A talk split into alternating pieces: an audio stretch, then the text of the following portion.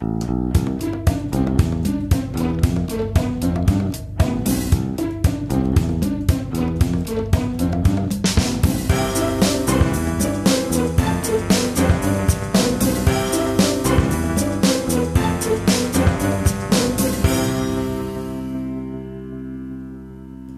Es ist der 3. August 2017. Hier ist der Sendegarten. Ihr hört die Stimme von Martin Rützler.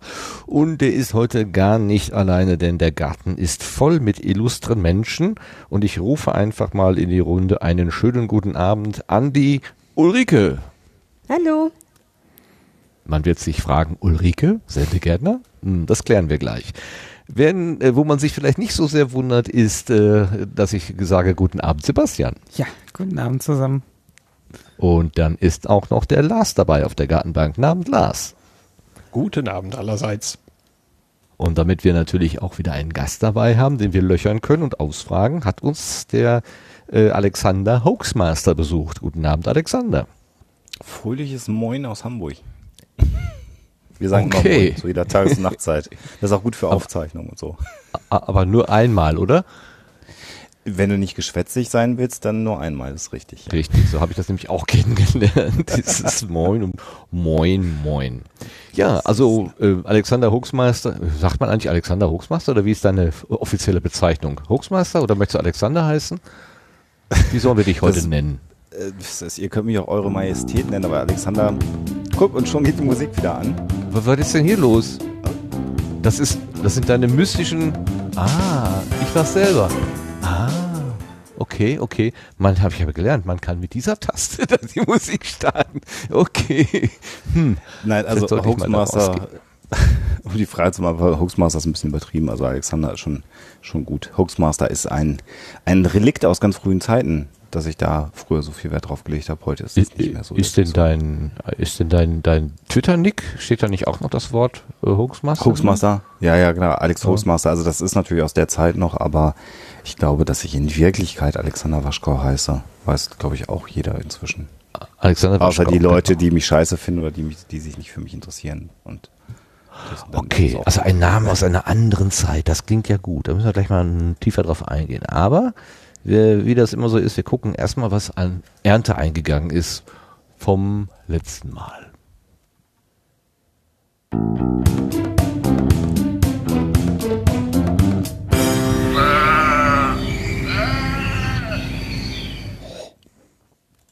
Und dann haben wir uns umgeschaut und, und in unsere Erntekörbchen geschaut und äh, nicht so ganz viel gefunden. Also wir haben offenbar nicht äh, so viel Quatsch erzählt beim letzten Mal, dass ihr uns jetzt haufenweise korrigieren musstet. Ähm, aber wir haben äh, Ernte eingefahren und zwar ist die Ulrike zu uns gestoßen. Ulrike Grilsma, die man vielleicht kennt vom Exponiert-Podcast. Ulrike, was treibt dich so in den Sendegarten? Was machst du gerade hier? Äh, du hast mich gerufen und ich bin deinem Verdammt. Ruf gefolgt. Kannst du mich so verraten? Das war nur anders vorbesprochen, Mann. Ich glaube, es, es war aufgrund des ähm, meines Auftritts beim Day of the Podcast, als ich bei Michelle zu Besuch war. Ich glaube, du warst dann auch wahrscheinlich schon ziemlich früh wach oder du hast es in der Konserve gehört, weiß ich gar nicht so genau. Und da hatte Live. ich gesagt, ich würde, Live. ich würd, oh, du bist, oh, ich, ich war so müde. Ähm, ich hatte akademische Podcast-Pause, weil ich einfach äh, meine Masterarbeit fertig schreiben musste und nebenbei äh, aber auch schon in dem Büro ein bisschen mehr gearbeitet habe als vorher, wo ich war und war dann so eingespannt, dass ich irgendwie so ein bisschen den Anschluss an die Podcast-Welt verloren hatte und äh, hatte dann gesagt, ich, ich, ich will wieder, aber ich finde gerade irgendwie den Anschluss nicht so richtig und du hast gesagt, hier ist das Gartentor, ich öffne es, möchtest du einer meiner Gartenzwerge sein, aber sag den anderen nicht, dass ich sie so nenne. Jetzt stehe ich aber ziemlich im Regen hier, quasi unter der Sprinkleranlage. Ja, so ähnlich, äh, also bis auf äh, kleine Details, also das mit den Garten, habe ich Gartenzwerge gesagt, wirklich?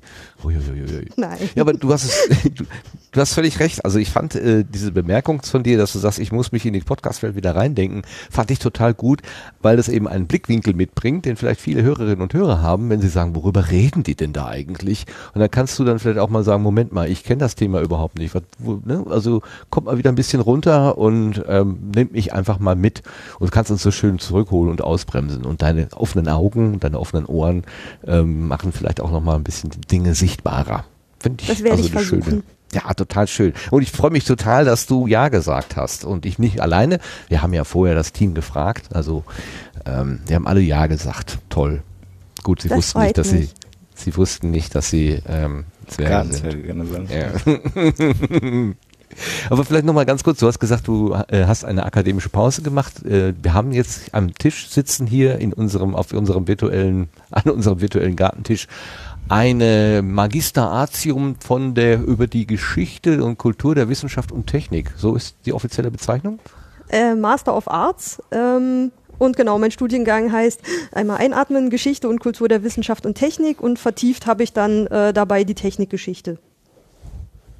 Und deine Masterarbeit, die du geschrieben hast in den letzten Monaten und vor zwei Wochen, wie du gerade erzählt hast, verteidigen konntest, erfolgreich, das sind die technischen Museen in der DDR, Ansprüche, Konzepte und Umsetzungen. Das ist ja total irre. Was treibt dich in technische Museen? Du bist, äh, bist du äh, Technik, wie weiß ich, affin irgendwie besonders? Ähm, also museumsaffin schon immer gewesen. Technikmuseen ähm, fand ich auch auf jeden Fall schon immer interessant, aber so richtig viele Museen zum Besuchen habe ich ja auch erst seit zehn Jahren, seit ich nach Berlin gezogen bin. Früher kam ich ja vom, vom Plattenland. Und ähm, ja, die sind halt äh, gerade heutzutage auch oder früher auch schon immer so viel zum Anfassen gewesen, also vielleicht noch mehr als andere Museen. Ähm, und ich musste mir mein Masterarbeitsthema auch komplett selbst suchen. Also äh, bei uns war es halt nicht so, dass äh, irgendwelche Firmen kommen und sagen, wir haben ein Problem, würdest du das bitte mal aufarbeiten, sondern ich musste halt echt selber loslaufen und mir ein Thema suchen. Und ähm, DDR, ich bin ja 86er Jahrgang und in der DDR geboren, aber habe natürlich nicht viel mitbekommen. Ähm, und habe dann aber manchmal auch so das Bedürfnis, mich auch mal, oder wann hat man schon die Zeit, sich mal ernsthaft mit was auseinanderzusetzen, äh, zum Beispiel in der Masterarbeit, und habe mir dann Museen in der DDR angeguckt. Also habe mich ins Archiv gesetzt, ähm, das Institut fürs Museumswesen in Zehlendorf und habe alte Zeitschriften durchgeblättert und habe dabei bemerkt, dass anscheinend den technischen Museen eine ganz besondere Rolle zugeschrieben werden sollte. Und ähm, die sollten halt eine ganz besondere Rolle da im Bildungssystem und in der Propagandaarbeit für die Unterstützung der wissenschaftlich-technischen Revolution spielen. Und dann habe ich äh, mich darauf eingeschossen und gesagt, gut, diesen Aspekt möchte ich gern untersuchen und ähm, gucken, was man sich damals davon versprochen hat, die technischen Museen so politisch und für Propagandazwecke äh, einzusetzen. Und dann habe ich mich da, mein Prof Professor hat gesagt, äh, wird vielleicht ein bisschen schwierig mit der Quellenlage, aber habe ich hingekriegt. Und dann haben wir gesagt, na gut, dann können wir das Thema angehen. Gibt es davon heute noch welche? Könnte man die noch teilweise in, in, in, ja, äh, in echt finden oder hast du reine Quellen, also Papierquellen ausgewertet? Na, ich habe mich dann auf die gestützt, die ähm, einfach am meisten genannt wurden in den, äh, in den Zeitschriften. Das waren damals so die Informationen für die Mu- Museen der DDR. Ich habe das schon wieder ein bisschen aus meinem Kopf gelöscht, merke ich gerade. Ähm, Das macht nichts, das macht nichts. Und ähm, da waren halt immer, immer dieselben Player. Also es kann auch sein, dass ich von ein paar Museen gar nichts gehört habe, aber so das Museum, was sich äh, die DDR in Tüdelchen äh, vorgestellt hat, das konnte halt so kaum verwirklicht werden. Am dichtesten kam noch das in Schwerin ran. Das nennt sich heute äh, das Fahrentechnikum. Aber ich denke mal, dass die so, äh, die haben auch, die sind heutzutage auch ein bisschen mehr moderner geworden, glaube ich. Die sind sehr aktiv, wenn man die mal bei Facebook verfolgt. Die werden, glaube ich, keinen DDR-Anstrich mehr haben. Und ähm, eins, wo ich im Archiv war, was ich dann so als Fallbeispiel genommen habe, das waren die ähm, damals das Polytechnische Museum in Dresden und ist heute, ich glaube, einfach die Technischen Sammlungen in Dresden. Und die haben in ihrem Archiv noch die ganzen Unterlagen äh, von dem damaligen Museumsdirektor, der das Ding irgendwie, wenn man seine Doktorarbeit gelesen hat, der hat äh, Mann, was der sich vorgestellt hat, was das für ein riesiges, allumfassendes Zentralmuseum werden sollte, was im Endeffekt dann aber irgendwie 200 Quadratmeter hatte, wo aber noch nicht Büro, Garderobe und Kassenbereich abgezogen war. Und die Fo Fotos in den Flyern, die äh, bei Airbnb oder irgendwelchen anderen äh, Zimmervermietungsstellen, die wären da neidisch drauf, dass das so groß aussah auf auf den Fotos. Ähm, und da war es dann doch mehr das Papier, weil natürlich hat man dann so DDR, alles was so diesen Anstrich hatte und irgendwie für Propaganda eingesetzt werden sollte, glaube ich, relativ schnell ausge, ausgemistet. Aber es glaube ich, ich wüsste jetzt nicht, dass es noch eins gibt, was noch genauso wäre wie damals und äh, Mhm. Ich Nee, hatte mir automatisch irgendwie, Ich hatte automatisch an Peenemünde gedacht, weil ich da mal in diesem äh, Raumfahrt. U-Boot? Äh, Ach so, nee. Äh, nee, nee, da wo die, äh, die das Aggregat 4 und die V2 und Werner von Braun und so weiter da ähm, äh, Geschichte geschrieben haben. Aber zu dem Zeitpunkt war das ja überhaupt kein Museum. Das ist ja erst danach eins geworden, denke ich. Zumindest bin ich darüber, glaube ich, gar nicht wirklich gestolpert. Also sind mir in meinen Quellen nicht untergekommen, aber ich habe halt Okay. nur von der einen Seite gesucht. War dann halt Ja. im Endeffekt halt auch nur eine Masterarbeit. Wobei Peenemünde und Werner von Braun ja auch deutlich vor der äh, äh, DDR war. Also Stimmt, der ist ja nicht erst 89, äh, äh, da auf, hat ja nicht erst 89 da aufgehört, das ist richtig. das war ja, also, Hätte durchaus auch Das schon einen musealen Touch. Wahrscheinlich hat Ja, man da aber so- einfach nur eine Sperrzone drumherum gemacht, 30 Kilometer, ein Zaun und Ende, dass, da keiner an, reinläuft. an, antifaschistisch und so war ja die DDR. Also das war ja nicht nur positiv, äh, was Herr von Braun da entwickelt hat. Wenn ich das, Nein, ich den Zeigefinger heben darf. Natürlich, äh, das war mit Sicherheit nicht nur positiv und äh, es ist alles sehr, sehr zweischneidig, ähm, auch was da exportiert wurde und so weiter. Also ähm, Interessant, Da sich- wenn, darf, ja. ich- darf ich einen Seitenzweig ganz kurz machen? Total Natürlich. spannend. Es gibt eine ähm, amerikanische YouTuberin, äh, Amy Shearer Tidal, die äh, ist, äh, passt ein bisschen, die ist Space Historian tatsächlich. Also die ist Anfang 30 und beschäftigt sich mit dem Beginn der bemannten Raumfahrt. Also völlig abstrus für so einen jungen Menschen, äh, finde ich. Und äh, sie ist selber Jüdin und hat quasi ein Buch auch darüber geschrieben. Und eines der ihrer größten Probleme war die Faszination für das, was dann Werner von Braun letztendlich für die NASA hinterher entwickelt so hat, mit ihrem geschichtlichen Background und dem familiären Background einer jüdischen Familie auch zusammenzukriegen.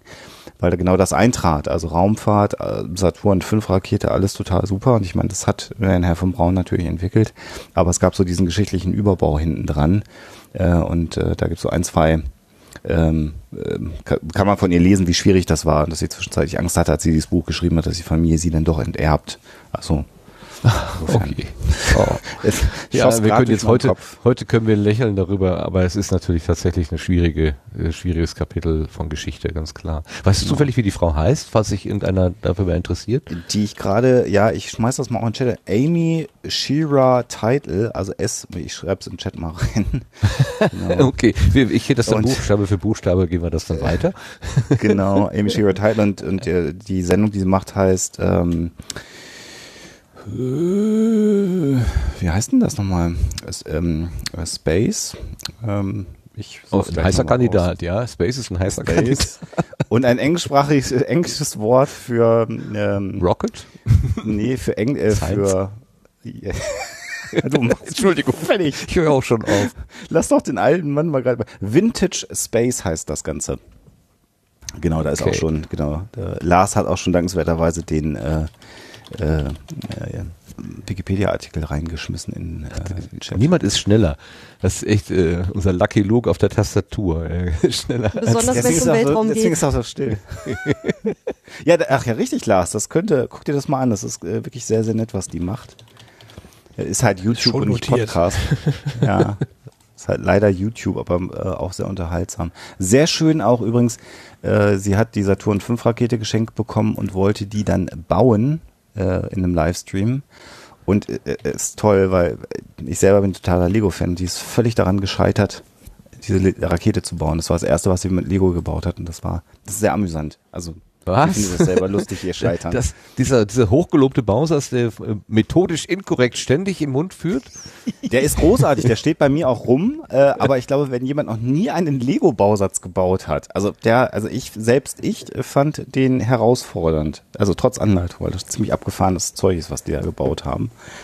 Ähm, und ich glaube, wenn jemand noch nie mit Lego-Bausätzen gebaut hat, außer vor 20 Jahren mit den quadratischen kleinen Klötzchen, dann kann es, glaube ich, schon überfordern. Ich habe den leider verpasst, als der verkauft wurde, weil als ich geguckt habe, war er schon weg, war er schon vergriffen.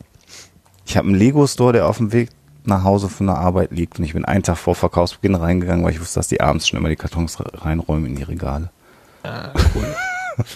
Oh, du bist ja echt der Was ich hier alles gerade wieder erzähle, das ist, ich rede mich schon wieder um Kopf und Kragen.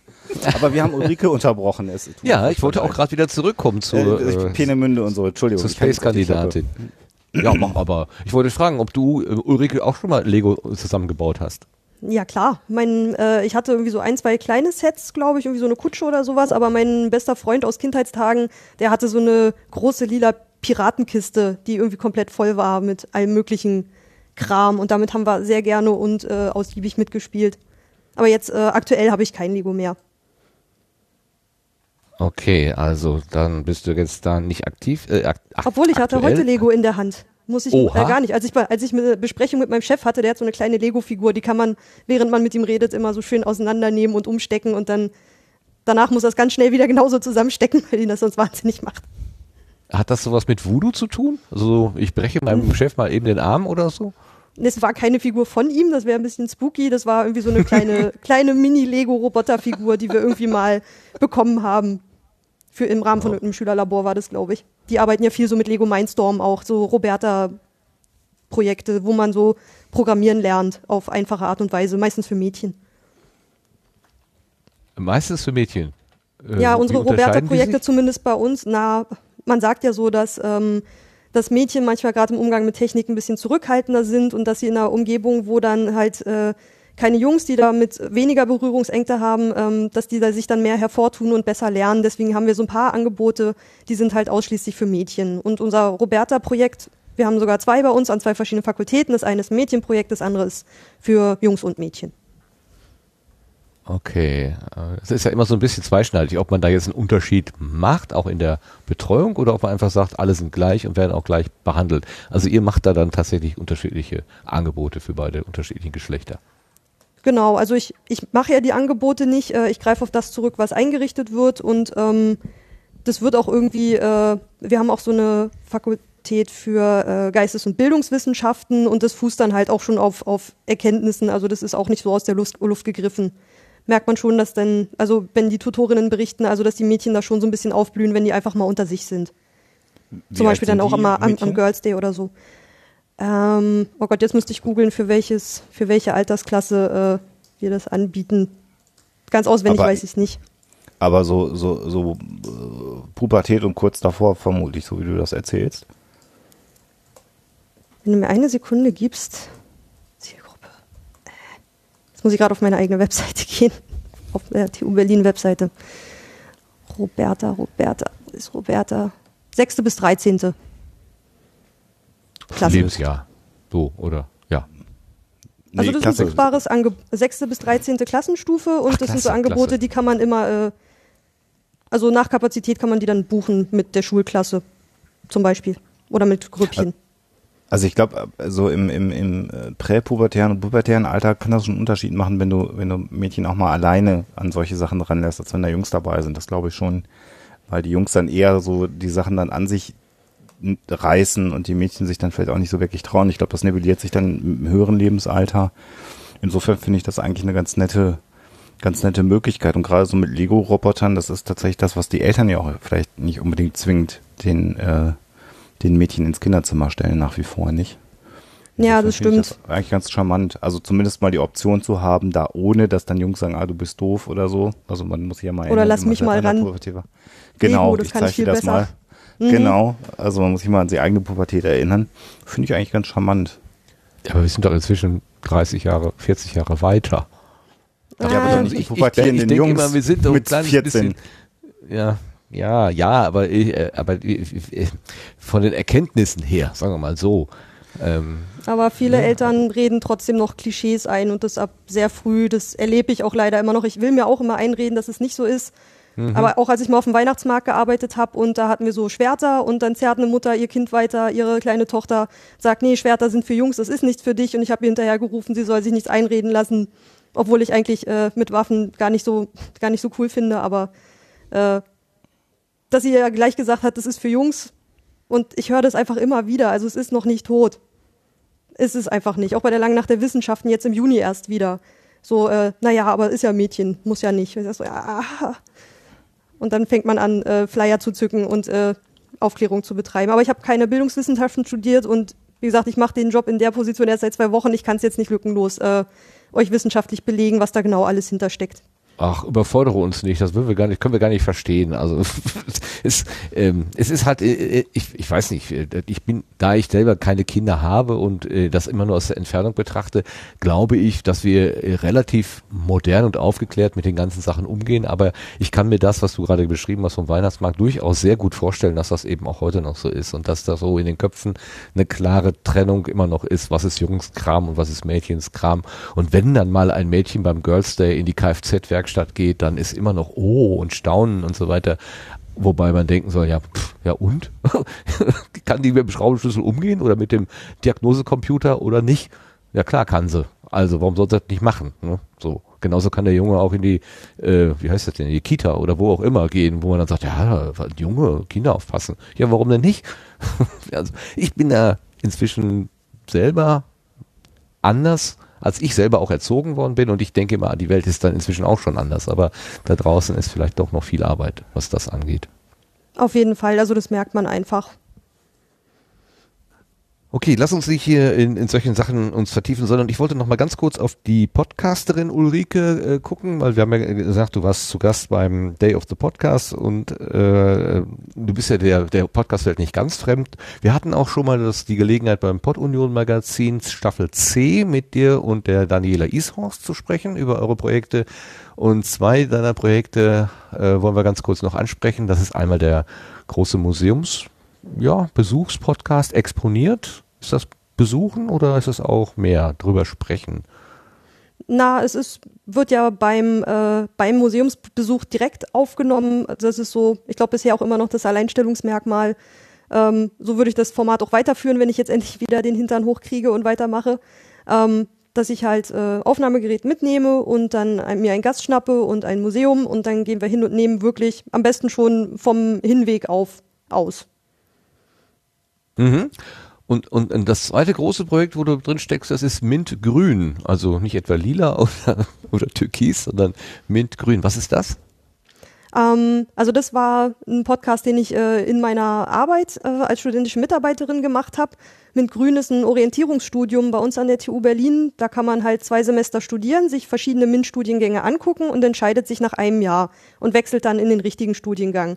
Und äh, dann ist auf meinem Mist die Idee gewachsen, dass wir doch mal vier dieser Studierenden ein Jahr lang begleiten und ähm, dass die von sich aus erzählen. Ähm, also die erste Folge beginnt mit, wie war jetzt der äh, die Transition von äh, Schule in das Studium und ähm, dann haben sie sich dann auch mal einen Studiengang aus vier verschiedenen Ecken angeguckt, also Maschinenbau, jemanden, der dabei geblieben ist, jemand, äh, der es abgebrochen hat, mit einem Professor und mit einer, die danach im Beruf steht, also einfach, dass die sich auch selber ähm, sich mal in so einen Studiengang reinarbeiten konnten, um dann irgendwie irgendwann auch eine fundierte Entscheidung treffen zu können. In der Mitte ging es dann so um im Rahmen der Semesterferien, um so, was macht ihr in den Ferien, welche Prüfungen habt ihr gemacht, was lief bisher gut, was lief bisher schlecht. Und abschließend war nachher dann natürlich dann auch eine letzte Folge, in der sie dann erzählt haben, wofür sie sich jetzt äh, letztendlich entschieden haben, welches Studium sie sich jetzt warum ausgedacht haben und was sie jetzt weitermachen. Und äh, man hört mich in dem, eigentlich nur in einer Folge, da war ich dann mit einem von den Vieren, mit Vincent beim Day of the Podcast und habe unseren Podcast vorgestellt. Und äh, ansonsten halte ich mich da im Hintergrund, aber es war halt meine Idee. Ich habe die Technik besorgt, ich habe den äh, mit denen das äh, Format entwickelt und ähm, ausgedacht und äh, dann auch die Aufnahmen gemacht und das dann für die TU Berlin ähm, veröffentlicht. Und äh, das Jetzt muss ich schamlos Werbung machen bis 31.08. Das ist ein NC-freier Studiengang. Äh, falls noch unentschlossene Schülerinnen und Schüler unter unseren Hörern sind, können Sie sich ja mal anschauen und mal reinhören, ob das Studium was für Sie ist, weil genau dafür habe ich diesen Podcast damals gemacht mit den Vieren. Ähm, dann erklär doch noch eben das Wort MINT. Warum sagt man MINT?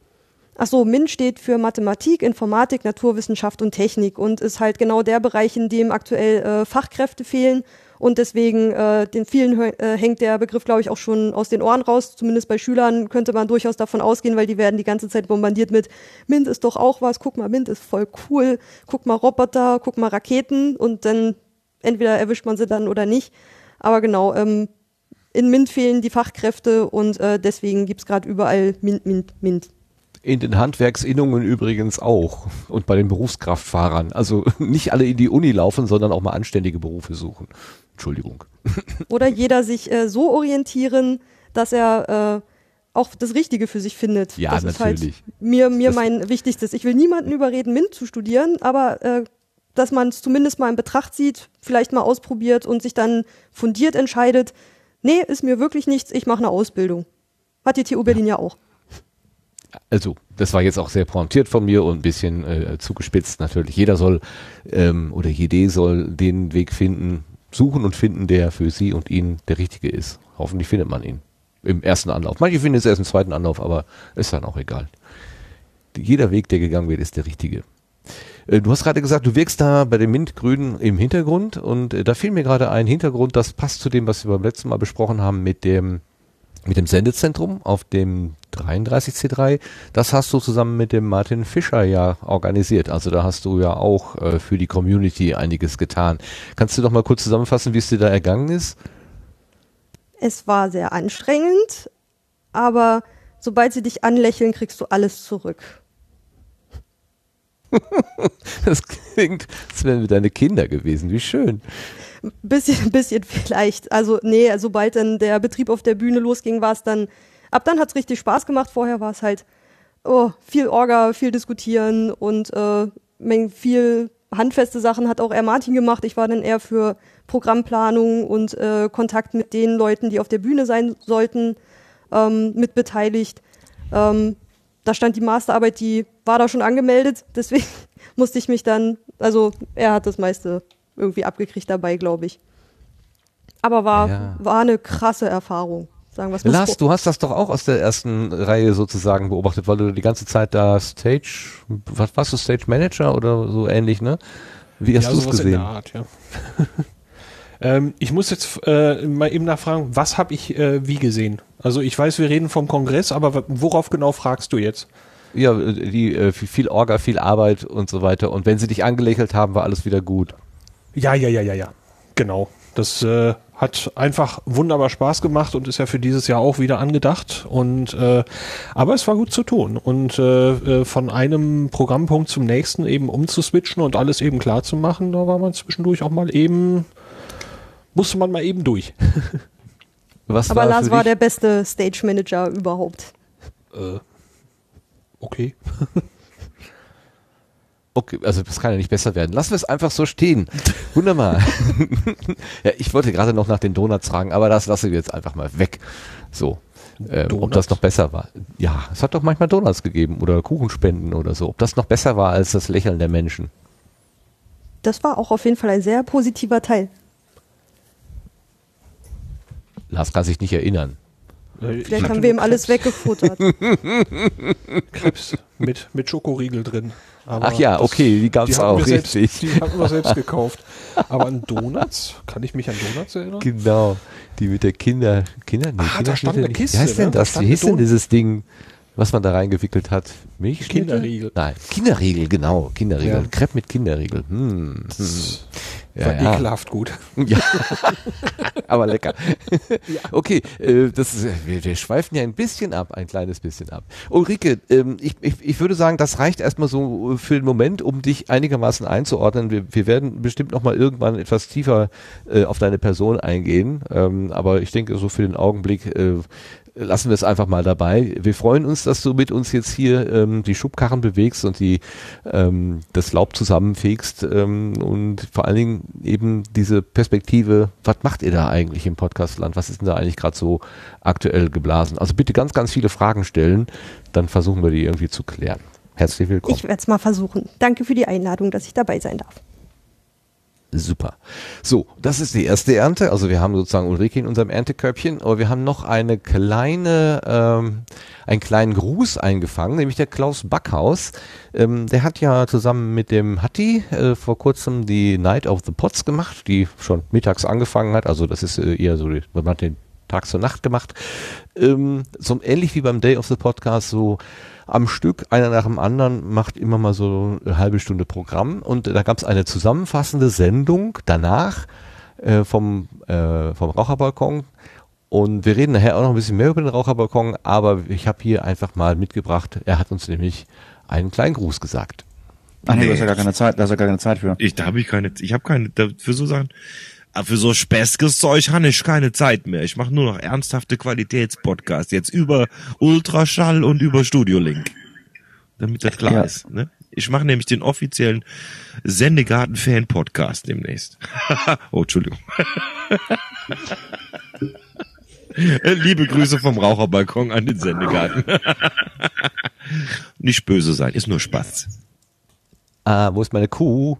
Da, habt ihr nicht aufgepasst. Natürlich, Klaus, ist das Spaß. Vielen Dank. Äh, Ich weiß, in der Vergangenheit haben wir ein paar Mal aneinander vorbeigeredet und es gab so ein, ein oder andere Missverständnis, aber das, glaube ich, habe ich richtig verstanden.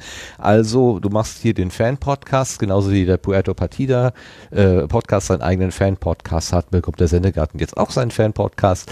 Ähm, da bin ich ja mal gespannt. Ist auch nur ein Scherz. Vielen Dank für die Erwähnung und vielen Dank für die Grüße an der Stelle. Und das sind alle meine Ernten. Habt ihr noch was anderes zufällig eingefahren? Lars, hast du was? Ich hab nix. Nö. Nee. Sebastian, bei dir? Nichts angekommen. Auch nicht, ne?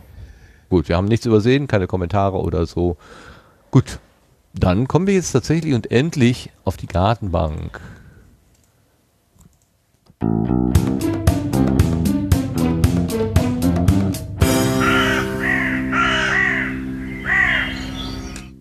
Und da sitzt Alexander Waschkau, den wir kennen als ähm, Hoaxmaster von Hoaxilla, der aber auch äh, in anderen, in vielen anderen Podcast-Formaten zu hören ist. Da wollen wir gleich mal so ein bisschen äh, durchgehen. Jetzt hast du mir eigentlich gerade meine Eingangsfrage weggenommen, aber ich frage trotzdem mal, Alexander, was ist ein Hoax? Was ist ein Hoax? Ein Hoax ist eigentlich der englische Begriff für eine Falschmeldung oder Zeitungsente. Eigentlich. Da kommt der Begriff eigentlich her. Das heißt, kleine Meldungen, die man gerne mal auf der letzten Seite einer Zeitung findet, die dann nicht wahr sind, aber gut klingen und deswegen erzählt man die sich gerne weiter. Das ist eigentlich der Ursprung des Begriffs Hoax. Reichte das? Okay. Ja, ich überlege, du hast die Abgrenzung zu den jetzt neuerdings immer gerne genannten Fake News. Oha. Jetzt, äh, du möchtest die ganz einfachen Fragen stellen. ne? Hm, damit fangen wir mal an. Ähm, ich, ich glaube, es gibt keine allgemeingültige Definition von Fake News und man kann da jetzt, glaube ich, sehr lange drüber äh, reden oder nicht drüber reden. Ähm, in äh, Dingen, äh, die Alexa und ich machen, ähm, äh, definieren wir Fake News immer als eine bewusste Falschmeldung, die mit einem bestimmten Ziel oder Zweck generiert wird. Und das ist dann natürlich abzugrenzen von einer äh, von einem Fehler in einer Recherche. Also äh, es hat immer äh, Situationen gegeben, wo Journalisten auch mal was Falsches recherchiert haben. Dann ist das aber ein Fehler und wird in der Regel auch als solches deklariert. Und eine Fake News ist eher etwas, was man mit einem bestimmten Ziel äh, in die Welt setzt, also eine absichtliche Falschmeldung, um irgendwas damit zu erreichen. So würde ich für mich oder so definieren wir für uns äh, Fake News. Ist das das, was früher die Zeitungsente war? Nee, eher nicht, weil das war eher, also Zeitungsenden sind halt schlecht recherchierte Geschichten, aber die, da wäre, äh, ja, da sind wir jetzt gerade noch bei der Diskussion, da wäre dann die Intention, den Leser zu unterhalten. Was harmlos wäre, Fake News würde ich immer so als einem, mit einem, mit einem sagen wir mal, leicht schädlichen Zungenschlag definieren wollen. Also in Richtung Propaganda. Wobei Ja. das Wort ist, glaube ich, ich habe doch, ich habe vor drei Tagen einen Podcast gehört, da wurde sich au- darüber ausgelassen und ich habe vergessen, welcher das war. Das gibt's doch gar nicht. Da wurde nämlich gesagt, Propaganda ist eigentlich etwas Positives. Ich glaube, das Ja. war sogar der Herr Bartoschek. Ihr, ich habe doch euch gehört, genau. Ihr habt doch darüber Fake gesprochen. Verflixt Ja, doch ja. mal, genau. Sicher, ihr habt doch im, Psy- im, im Psychotalk habt ihr darüber gesprochen. Ähm, das äh, Propaganda, was ich auch eher immer als negativ bezeichnet hätte, hatte er dann gesagt, nee, also eigentlich ist Propaganda erstmal neutral und es ist durch die Erfahrungen, durch den Kriegs, äh, Zweiten Weltkrieg und so weiter, ist das dann durch Goebbels im Prinzip zu was Negativen geworden. Äh, fand ich einen interessanten Ansatz. Habe ich so noch nie gehört Also gehabt. ich, ich, ich glaube, das ist was Deutsches. Also den Begriff Propaganda so negativ zu tönen, wie wir das tun, das ist tatsächlich ein deutsches äh, äh, Ding.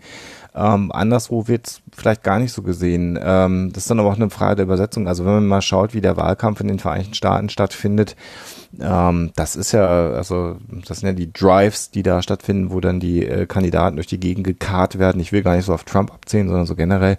Das ist halt schon auch eine riesen Maschinerie und äh, ich glaube tatsächlich, dass ähm, ja die Wahl von Adolf Hitler und der NSDAP und der Wahlkampf davor das erste Mal tatsächlich so eine Art Medien, Omnimedien präsente Wahlkampf war. Und das kann man als Propaganda bezeichnen.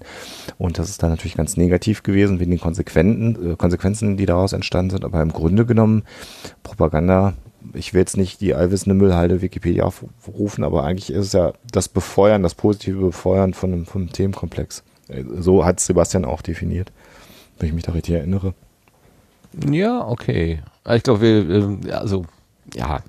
Also, aber äh, wir sind ja gestartet mit dem Wort Hoax, weil du da eben mit Hoaxilla und dem Hoaxmaster und der Hoaxmasterin, du hast ja gerade schon den Namen Alexa genannt, das machst Mhm. du ja nicht alleine dein Hauptangebot sozusagen, über, mit dem du ja, denke ich, auch mal berühmt geworden bist oder auch noch heute. Ich habe auf eurer Homepage gerade jetzt noch einen Fernsehbericht gesehen, der über euch gedreht worden ist, wo ihr dann eben auch diese ähm, diese typischen Posen mit den schwarzen Brillen und so weiter eingenommen habt.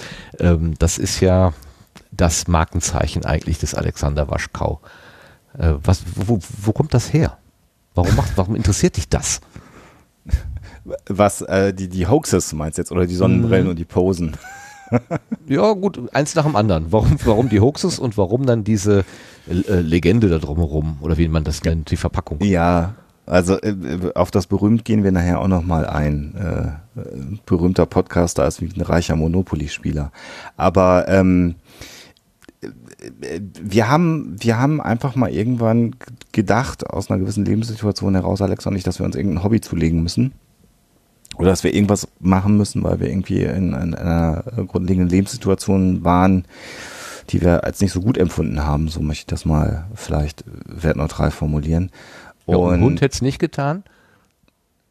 Ja, hinterher ist man ja immer klüger. Also typischerweise hätte man sich überlegen können, Kinder zu bekommen. Also auch das wäre eine Option gewesen. Ähm, und, und zu dem Zeitpunkt ha- haben, sind so mehrere Sachen eingetreten. Zum einen hat Alexa angefangen, sich mit den äh, Skeptikern äh, damals, äh, also dieser Bewegung des wissenschaftlich-kritischen Denkens, ausführlicher zu beschäftigen. Und ich habe parallel ähm, tatsächlich angefangen, äh, Podcasts äh, zu hören. Das war dann auch eine Zeit, wo ich tatsächlich dann irgendwann das erste iPhone hatte und das äh, Podcasting ist bei mir tatsächlich an so ein mobiles Endgerät gekoppelt gewesen, weil da gab es dann eine App und dann, äh, also in dem Fall war es ja damals noch iTunes. Und dann hat man, äh, hatte man plötzlich ein Angebot und äh, mich haben dann tatsächlich äh, äh, Tim Pritloff und, und Holger Klein sehr inspiriert ähm, mit ihren Sachen, die sie damals gemacht haben. Und dann habe ich, irgendwie haben sich dann vor sieben, das ist ja nun auch schon sieben Jahre her, haben sich alle möglichen Leute eine Homepage angeschafft. Und habe ich gedacht, jetzt machst du dir, holst du dir auch mal eine Domain und ähm, und habe dann irgendwann zu Alexa gesagt, lass uns doch mal so einen Podcast machen. Alexa hat natürlich überhaupt keine Ahnung von davon, was ein Podcast ist. Und dann haben wir, ähm, habe ich dann angefangen, dieser Internetseite zu arbeiten. Und ich habe früher schon ähm, gerne ein bisschen mit Audio rumgespielt, äh, aus verschiedenen Gründen. Und pff, äh, damals haben wir noch in der gleichen Firma äh, gearbeitet, auf dem Weg zur Kaffeemaschine in der Kantine und zurück, das waren ungefähr 15 Minuten, ist im Prinzip das gesamte Sendekonzept von Huxilla inklusive des Namens entstanden, so wie es heute immer noch ist.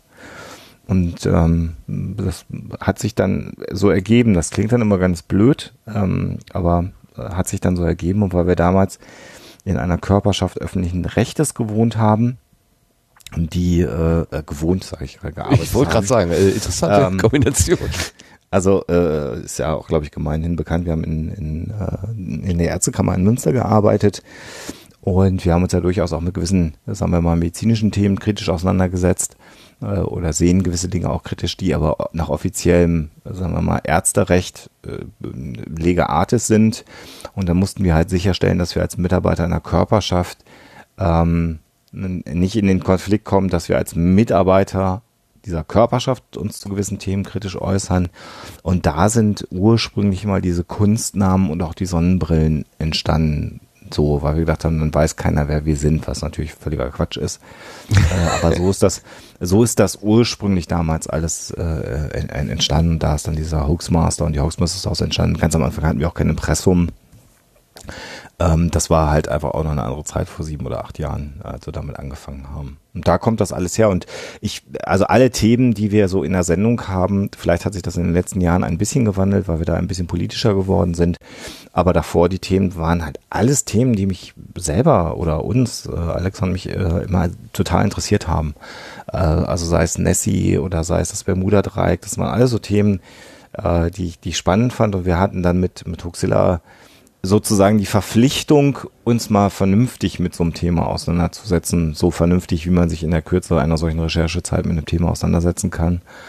Und ähm, da kommt's her. Also es sind ja alles, oder für mich sind alle Themen, die wir bei Huxler bisher behandelt haben, Themen, die ich selber total spannend finde und über die ich dann auch mal vernünftig Bescheid wissen wollte. Also aus der eigenen Neugier heraus sozusagen. Ja, mhm. ja. Und, und, und äh, also ganz am Anfang ähm, also das, also wenn man mit so einem Podcast startet, das hört ja auch keine Sau. Also äh, vor allen Dingen damals nicht. Also da ist, da, das ist ja vor dem Krieg sozusagen gewesen. ähm, also diese ganzen Community-Gedanken, äh, äh, die es halt äh, gibt und die ja auch ganz, ganz positiv sind und für Anfänger äh, ähm, auch total hilfreich sind, ähm, die verschiedenen Möglichkeiten, sich da Hilfestellung zu holen oder auch die Tools, die inzwischen gibt. Das haben wir ja alles damals nicht gehabt. Das war wirklich alles auf das Übelste zusammengeflickt und zusammengeschustert und äh, aus der Zeit stammt ja auch immer noch die, diese, dieser Wahnwitz, dass der Huxilla Podcast Feed tatsächlich handgeskriptet ist. Also bis heute ist der handgeskriptet, was sie, was, was diesen Feed einfach unfassbar klein macht ähm, äh, und, und äh, für, für Podcatcher auch ganz gut verträglich macht, aber tatsächlich ist das bis heute ein, ein äh, mundgeklöppelter Podcast-Feed. Weil ich halt nicht wusste, wie ich sonst machen soll. Mhm, ja, gut, da gab es ja nicht so ganz viele Techniken. Ja, gerne, lass. Ähm, ich wollte noch mal eben mit, von der Seite reingrätschen mit einer Frage, die nicht gemein gemeint ist. Aber auch wenn sie gemeint wäre, muss ich. Wie bitte? Äh, ist, ist nicht gemein gemeint. Man könnte es so verstehen, äh, dass da irgendwie ein Subtext drin ist. Ist definitiv nicht der Fall, aber ich bin neugierig. Äh, ich bin bei iTunes vor einer Weile auf einen Podcast gestoßen, der Skepticali Skepticality heißt. Ja. Da sind, äh, ist ein Paar drauf zu sehen. Ein Herr, ja. eine Dame mit ja. Lederjacken, Sonnenbrillen. Und ich frage mich jetzt, stehen. Die Rücken an Rücken stehen. Und äh, ich fragte mich jetzt, äh, haben da einfach jetzt zwei, äh, zwei, äh, zwei Schienen, die im Prinzip aus der gleichen Ecke kommen, irgendwie die, zufällig die gleiche Entwicklung genommen oder gab es da irgendwie Querverbindungen? Ähm, das ist eine sehr, sehr lustige Geschichte. Du bist auch nicht der Erste, äh, der mich das fragt. Wenn das die gemeinste Frage ist, die mir heute gestellt wird, dann habe ich einen sehr ruhigen Abend. Also insofern äh, äh haut mal immer alles raus äh, was ihr raushauen wollt. Nee, Skepticality, ähm, ähm, ich habe ja schon gesagt, ich habe angefangen, Podcasts zu hören. Alexa hat sich mit der skeptischen Szene beschäftigt. Und ich habe natürlich dann auch rumgeguckt, was gibt's denn an Podcasts? Und ich habe sehr viel äh, Skeptics Guide to the Universe gehört. Das war, glaube ich, eine der größten Inspirationen für, für Huxilla. Äh, auch wenn wir das nicht nachgemacht haben, aber es war eine Inspiration. Und offensichtlich muss ich dabei auch das äh, Logo von Skepticality äh, äh bei, bei iTunes tatsächlich gesehen haben, so wie du das gerade schon sagst. Und als es dann darum ging, dass wir ja auch so ein Logo haben mussten, das erste Huxilla-Logo war ja auch so ein ganz schlechtes Foto, was ich, was ich, was ich mal gemacht habe. Ähm, habe ich das offensichtlich unbewusst kopiert und habe das dann irgendwann mal, äh, ich weiß gar nicht, ob das Monate oder Jahre später war, realisiert und habe dann den Darren Calenduno, das ist äh, der junge Mann auf dem auf dem Cover angeschrieben und habe mich furchtbar bei ihm entschuldigt und habe gesagt, das ist keine Kopie, aber offensichtlich hast du mich inspiriert, ohne dass ich das wirklich auf der Kette hatte. Und dann hat er sehr darüber gelacht und fand das überhaupt nicht schlimm und äh, hat sich da eher geschmeichelt gefühlt, dass seine Cover-Idee ähm, sozusagen so einen Impact dann äh, am Ende hatte. Aber ja, äh, wahrscheinlich habe ich das kopiert, aber unbewusst. Äh, also ganz, mhm. ganz doof eigentlich. Also mh, mm, würde mir vielleicht heute auch nicht mehr passieren ähm, weil ich mich da ein bisschen, bisschen besser umtun würde heutzutage. Aber ja, aber äh, wie gesagt, Derek weiß Bescheid und wir haben da sehr drüber äh, gelacht, wir haben mal länger darüber gechattet und uns ausgetauscht. Und der findet das nicht schlimm, dass es so ist. Da finde ich dann aber eine schöne, schön entspannte Reaktion. Sehr cool. Ja, ich habe ich hab eine andere Reaktion mal gehabt, weil ich überlegt habe damals, als ich dann das Skeptoskop gemacht habe, da wollte ich Skeptalk äh, gerne eigentlich als Podcastnamen benutzen. Und äh, Skeptalk ist äh, der Name eines Newsletters äh, des Podcastes Skeptoid. Also es ist tatsächlich der E-Mail-Newsletter heißt Skeptalk.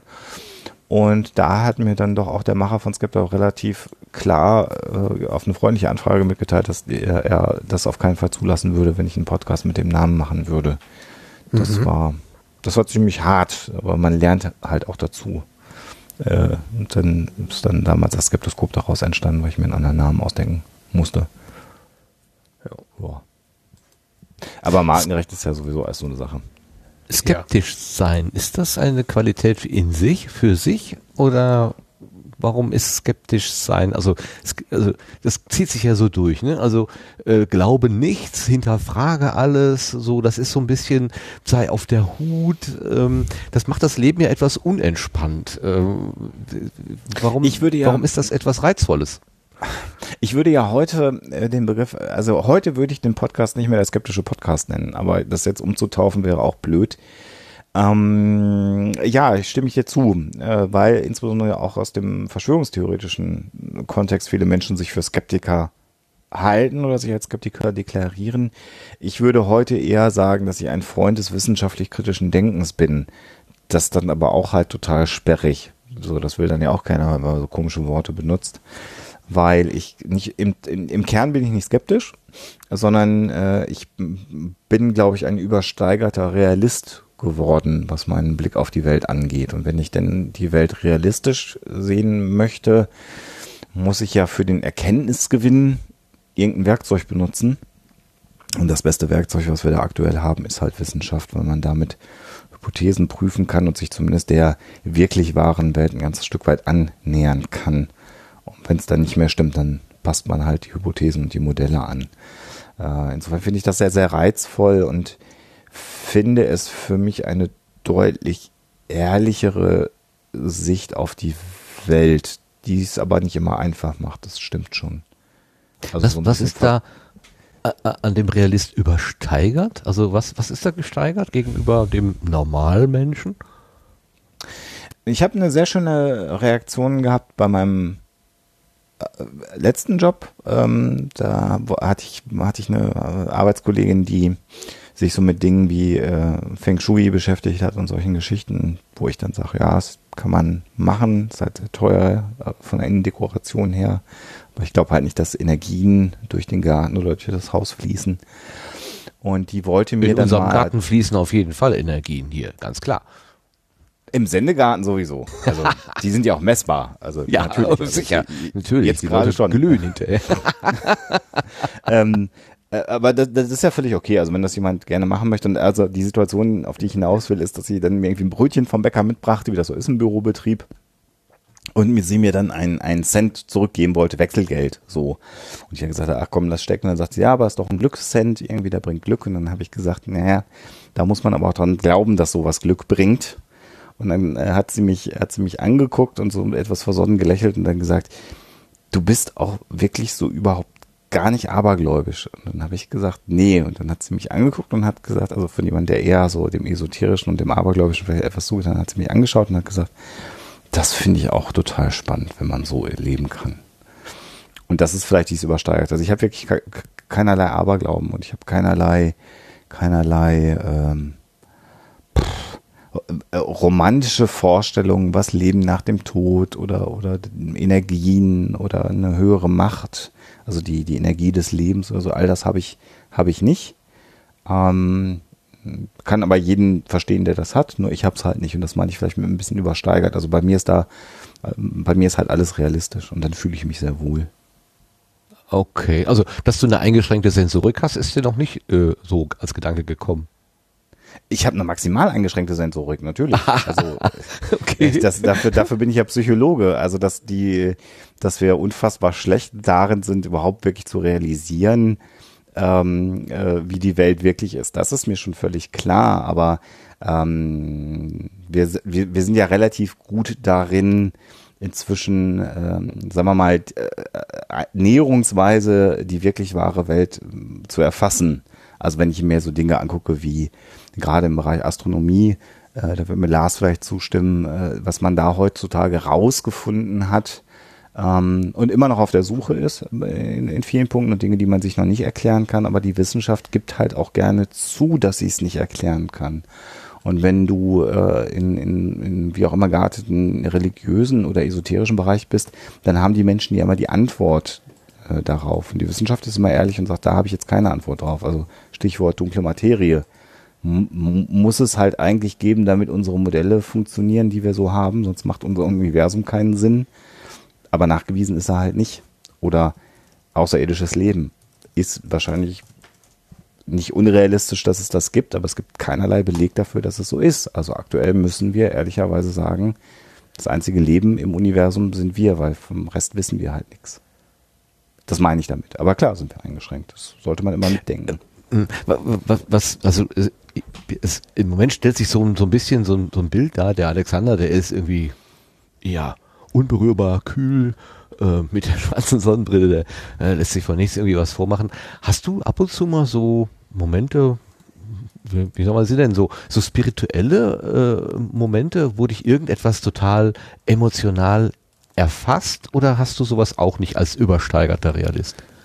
Ich bin ein äh, zutiefst emotionaler äh, Mensch und ich habe auch ein hohes Maß an Spiritualität. Äh, das ist ja äh, ich, ich, ich rede ja, wenn ich es denn schaffe, auch mit einem sehr gläubigen Katholiken über unsere Weltanschauung. Das ist immer das spannende Thema, weil äh, mein Podcast-Partner dort immer der Ansicht ist, der Mensch ist im Kern ein, ein religiöses Wesen. Das ist tatsächlich seine, seine Sicht auf die Dinge und ich sage, der Mensch ist kein religiöses, aber ein durchaus spirituelles ähm, Wesen und ich habe äh, sehr häufig Momente großer Spiritualität. Und bei mir ist es in der Tat so, wenn ich darüber nachdenke, ähm, äh, wie, wie so die ganz großen Zusammenhänge sind. Also die Tatsache, dass äh, der äh, Kohlenstoff, so aus dem ich im Wesentlichen gemacht bin und ein paar andere Elemente äh, Überbleibsel einer, einer Sonne sind, die irgendwann mal vor ein paar Millionen Jahren in einer Supernova äh, geendet ist und dadurch sind dann schwere ähm,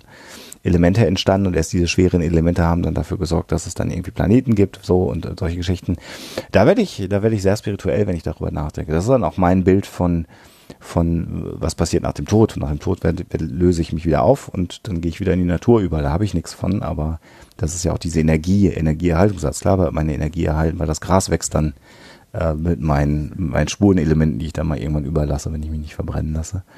Aber das sind, das sind Dinge, da bin ich, da kann ich sehr spirituell werden. Also nachts in den Sternenhimmel gucken, was hier über Hamburg nicht so gut geht, weil Hamburg viel zu hell ist. Das ist immer ein bisschen bedauerlich, aber wir fahren demnächst mal wieder in Urlaub auf eine Nordseeinsel und da ist das schon ziemlich geil, wenn man da mal am Wasser steht, das Meer rauschen hört auf den, und in, in den Sternenhimmel guckt. Da kann ich sehr, sehr emotional und sehr spirituell werden. Und das schließt sich nicht aus. Also ich, mein, mein, mein, mein Gedanke wäre ja, dass ich sage, auf der einen Seite bist du sehr bestimmt und wenn du eine Episode Roxilla äh, gemacht hast mit Alexa zusammen, dann kommt da in der Regel hinten eine ähm, eine klare Aussage dabei heraus. Ja, also das ist so. Und ähm, dann, wenn ich aber gleichzeitig mir überlege, ich lasse mich manchmal, also ich persönlich gehe jetzt von Martin aus, von mir, ich lasse mich manchmal mhm. von gewissen Dingen einfach so flashen äh, und weiß überhaupt nicht, was da genau eigentlich mit mir passiert und hab da so, da ist halt ein Phänomen, ja. Äh, mein naturwissenschaftliches Herz sagt, da ist ja nix. Aber mein, mein anderes Herz, mein romantisches oder was auch immer, mein sinnliches Herz sagt, boah, ich bin jetzt total ergriffen. Ähm, dann sprechen die so unterschiedliche Sprachen, dass ich für mich selber überhaupt nicht klarkomme und dann denke ich, naja, ähm, dann komme ich irgendwann zu dem ollen Spruch, der da heißt, ja, zwischen Himmel und Erde gibt's viel mehr, als wir uns vorstellen können. Und das würde mich davon fernhalten, zu irgendeiner klaren Aussage zu kommen. Du schaffst es aber dann trotzdem, zu einer klaren Aussage zu kommen. Wie geht das bei dir zusammen? Na gut, also wenn ich dann mal wieder gerade ganz hart bin, das, ich sag, man kann natürlich aus einem Shakespeare-Theaterstück eine allwissende äh, Weisheit herleiten, denn genau da kommt der Satz her. Das ist aus einem Shakespeare-Theaterstück, den Satz, den du gerade zitiert hast. Man mhm. könnte genauso gut aus einem Batman-Comic zitieren und daraus eine Lebensweisheit machen. Ähm, äh, sorry. ähm, äh, ich, ja, also in der Sache hart, aber tatsächlich bin ich ja nun auch äh, Psychologe von meiner Ausbildung und was ich am allermeisten liebe, sind Menschen äh, tatsächlich. Und all dem, was wir heutzutage tun, ähm, ist es immer so, dass man Menschen ernst nehmen muss. Wir haben gerade wieder eine äh, Episode von Auxilia TV aufgenommen, wo wir über ähm, Entführung durch Aliens äh, sprechen und haben da den äh, André Kramer zu Gast gehabt, der der Pressesprecher der Gesellschaft zur Erforschung des UFO-Phänomens ist. Ähm, und es wäre ja dramatisch, wenn ich jemanden, der mir erzählt, ich bin jetzt oder der, der sogar unter Umständen darunter leidet, dass er das Gefühl hat, von einem, von, von Aliens entführt worden zu sein des Nächtens, wenn ich den sofort für verrückt erkläre und sage, naja, kann, äh, wir haben keinen Beweis für Aliens, ergo sind die Aliens bei dir gewesen, du spinnst. Sondern äh, da ist es dann schon eher so, dass man natürlich sagt, was ist, was ist mit dem Menschen? Warum, warum ist er denn der festen Überzeugung, dass er von Aliens entführt worden ist? Und ich kann das insofern auch sehr gut nachvollziehen, weil ich vor vielen, vielen Jahren äh, mein erstes UFO äh, gesehen habe. Da waren wir vielleicht 14 oder so und ich habe mit einem Kumpel im Garten gelegen, wir haben in den Himmel geguckt und dann schoss also so ein, ein, ein leuchtender Punkt über mich her, äh, ganz gerade, ganz schnell. Und ich war also völlig fasziniert davon und äh, war der festen Überzeugung, dass ich da irgendwas Außerirdisches gesehen habe. Und mein Kumpel, der heute Doktor der Physik ist, sagte dann nur ganz trocken, ja, das war gerade ein Satellit, der da an uns vorbeigeflogen ist.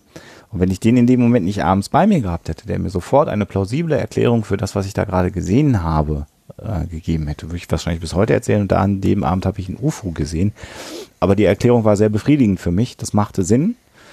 Äh, und, und damit war klar, ich habe was gesehen. Das war ganz ungewöhnlich.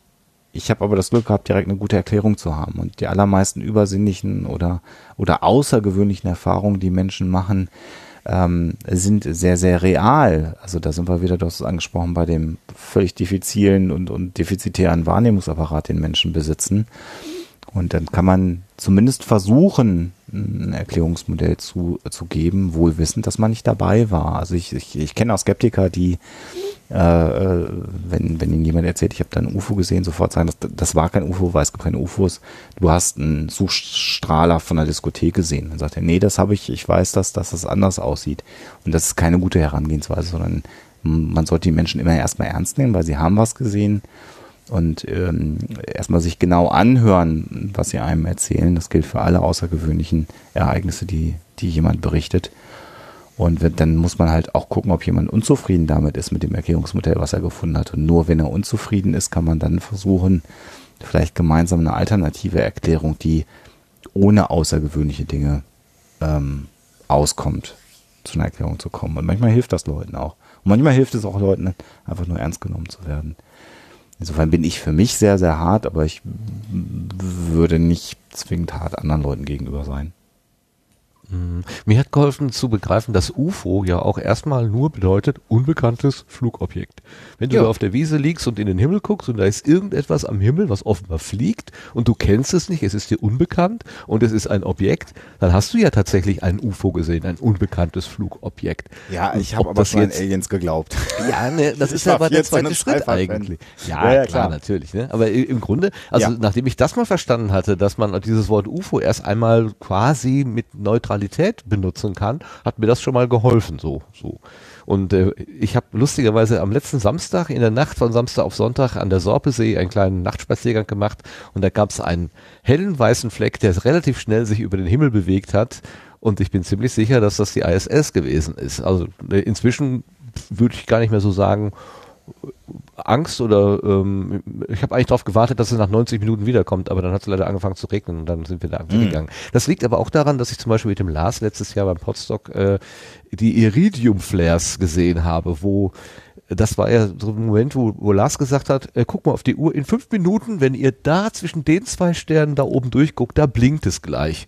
Und alle so, hm, hm, was hat der denn gegessen? Ne? Und dann guckst du dann in den Himmel und genau da oben blinkt es dann. Das war wirklich skurril, aber äh, das ist überhaupt nicht mehr, ähm, wie soll ich sagen, äh, undenkbar sowas. Es ist total faszinierend. Flasht einen Da aber ich dann nochmal Lars. Danke sagen. Ja. Bitte, sprich. Bitte? Will- Nee, ich ist, sollte ist nur. doch alles äh, gesagt. Also, ja, ich wollte. ähm, also Ich die Iridium-Flares sind, sind auch für mich äh, immer noch cool anzugucken, weil äh, natürlich, man weiß genau auf die Sekunde genau, wir haben das auch in der Sternwarte teilweise mit Countdown gemacht, wenn wir vorher äh, zeitnah eben re- berechnen konnten. Dann, äh, als ich noch bei dieser, dieser Sternwarte aktiv war, haben wir bei den öffentlichen Abenden gesagt, guckt in diese Richtung, da passiert gleich was. Und das ist natürlich immer so ein großes Hallo gewesen. Wenn ich das heute hier noch gucke, also auch ohne die Sternwarte, ich schaue mir das immer noch gerne an.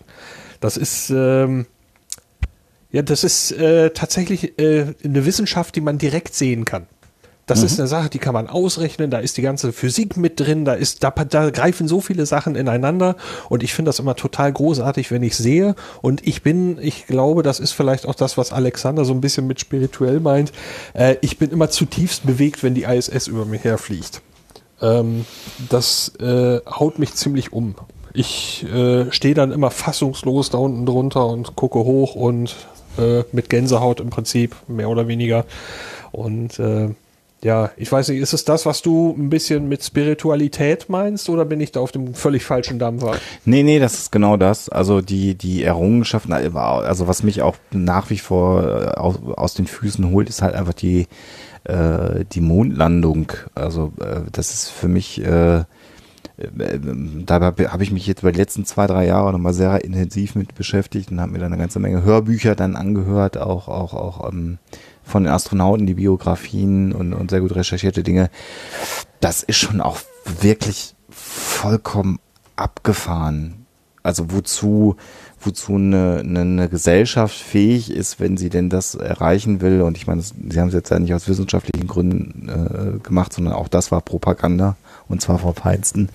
Ähm, aber das Ergebnis ist halt einfach unglaublich, wenn man bedenkt, dass da äh, auf dem Mond einfach ähm, Menschen rumgelaufen sind und und und also das ist das sind so Dinge, die passen eigentlich nicht in mein Gehirn rein.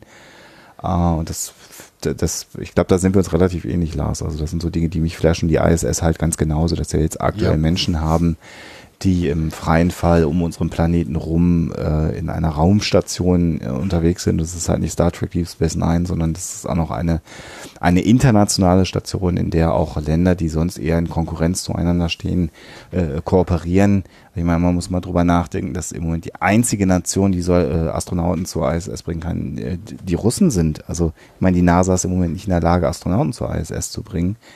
Das wäre vor wenigen äh, Jahrzehnten noch undenkbar gewesen, dass amerikanische NASA äh, äh, Astronauten äh, nach Russland äh, fahren, um da in das Soyuz äh, ähm, zu steigen. Also das, das sind auch Dinge, die mich auf so, auf so einer Metaebene dann auch, auch, auch flashen, was dieses, dieses Thema Raumfahrt, äh, Astronomie äh, ähm, bewirken kann. Also das haut mich um, wenn ich mir so Dokus von Carl Sagan oder, oder äh, so angucke. Das ist, das sind so ein bisschen meine, meine Priester vielleicht, wenn die mir was erzählen. Da sitze ich nämlich so ein Kind mit leuchtenden Augen davor. Ja, kann ich völlig nachvollziehen. Das ist großartig. Also da bist du dann nicht kritisch skeptisch oder bist du da auch kritisch skeptisch?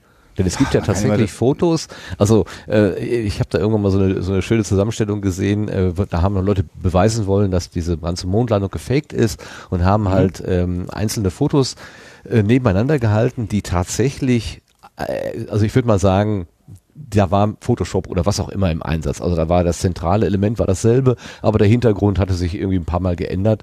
Ähm, und da habe ich auch gedacht, na ja, also da ist ja auch Bildmanipulation betrieben worden. Insofern, wenn die dann sagen, die Bilder sind nicht echt, dann haben die ja wiederum recht, die Kritiker.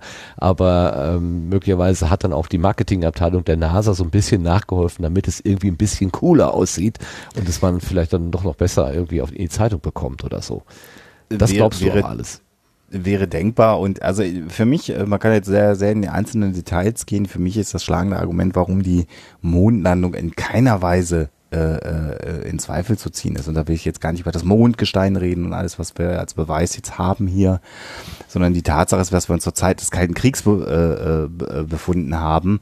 Und wenn es denn auch nur den Hauch einer Möglichkeit gegeben hätte, dass die UdSSR den Vereinigten Staaten nachweisen kann, dass die Mondlandung gefaked gewesen wäre, dann hätten die Spione die es sicherlich auch bei der NASA gegeben hat, nochmal, es war kalter Krieg, äh, natürlich 24 Stunden äh, nach der Mondlandung das auffliegen lassen. Weil, äh, und wenn man dann sagt, naja, aber die Russen waren ja eigentlich mit involviert in diese Verschwörung, dann wird langsam deutlich, dass diese Verschwörung nicht funktioniert. Also das ist für mich das einfachste Argument. Natürlich kann man wissenschaftlich jedes einzelne dieser gähnend langweiligen ähm, ähm, Beweisvideos im Internet oder Beweistexte, die es so gibt, natürlich die Banken kann sagen, doch, das ist genau so. Und ähm, das ist dann immer genau dann schwierig, wenn es unserem Erfahrungsschatz sich entzieht, was man da sieht. Weil Das auf ist- dem ist halt alles anders als bei uns. Lars? Ich fände das auch ausgesprochen. Äh, wir haben ja natürlich in dieser Sternwarte, wo ich äh, da diese Rundführung mitgemacht habe und so, äh, diese Frage auch sehr, sehr oft gehabt. Und äh, wir haben zur Mondlandung auch Themenabende gehabt, wo es teilweise richtig hitzig wurde, dass eben Leute, die der Verschwörungstheorie anhängen, die Mondlandung hat nicht stattgefunden, wirklich auch zu unserem Abend hingekommen sind, obwohl im Programm eigentlich drin stand, wir reden darüber, äh, dass die Mondlandung echt war. Und die sind dann im Prinzip hergekommen, um mit uns Zu zu, diskutieren. Äh, ja, um was? Bitte? Zu, zu stören oder, oder euch Äh, das Gegenteil äh, zu beweisen. Ja, also im Prinzip wollten die uns das Gegenteil beweisen. Ja, dass äh, die waren also nicht dafür da, um, um sich selber äh, vom Gegenteil überzeugen zu lassen, sondern eigentlich um uns zu überzeugen, genau. Und ähm, als das eben nicht klappte, äh, wurde es dann teilweise auch ein bisschen hitziger und äh, das äh, war wir- wirklich sehr interessant äh, zu sehen, wie wie fest und starr diese Geschichte war.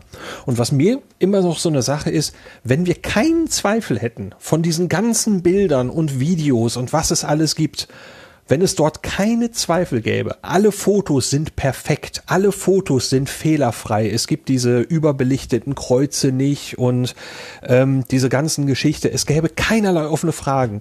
Das fände ich sehr viel eigenartiger. Bei so einem Ja, Projekt, äh, bei solchen, beim, bei einem Foto hast du immer irgendwas. Ne, so, Ja, klar. dass mal was überstrahlt oder irgendwas. Ähm, es wäre viel verdächtiger, wären auf diesen Fotos Sterne drauf. Das ist ja eine dieser Sachen. Auf den Fotos sind keine Sterne drauf. Ja, das ist ja eine halt dieser, nicht. dieser. Nee, Ja. es geht nicht.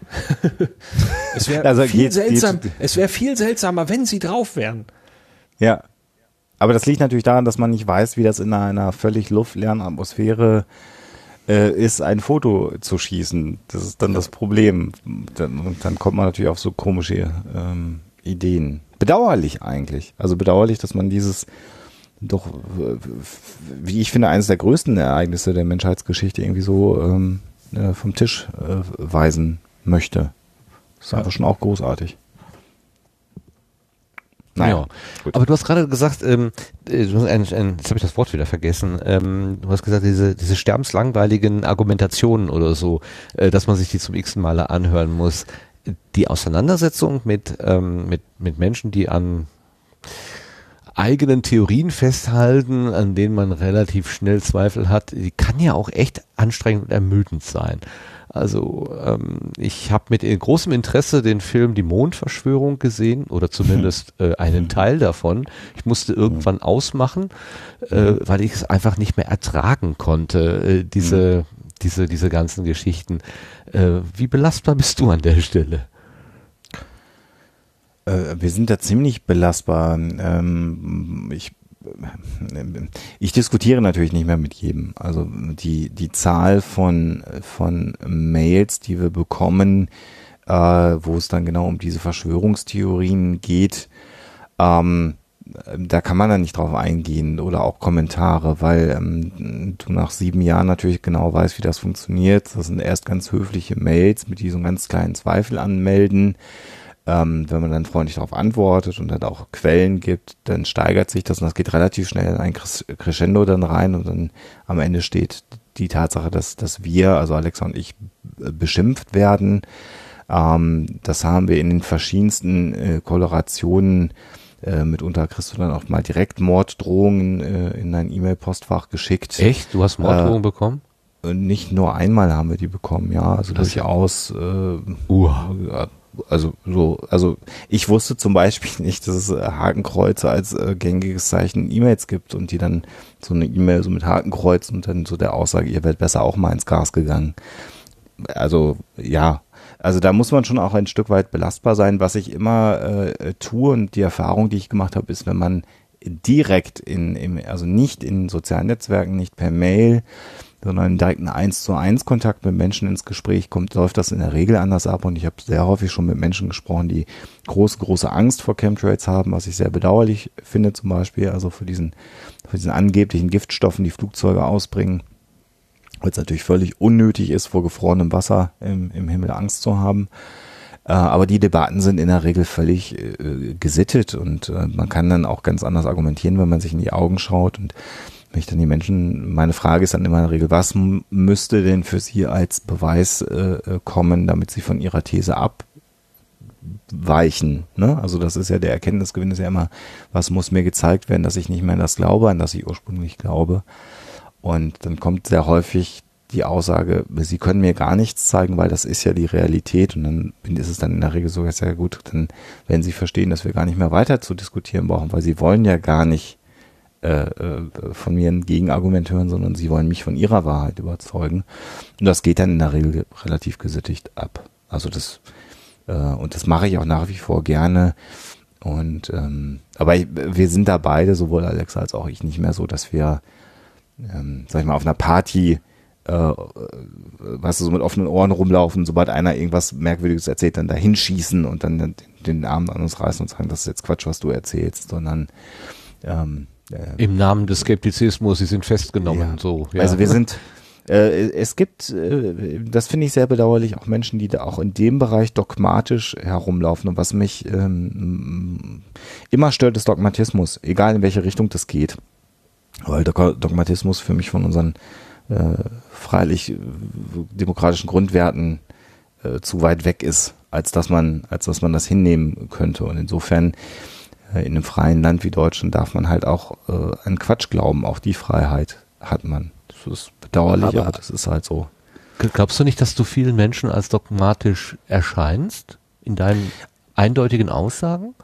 Ich glaube, die Menschen, die, äh, die natürlich äh, an, an Chemtrails, an eine Mondlandungsverschwörung oder solchen Dingen äh, glauben oder die glauben, dass der 11. September ein, ein äh, USA-intern lanciertes Attentat gewesen sind, äh, für die bin ich sicherlich ein Dogmatiker. Da ist Dogmatiker noch eher das schmeichelhafteste Wort, was, was mir so äh, nachgeworfen äh, äh, wird.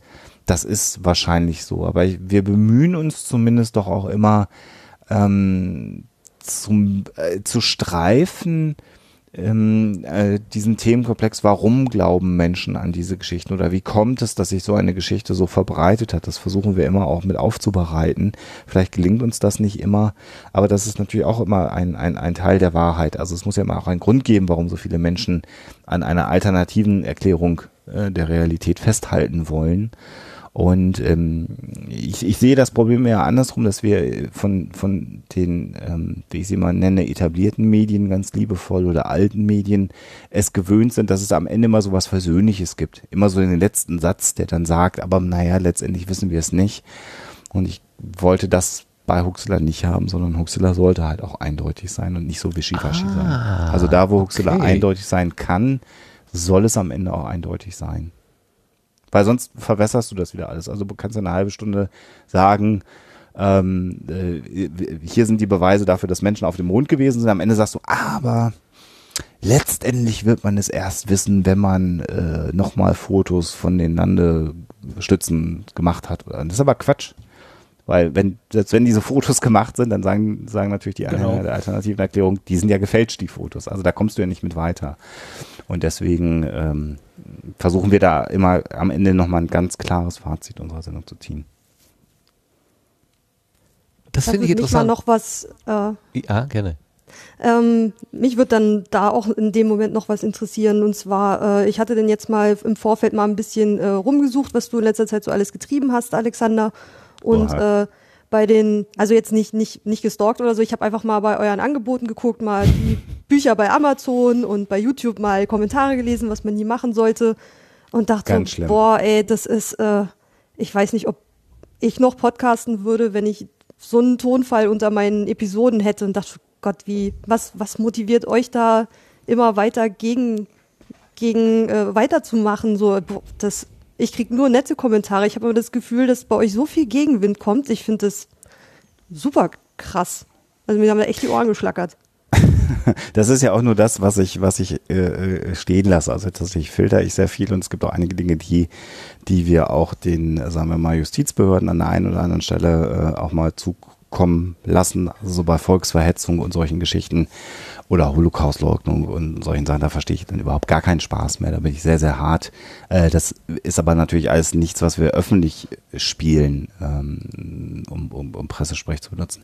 Ähm, ja, das, also die ersten zwei Jahre, als uns keine Sau gehört hat, war das auch alles ganz gemütlich. Da hatte ich einen ganz kleinen Vorgarten und da waren lauter nette Leute, die ich einmal in der Woche zum Grillen eingeladen habe und dann sind die alle gekommen, um mal hier im Bild des Sendegartens zu bleiben. Ähm, in dem Moment, wo du äh, wo du in der Zeitung auftauchst oder wenn in dem Moment, wo du diese, ich finde die ja sehr angenehm eigentlich, äh, die, diese, diese, diese Szene Filter Bubble Podcasting, weil sich alle irgendwie gut vertragen und oh, also es ist so, jeder respektiert den anderen und, und, und die Streitigkeiten sind dann eher so wie, wie unter Geschwistern, die sich mal so ein bisschen kebbeln, so nehme ich das dann in dieser, in dieser Podcast-Szene wahr. In dem Moment, wo du aber einen Schritt zur Seite machst und sozusagen im wirklich echten Leben ankommst, ist der Wind halt ganz anders und ich möchte mir nicht ausmalen, wie es denn wirklich prominenten oder berühmten Menschen geht, äh, womit die sich dann auch so auseinandersetzen müssen. Also ja, das ist so. Und um die Frage nach der Motivation ähm, aufrechtzuerhalten, ich, ich, ich keine Ahnung, ich, ich habe immer so den, den, den Ansatz, dass ich unser Land, so wie es ist, in seiner freiheitlich-demokratischen Grundordnung total gut finde. Und ich finde, dass wir so von unserer Grundausrichtung in Deutschland ein Land sind, was relativ modern aufgeschlossen mit allen Einschränkungen, die da drin sind. Wir haben Gleichberechtigung ja schon gehabt, äh, heute so am Anfang in der Sendung. Und ich möchte gerne, dass es eher besser wird, aber auf jeden Fall so bleibt. Und die Entwicklung der letzten zwei, drei Jahre, die ich so beobachte, die machen mich doch sehr sorgenvoll. Und ich sehe, äh, also als ich angefangen habe mit Huxilla, war uns immer klar, Alexa und mir, wir haben das immer gesagt, wir sind völlig unpolitisch. Völlig unpolitisch, Politik machen wir nicht, wir sind völlig unpolitisch. Und spätestens seit wir uns dann irgendwann mit Reichsbürgern oder der BAD GmbH beschäftigt haben, was wir vor drei Jahren schon gemacht haben. Also da haben die noch nicht zu Waffen gegriffen und Polizisten totgeschossen, wie es jetzt letztes Jahr passiert ist. Äh, äh, sind wir natürlich politisch geworden. Aber auch das ist für mich ähm, ein Blick und mir hat ein befreundeter Skeptiker, äh, der Florian Eigner aus Wien, mal in einem Interview, was, also da habe ich den interviewt, ähm, mal gesagt, dass wenn alle Menschen wissenschaftlich kritisch unterwegs wären und immer faktenorientiert unterwegs wären und die Politiker das auch tun würden, wäre das sicherlich ein, ein zutiefst demokratiefördernde Weltanschauung, weil es dann so Sachen wie Lobbyismus äh, und solche Dinge nicht geben würde, weil wenn man alle Fakten prüft und den Kompromiss wählt, äh, der den wenigsten Menschen schadet und den allermeisten Menschen nützt, dann wären wir ein ganzes Stück weiter. Und genau deswegen möchte ich diese Art, äh, auf die Welt zu gucken, weiter, äh, weiter befördern. Und da muss man dann halt leider auch den einen oder anderen Nackenschlag mal hinnehmen. Das ist so. Das ist dann, das ist dann halt außerhalb der Filterbubble. Da wird es dann echt schnell unangenehm. Das stimmt. Ich Jetzt habe ich den Abend ruiniert, ne? Äh, nee, nee, nee, nee, nein, nein. Ich bin total fasziniert, dass du sagst, ich bin auf Menschen zugegangen, die mir geschrieben haben, äh, ich würde dich lieber im Gas sehen oder so. Ähm, Na, auf die bin ich nicht zugegangen. Äh, Ach so, okay, das, das, das habe ich ja nicht mehr gemacht. Also, nee, nein, nein, aber weil, ich habe weil das, äh, ja, das hätte ich jetzt, äh, da hätte ich gerne gewusst, wie wie du das für dich äh, hingekriegt Nein. hast. Nein, das natürlich nicht, aber ich, äh, also ich war äh, letztes Jahr, also ziemlich genau vor einem Jahr, war ich in Österreich äh, mal eingeladen als als Zuschauerexperte bei so einer bei so einer Talkshow. Ähm, und da ging es ums Thema, Thema Chemtrails und dann waren halt drei Bauern aus Graz, die im Publikum saßen, die, dann sind die halt nach der Sendung zu mir gekommen und die waren halt wirklich verzweifelt, weil sie Angst davor hatten, dass da äh, in dem Himmel über Gras, über ihren, über ihren äh, Bauernhöfen einfach die Luft verpestet wird und dass sie Angst haben, ihre Kinder rauszulassen. Und die waren halt ganz verzweifelt und mit denen habe ich lange äh, äh, gesprochen und ähm, das war eher so der Dialog, wie ich ihn gerade geschildert habe, wo ich immer gesagt habe, was, was kann ich ihnen denn anbieten, dass, damit sie da nicht mehr dran glauben? Und, und es, äh, es war so, dass sie einfach gar nicht mehr in der Lage waren, mir was, mir was zu sagen, was ich ihnen äh, liefern konnte. Und das finde ich dann bedauerlich. Also, und das ist, ähm, das ist ein großer Unterschied mit Menschen, die Angst vor Chemtrails haben, äh, in, im echten Leben zu sprechen, als wenn du mit denen über, über Kommentarspalten, Twitter oder Facebook kommunizierst. Das sind zwar völlig unterschiedliche, unterschiedliche Dinge und die Kommunikation in sozialen Netzwerken macht mir auch nur noch bedingt Spaß und ich habe mir vor zwei Jahren oder so auch angewöhnt, ähm, in gleichem Tonfall Menschen zu antworten. Also wenn mich jemand unflätig beschimpft auf Twitter oder so, dann beschimpfe ich halt genauso zurück. Und äh, damit können diese Trolle in der Regel auch nicht gut umgehen, weil ich bin ja, keine Ahnung, äh, ich war ja in der und der Zeitung oder in der und der Fernsehsendung, ich muss dann halt ja immer höflich sein. Und dann kommen die natürlich völlig unklar darauf, wenn du halt sagst, du bist halt auch ein Vollhong und mit dir diskutiere ich gar nicht. Das äh, finden die dann nicht gut, weil das macht für einen Treuer auch keinen Spaß, wenn er sich da Nackenschläge einholen muss, sondern die wollen ja dann, dass man freundlich bleibt. Und das geht in sozialen Netzwerken eigentlich nicht gut. Also da habe ich selten eine lukrative Diskussion geführt. Im echten Leben durchaus. Das ist interessant. Ich hätte gedacht, der Troll, der will dich gerade aus der Reserve locken. Der will deine Ruhe zerstören. Der möchte gerne, dass du wutschnaubend vor ihm stehst. Ja, aber du sollst dich ja erstmal eine ganze Zeit lang mit dem beschäftigen. Und was ich gelernt habe, ist, was ich nie mache, ist äh, blocken. Das mache ich nie auf Twitter. Äh, sondern die kriegen von mir einen Schuss vom Bug und dann mute ich die für einen Monat. Und dann sehe ich das halt einfach nicht mehr. Dann arbeiten die sich natürlich an dir ab, ohne Ende beschimpfen dich, beschimpfen dich, beschimpfen dich. Also ich lese es dann natürlich nicht mehr. Und nach zwei Stunden haben die halt keine Lust mehr. Und für dich ist dann in dem Moment, wo du den einmal den Schuss von dem Buch gegeben hast, die Sache erledigt. Und sie können sich noch nicht mal mehr daran hochziehen, dass sie dann sagen können, ah, hier hat mich wieder einer geblockt, weil sie diesen Screenshot einfach nicht machen können. Und das ist sehr, sehr angenehm. Und danach ist das Thema wieder durch, weil dann suchen die sich den nächsten, an dem sie sich abarbeiten können. Und wenn das ihr, ihr Lebensziel ist, dann, dann ist das halt so. Aber dann brauchen sie das halt nicht mit mir machen. Und nach einem Monat geht der Mute dann halt wieder weg in meiner äh, Twitter-App und dann tauchen die auch nie wieder auf. Das ist so. Das ist natürlich eine gute, eine gute Herangehensweise, muss schon Ja, weil wenn du blockst, dann machen die halt einen Screenshot und sagen, ah, hier, guck mal, hier siehst Ja, du ja. hier, System, Typ hat mich geblockt, hier ist der Beweis, der ist gar nicht in der Lage, vernünftig zu diskutieren. Und wenn du die einfach ins Kissen laufen lässt, dann ist halt einfach Ruhe im Karton. Aber solche Probleme habt ihr ja nicht, weil im Sendegarten immer nur nette Leute euch besuchen kommen. Ja, also, äh, klar, also äh, ich muss ja nicht die eigene äh, Betroffenheit äh, sein, obwohl ich, ich muss gestehen, ich bin auch jemand, der sagt, äh, am 11. September 2001 ist kein Flugzeug ins Pentagon geflogen, das war irgendwas anderes. Äh, mich bin- hast du damit auch noch nicht überzeugen können, auch wenn die offiziellen Papiere alle sagen, selbstverständlich, das war die Maschine mit der Nummer hm, hm, hm, und die ist genau da abgestürzt, aber ich glaube da nicht dran. Das sagt mir alles, das, was ich gesehen habe an Ne, klar, ist ja nur alles aus der Entfernung, aber das ist alles so wenig glaubwürdig. Also da bin ich skeptisch, dass das alles so ist, Ja. wie sie mir wollen erklären, dass es so gewesen Wa- ist. Warum, warum, warum ist das für dich nicht glaubwürdig? Naja, das Loch ist zu klein, es gibt zu wenig äh, äh, Trümmerteile und das ausgerechnet äh, an dem Tag alle, äh, also dass es, dass es ein Flügel gewesen ist, also vom Pentagon, äh, ein Gebäudeteil, der gerade leer stand, rein zufällig, dass möglichst wenig Menschen irgendwie zu Schade kommen und dass keine Videoaufnahmen, die dort gemacht worden sind, von der Tankstelle und von dem Einkaufshaus oder was immer da gewesen ist, dass die alle konfisziert worden sind, ähm, bis auf diese komischen Bilder, die man nicht interpretieren kann. Ähm, das erscheint mir alles so unglaublich. Ich denke immer, meine Güte, wenn sie nichts zu verbergen haben, dann sollen sie doch mit den, mit den Beweisen auch rausrücken. Und äh, Wie dass sie würdest das du nicht denn- tun. Wie würdest du denn mit den Menschen reden, äh, deren Angehörige mit nachgewiesenen DNA-Proben vom Pentagon gestorben sind, begegnen, wenn sie dir jetzt sagen, ich finde das ziemlich kacke von dir, weil mein Bruder ist bei dem Einschlag des Flugzeugs da gestorben und da sind die DNA-Proben genommen worden. Der hat in der Maschine drin gesessen. Weil das gibt's. Okay, ja, äh, dann, dann haben die eine andere Wahrheit als ich. Und in der Wahrheit Okay. ist ja äh, Mehrzahl, also es gibt ja mindestens vier oder fünf Wahrheiten. Ähm, die können das ja von mir aus dann auch glauben. Aber im Moment würde ich nach den Bildern, die ich halt hier, ja, es ist alles zweite, dritte, vierte Hand, die, die mir zur Verfügung stehen.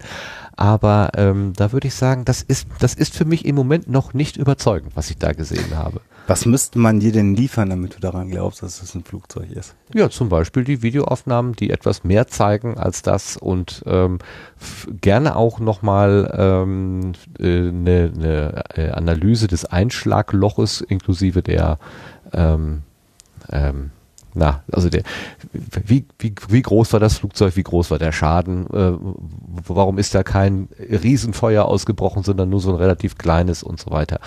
Ähm, und warum hat er so ein verstreutes ir- irgend so ein Bugrad oder hast du da wohl auf die Wiese gelegt? So scheint es. Ich weiß es ja auch nicht. Aber ich bin, ich will nicht sagen, dass das alles inszeniert ist, aber ich bin von dem anderen auch nicht überzeugt. Ich, bei mir bleibt es einfach in der Schwebe. Hm. Ja, das brauchen wir jetzt, glaube ich, nicht erörtern, aber ja. Nee, nee, Also- äh, witzigerweise, ich, kann- ich komme nur drauf, weil das war eine Hoaxilla-Folge, wo ich ähm, mit dir Würde ich heute nicht mehr so machen. Eingegangen bin. Und da habe ich gedacht, meine Güte, hat, hat, haben die beiden jetzt tatsächlich andere Quellen zur Verfügung oder interpretieren sie einfach geradliniger als ich und geben quasi ihren eigenen Skeptizis, Skeptizismus gegenüber den amerikanischen Quellen auf. Und am Ende steht, genau wie du gesagt hast, eine klare Entscheidung, es ist so.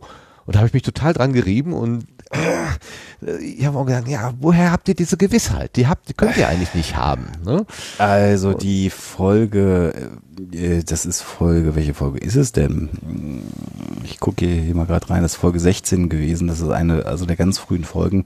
Ich würde heute eine Folge zum 11. September nicht mehr so machen, wie wir damals die Folge gemacht haben, weil die schlecht ist, weil wir schlecht mit der Quellenlage umgegangen sind und weil wir zu dem Zeitpunkt tatsächlich äh, auch noch zu blauäugig waren, was was das Ausmaß an Misstrauen äh, gegenüber den offiziellen äh, Dokumenten angeht. Also ich, Alex und ich haben schon mehrfach darüber nachgedacht, nochmal eine Folge zum 11. September zu machen, da ein bisschen mehr in Detail zu gehen und vielleicht auch nochmal deutlicher zu machen, warum, äh, ne, also dir zum Beispiel eine bessere Erklärung für das, was am Pentagon geschehen ist, zu liefern, weil das tun wir Gerne, ja. Wirklich gut. Äh, insofern ja, äh, das ist sicherlich nicht eine unserer besten Folgen. Und zwar zu einem relativ entscheidenden Thema eigentlich, wenn es um Verschwörungstheorien geht. Da müssten wir nochmal nachlegen. Nein, ähm, ich, ich, ich, kann, äh, ich kann auch damit äh, leben. Nur ich, ich habe mich halt immer ein bisschen gefragt, äh, warum ich mich mit, ähm, mit dieser Folge beziehungsweise mit, mit dieser Haltung, äh, also wir wissen, wie es ist und äh, wir geben so diesen finalen, diese finale Klärung so in die Welt, warum ich mich damit immer so ein bisschen gerieben habe. Ähm, und äh, ich habe durch das, was du gerade gesagt hast, wir wollen eben am Ende keinen Zweifel mehr übrig lassen, sondern wir sagen eine, eine Lösung, das für uns Richtige ähm, und geben sozusagen eine, soll man sagen, eine Lösungsmöglichkeit, die, auf die wir uns dann fixiert haben, äh, auch dann vor, mehr oder weniger. Ähm, da habe ich mich immer so ein bisschen dran gerieben und habe mich dann gefreut, dass ich in anderen Angeboten, zum Beispiel im Schall und Rauch, einen ganz anderen äh, Alexander Waschkau kennengelernt habe, der durchaus mit Zweifeln kämpft und das für und wider abwägt und so weiter. Da habe ich gesagt, oh guck mal, ähm, das, das, das klingt irgendwie ganz anders und jetzt verstehe ich auch warum. Der Hoaxmaster ist tatsächlich im, im Hoaxilla Podcast auch ein Stück weit eine, eine Kunstfigur, um es dann vielleicht nochmal, also schön, dass du das gerade so beschreibst. Äh, sicherlich ist das, ähm, also wenn du die beiden gegeneinander stellst, Schall und Rauch und Hoaxilla, ist sicherlich Hoaxilla nur ein, ein minimaler Teil meiner Persönlichkeit. Schall und Rauch ist da eher so der volle Ausschlag meiner Persönlichkeit. Und wenn es dir dann noch so um die Dinge wie Spiritualität oder so geht, ist dann jetzt natürlich Glaubenssache inzwischen auch nochmal eine Sache, die auch nochmal äh, eine ganz andere Perspektive gibt. Ich glaube, wenn man tatsächlich sich allen Scheiß, den ich so ins Mikrofon spreche, anhört, dann kriegt man so ein halbwegs vollständiges Bild, aber auch immer noch nicht das ganze Bild, weil ich natürlich auch einen Teil privat mir auch noch bewahren möchte. Wo, wo machst du denn da die Grenze? Wo, was privat, also es ist ja immer so die Frage ne, für, für uns Podcasterinnen und Podcaster, äh, wo hört, hören wir jetzt auf, ähm, unsere Seele ganz auszuziehen? Welches, welches Kleidungsstück, Seelenkleidungsstück behalten wir uns noch vor, halten wir an? Äh, Die, die doofe Antwort ist, das, was mir zu privat ist, halte ich zurück. das, was die Leute nicht wissen sollen. Ich kann dir das gar nicht. Ja, aber zum Beispiel, äh, du verlierst einen nahen Angehörigen und du hast, du ha hast Probleme damit. Das ist dir ja so passiert. Ähm, und das hast du ja auch sehr nachvollziehbar und, und äh, eindeutig thematisiert. Das hast du ja nicht alleine mit dir ausgemacht, sondern mit der Öffentlichkeit. Mhm. Das war mir, ja, aber das war mir auch wichtig, weil ich, ähm, äh, weil ich das, ähm, ich würde das nicht tun, aber ich, ich habe so die Erfahrung jetzt, weil ich ja auch neben den ganzen blöden äh, Kommentaren habe ich auch sehr, sehr viele sehr positive Kommentare bekommen und auch gerade, äh, wenn wir noch ein, noch ein Ding pluggen, den Psychotalk zum Beispiel dazu nehme, wo wir als Psychologen dann über Dinge reden, ähm, da habe ich gelernt, dass es Menschen durchaus helfen kann, äh, andere Menschen über so Dinge wie Verlust von Angehörigen, in dem Fall war es ja der Tod meiner Mutter, mal reden zu hören. Ähm, äh, tatsächlich hatte ich auch das Bedürfnis, äh, darüber äh, zu reden und, und das einmal, einmal äh, auch, auch, auch loszukriegen äh, von der Seele. Aber da hatte ich auch ein Stück weit den Eindruck, dass das dem einen oder anderen helfen kann. Und tatsächlich gab es dann noch ein, zwei Reaktionen in die Richtung, ähm, wo dann Menschen zurückgemeldet haben, dass sie das äh, sehr, sehr, sehr, sehr gut gefunden haben. Ähm, allerdings ist das, das zum Beispiel eine Sache gewesen, die, äh, die dann aufgenommen wurde und ich habe dann darüber geredet, wo die Sache im Prinzip abgeschlossen war. Also wo die Urne äh, beigesetzt worden ist. Meine Mutter ist ja über, über mehrere Monate verstorben. Das heißt, ich habe ja, über Monate haben wir ja als Familie gewusst, dass meine Mutter stirbt. Und das habe ich natürlich nicht in die Sendung reingenommen, weil das da so ein Teil, ähm, äh, da war ich für mich auch nicht fertig ähm, mit, mit dem, was da gerade passiert. Und das sind halt Dinge, die halte ich halt raus. Und dann ist es halt so, wenn dann Leute rumnösen und sagen, warum gibt's dann keine Folge und ihr macht wieder gar nichts und bla und blub, wo du dann manchmal denken würdest, weißt du was, meine Mutter liegt im Sterben, ich habe gerade echt andere Sorgen, als einen Podcast zu produzieren. Ähm, aber das mache ich dann auch wieder nicht, weil das ist, also da würde ich zum Beispiel, da habe ich in der Vergangenheit, ich, es gibt mehrere Situationen, wo es mal schwierig war im privaten Umfeld, da habe ich dann meine Grenze gezogen und habe dann gesagt, das geht jetzt nicht in die Öffentlichkeit. Äh, das wäre ein Beispiel zum Beispiel. Ja. Ähm, wo wir gerade dabei sind, dann lass uns noch mal die, die Formate so ein bisschen ähm, schärfen. Also Hoxilla haben wir jetzt gehört, das ist ähm, das Format, was du zusammen mit deiner Frau machst. Ihr nehmt euch mhm. ähm, ja Geschichten vor und, und klopft sie auf ihre Glaubwürdigkeit ab und schaut sie einfach kritisch an. Beispiel eben ähm, äh, hier Chemtrails oder der 11. September oder was auch immer äh, da Thema sein kann. Ich habe mal geguckt, ihr habt äh, 2010 damit angefangen, also vor mhm. sieben Jahren und habt jetzt äh, 205 Episoden gemacht. Ähm, teilweise mhm. in den ersten Jahren quasi jede Woche fast, ja. mit, mit wenigen Ausnahmen. Und es ist jetzt an, in 2015 waren es so rund 20, in 2016 sieben, aber das hast du ja gerade erklärt, dass da äh, auch diverse Dinge andere Dinge dazwischen gekommen sind. 2017 bis jetzt vier Episoden. Also ist, äh, die, die Erscheinungshäufigkeit nimmt ein bisschen ab. Insofern kann man deine Hörer, wenn die sagen, was ist da los, da hat sich was geändert, äh, an der Stelle auch erstmal verstehen. Ja, Klar. es hat sich was geändert, aber das Format gibt es weiterhin. Ja, das, da gibt es keine Verschleißerscheinungen. Na, es ist, äh, es, also die letzten zwei Jahre waren sehr, sehr, sehr, sehr, sehr unruhige Jahre. Ähm, ich habe ja jetzt auch im Januar nochmal meinen Job gewechselt. Bin jetzt halt tatsächlich auch in die, in die Wissenschaft sozusagen gegangen. Und ähm, da haben sich jetzt viele Dinge nochmal wieder neu zurecht ruckeln müssen. Ähm, aber Alex und ich haben jetzt gerade auch so ein, ein großes ähm, inneres Comeback, dass wir wieder Lust haben. Wir sind gerade dabei, redaktionell so einige Sachen vorzubereiten.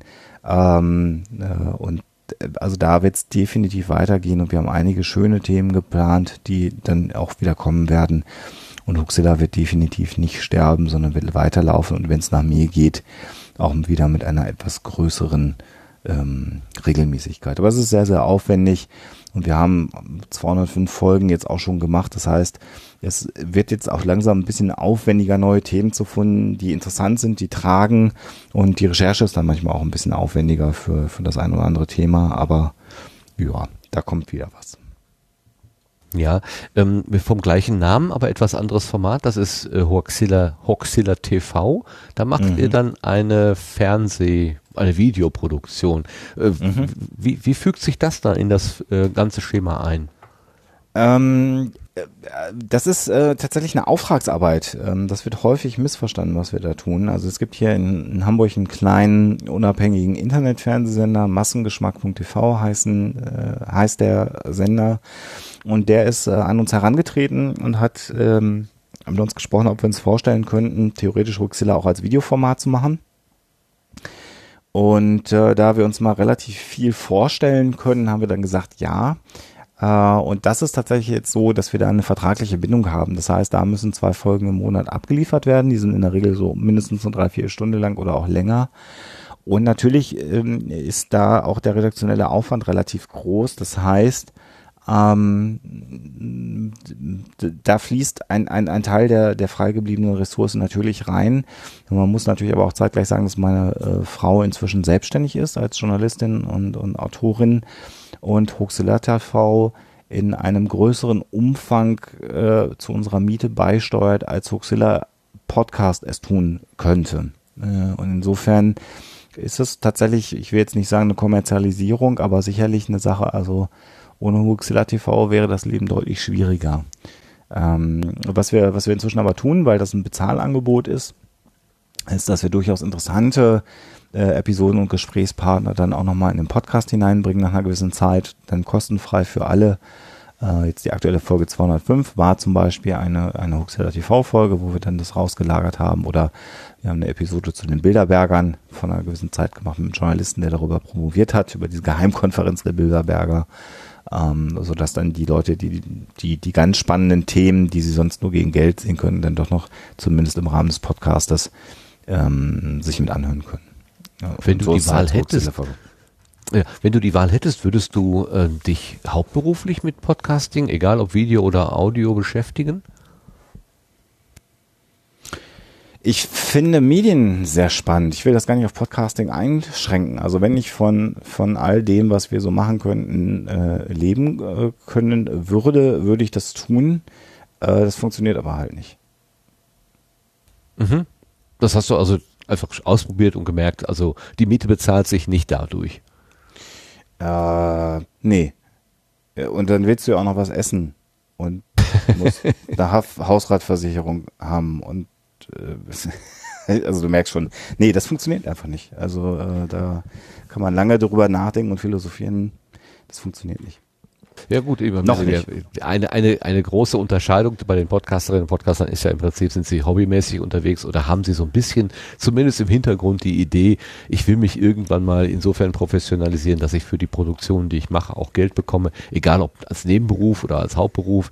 Ähm, also nebenberuflich würdest du, also du bist schon nebenberuflich professioneller Medienmacher, kann man schon sagen. Das ist so. Also vom Finanzamt ist das auch so. Ähm, Alex und ich waren auch gezwungen, im, äh, in der Vergangenheit jetzt für den äh, Stoll-Film, den wir gemacht haben, den Dokumentarfilm der GBR auszugründen. Ähm, äh, das ist dann auch so, wenn man dann sagt, oh, guck mal hier, da verkaufen die jetzt eine DVD oder Download-Content, da werden die ja super reich. Dem stehen dann natürlich auch gleich eine, eine vierstellige Steuer Nachzahlung dann natürlich dann auch dem wieder entgegen, die man dann auch bezahlen muss. Super. Ähm, Wenn man denn nicht Steuer hinterziehen will. Und äh, tatsächlich ist es so, dass das ja ähm, ein Nebengeschäft ist. Dass das mein, mein jetziger Arbeitgeber hat das auch genehmigt als Nebentätigkeit. Wie gesagt, Alexa ist selbstständig und wir haben eine sehr, sehr nette Steuerberaterin hier in Hamburg, die uns betreut. Und es hat auch nur zwei etwas längere Termine gedauert, bis sie dann verstanden hat, was wir tun und von wo überall Geld herkommt. Also das war schon relativ spannend, weil wir haben äh, Buchverkäufe, es gibt Flatter, es gibt Patreon, es gibt PayPal, direkt Spenden, dann haben wir halt Buch, Buchverkäufe, wenn ich sie nicht schon genannt habe. Äh, wir kriegen manchmal auch ein bisschen Geld dafür, dass wir irgendwo einen Vortrag halten. Das sind irgendwie, weiß ich nicht, ich glaube sieben oder acht unterschiedliche Einnahmequellen, die wir haben, die alle nicht viel bringen, ja, aber die du natürlich alle angeben musst, weil du sonst in die Gefahr kommst, dass das Finanzamt dich mal schätzt. Und dann siehst du immer ganz alt aus, wenn die dich schätzen, weil die natürlich dann immer davon ausgehen, dass du ganz viel Geld verdienst. Und das ist schon relativ müßig. Äh, äh, also wir sind natürlich total dankbar, dass uns die Leute über die verschiedenen Bezahlsysteme äh, unterstützen. Aber wenn mir einer 5 Euro PayPal ähm, zukommen lässt, dann muss ich das erstmal buchhalterisch verbuchen, damit das alles in die Steuererklärung mit reingeht. So, und dann bleiben von den 5 Euro dann halt auch entsprechend weniger über. Das ist so. Aber Vor, äh, jammern auf höchstem Niveau natürlich. vor Aber das fand die, fand die schützen euch dann auch die schwarzen Brillen nicht, genau. Das ist, das ist so, äh, und die, und die, und die äh, Steuerberaterin lächelte sehr irgendwann und, und sagte dann irgendwann, wenn ich das jetzt richtig verstehe, haben Sie zusammen ungefähr acht bis neun unterschiedliche Berufe, die sich hier gerade vor mir hinlegen. Da meinten wir ja, und dann meinte sie, dieses Lächeln so angenehm. Ich habe hier Bürokommunikationskaufleute, die sind mit einem Job gestresster als Sie. Sehr lustig. Wusste Ja, ich, dass ich das ist natürlich ein Kompliment. Ja, ja, also Ihr macht was äh, richtig. auf die lasse ich nichts kommen, auf die Steuerberaterin. Das ist schon alles gut. Aber ja, also klar. Also das ist, also Huxilla TV ist tatsächlich äh, das, das kommerziellste Angebot, aber wir brauchen das im, im Rahmen von Alexas Selbstständigkeit auch tatsächlich, um, äh, um über die Runden zu kommen. Das ist einfach so. Okay, wir müssen ja äh, auch in kurz- Hamburg wohnen. Ja, oh ja, das ist sicherlich auch nochmal eine Herausforderung. Mhm. Äh, kurz in die Zukunft gedacht, also Hoxilla äh, äh, Podcast und Hoxilla TV wird es auch weiterhin geben. Da gibt es keine irgendwie Veränderungen, die man irgendwie schon ankündigen könnte oder so.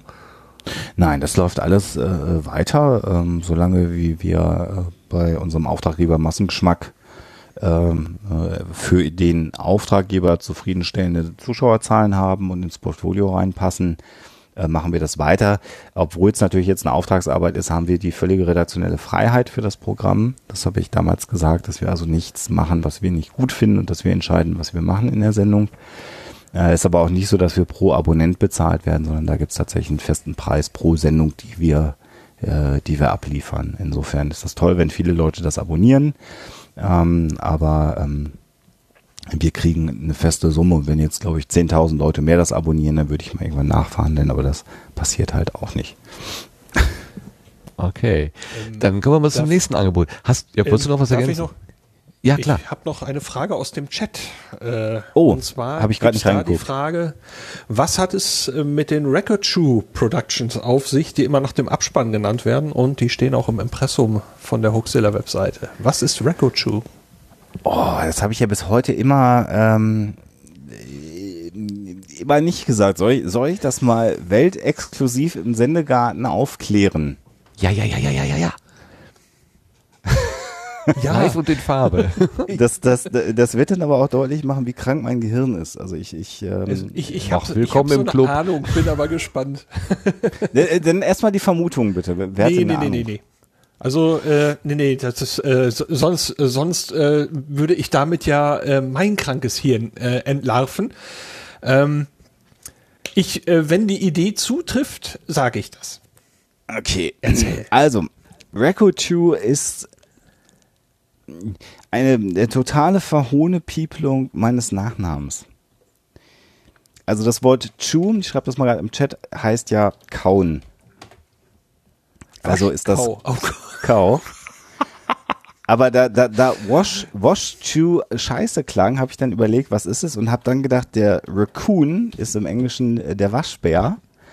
Und da ich ja jetzt aber nur die erste Hälfte davon brauche, nur das Wasch, ist es dann das Racco. Und dann kommt das Chew dran und eigentlich ist es eine völlig kranke Verhonopieplung meines Nachnamens. There you have it. herrlich, herrlich, herrlich. Lars, hast du das hat geahnt? keinen Sinn. Nee, also äh, ich, ähm, meine Gedanke kam eher so, ich will nicht sagen aus der Demo-Szene. Äh, ich meine, du hast irgendwann mal Mod-Files gemacht. Ja, Habe ich das richtig im Kopf? das ist Dass richtig. das Ja, da ja. Aus, aus, aus der Szene noch irgendein Überbleibsel wäre. Hätte gut sein können. Da habe ich auch äh, diverseste merkwürdige Synonyme gehabt, aber das Record Show ist tatsächlich für den Podcast entstanden. Das war einfach so, ich wollte da einfach irgendwas haben, was professionell klingt. Und ja, also da kommt's halt her. Jetzt wisst das. Ich habe das immer nur phonetisch wahrgenommen und habe Records, also Aufnahme, der Aufnahmeschuh. Ich habe mir was hat das mit Aufnahmen und Schuhen zu tun? Ich habe das nie so als geschriebenes Wort gesehen. Herrlich, herrlich, herrlich. Also Ja. so, so krank finde ich dein Gehirn nicht, ehrlich gesagt. Ja, okay. Das beruhigt mich jetzt ein Stück weit, ja.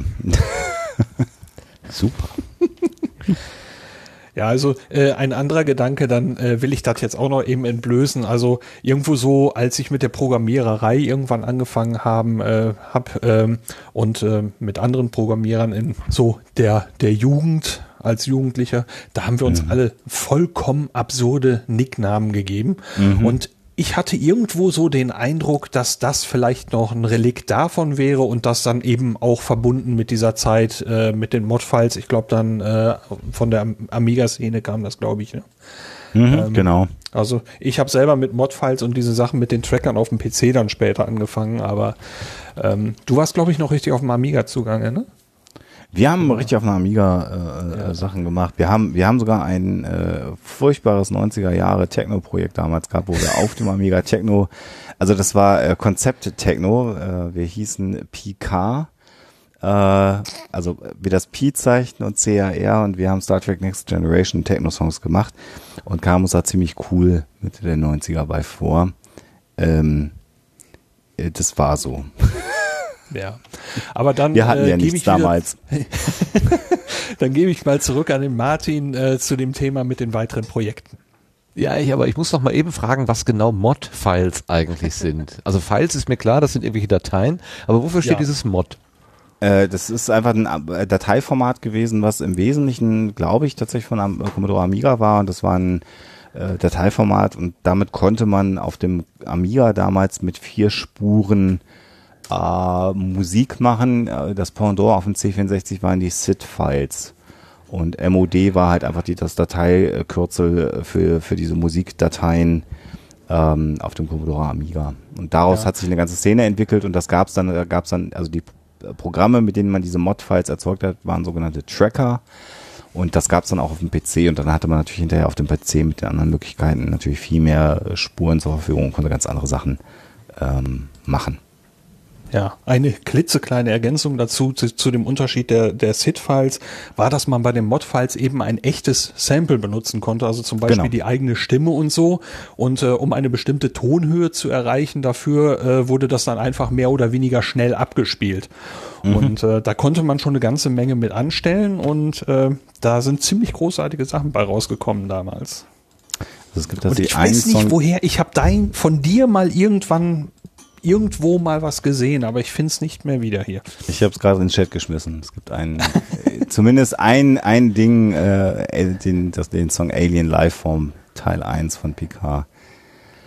Okay, ich habe das auch schon mal gehört und zwar im Psychotalk 10.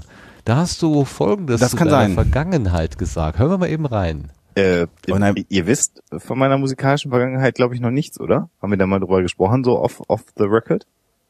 Nicht, dass ich jetzt. Nee, das, ich kann mich, äh, ich meine mich an, an etwas zu erinnern, aber erzähl, erzähl mal. Das ist lustig. Also ich habe eigentlich äh, diesen Background in einem anderen Podcast geplagt, der aber noch nicht veröffentlicht ist und eventuell auch nie veröffentlicht werden wird, diese Episode, nämlich bei Schall und Rauch. grausam ist, die letzte- ähm, Die letzte ominöse Schall- und Rauch-Episode. Nee, ähm, äh, tatsächlich habe ich ähm, sehr viel mit Musik zu tun. Ich habe nämlich, ähm, ähm, also ich habe keinen Blockflötenunterricht gemacht, Oh. ähm, habe aber pff, im Alter von neun, zehn Jahren begonnen, Orgel zu lernen. Ähm, das heißt, äh, zweimalige Orgel mit einem Stummelpedal. Das heißt, ähm, eine Kirchenorgel hat ja sozusagen nochmal so eine ganze Klaviatur an den Füßen und die Heimorgeln haben eine Oktave an den Füßen. Ähm, das habe ich über viele Jahre gelernt. Ähm, bin also theoretisch sogar in der Lage, eine Kirchenorgel zu ver vergewaltigen in äh, einem gewissen Maße und habe dann äh, ab dem Alter von 16 Jahren, weil mein damaliger ähm, äh, Musiklehrer, der mir das äh, Musik, äh, Musizieren an der Orgel dann beigebracht hat, zu dem Zeitpunkt seinen Führerschein verloren hat, ähm, äh, äh, als äh, als Mus Hausmusiker einer Kurresidenz in äh, Bad Salzuffeln gearbeitet. Das erklär uns doch jetzt bitte einmal. Hausmusiker in einer Kurresidenz in Bad Salzuflen. Nichts hätte ich mit weniger mit dir in Verbindung gebracht als das.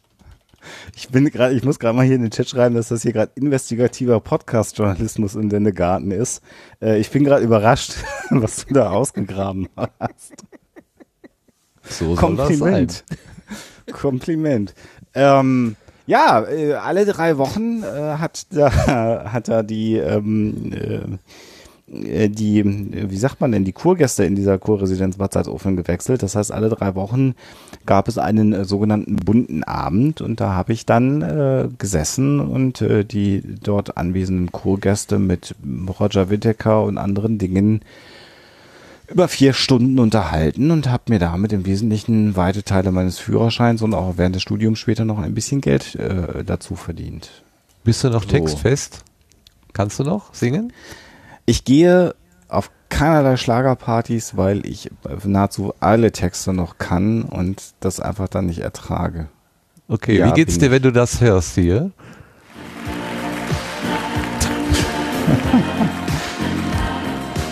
Zuckt es in deinen Händen, in deinen Füßen? Nee.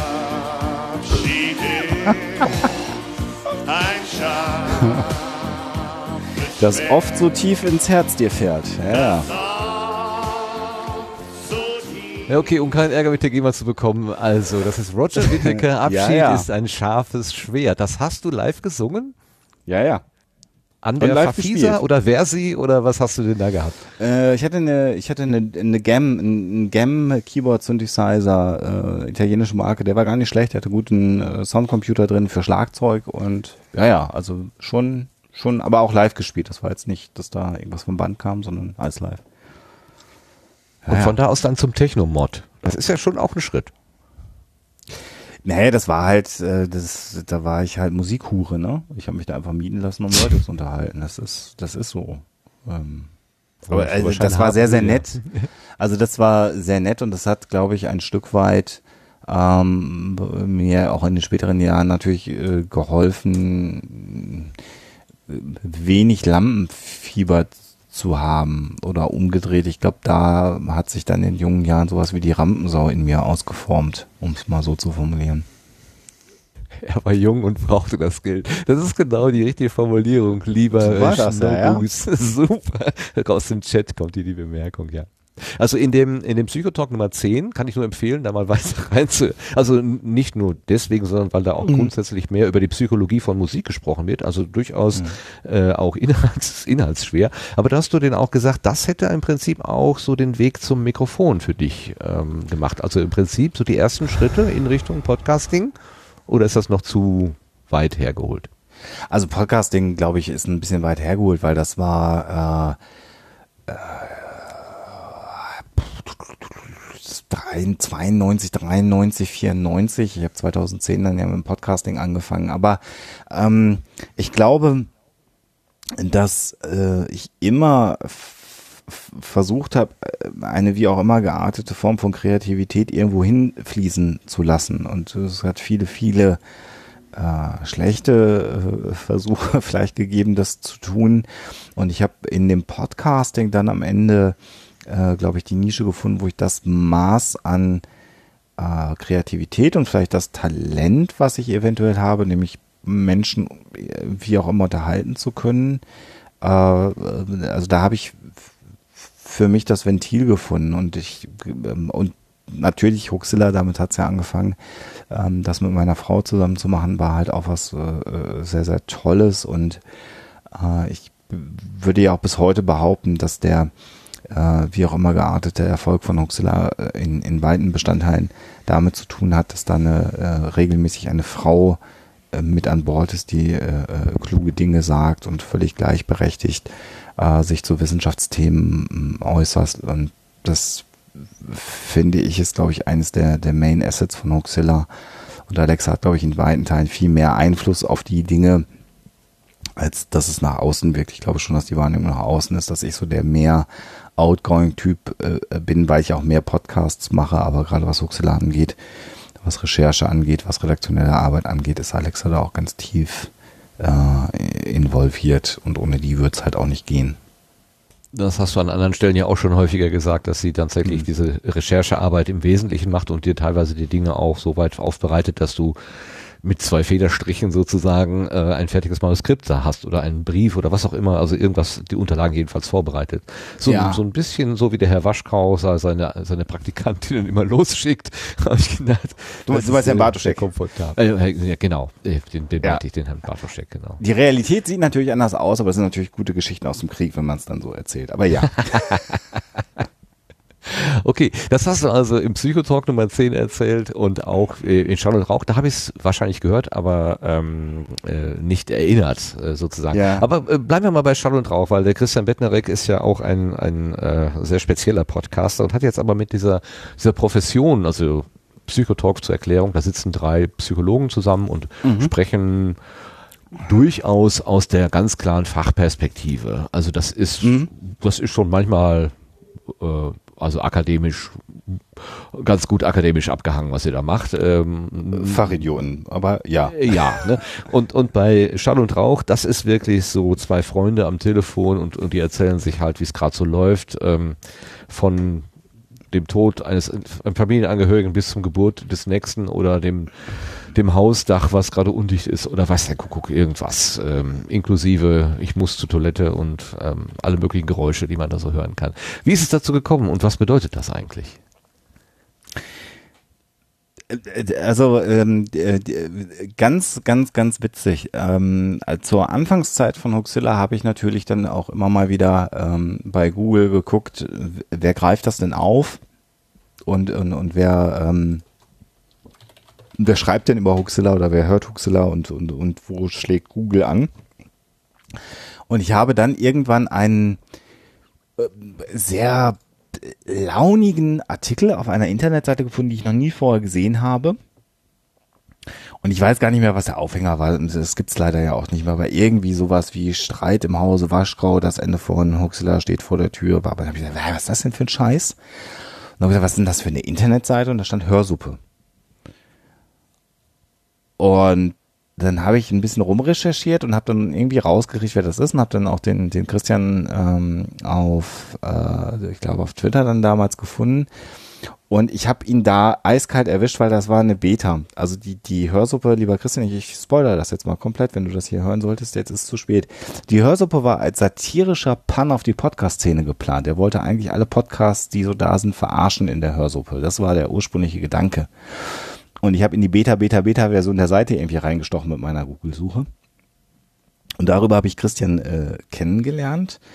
Und das war dann immer so, dass Christian äh, von uns auch gespoilert wurde. Das heißt, Christian wusste immer einen Tag, bevor die Sendung veröffentlicht wurde, was das Thema ist. Was ihn immer sehr gefreut hat, weil er dann sich ein bisschen besser auf den damals Daily Podcast vorbereiten konnte. Und dann so, das war irgendwie, das war der Deal. Deswegen kam Huxilla auch, glaube ich, immer relativ plakativ damals in diesen Daily Podcasts vor. Ähm, und dann habe ich auch gelegentlich mit ihm geskypt. Und ich fand Christians Stimme oder finde Christians Stimme unfassbar geil. Und ich wollte unbedingt mit dieser Stimme zusammen einen Podcast haben. Und Christian hat sich total geziert und hat immer gesagt, wir haben kein Konzept, wir müssen ein Konzept haben. Und wir haben, glaube ich, ein Jahr oder anderthalb Jahre rumgeeiert, weil wir ein Konzept haben wollten. Und das Beste, was uns dann eingefallen ist am Ende oder auf das ich ihn dann breitschlagen konnte, damit er endlich mal auf Sendung geht, war dann dieses Schall- und Rauch-Konzept von, von zwei alten Opas, die auf der, auf der Bank sitzen und vom Krieg reden, den es niemals gab. Und das war dann auch am Ende das Konzept. Und das ist, ähm, ich glaube, Schall und Rauch ist ein Podcast, der, glaube ich, für keine Zielgruppe oder mit, mit keinem, mit keinem Ziel produziert ist, außer mit dem, dass, dass Christian und ich dann einfach mal, wenn wir die Gelegenheit und die Zeit haben, zwei Stunden miteinander reden. Und äh, offensichtlich gibt es Menschen, die das unterhaltsam finden, wie, wie viele das dann auch immer sein mögen.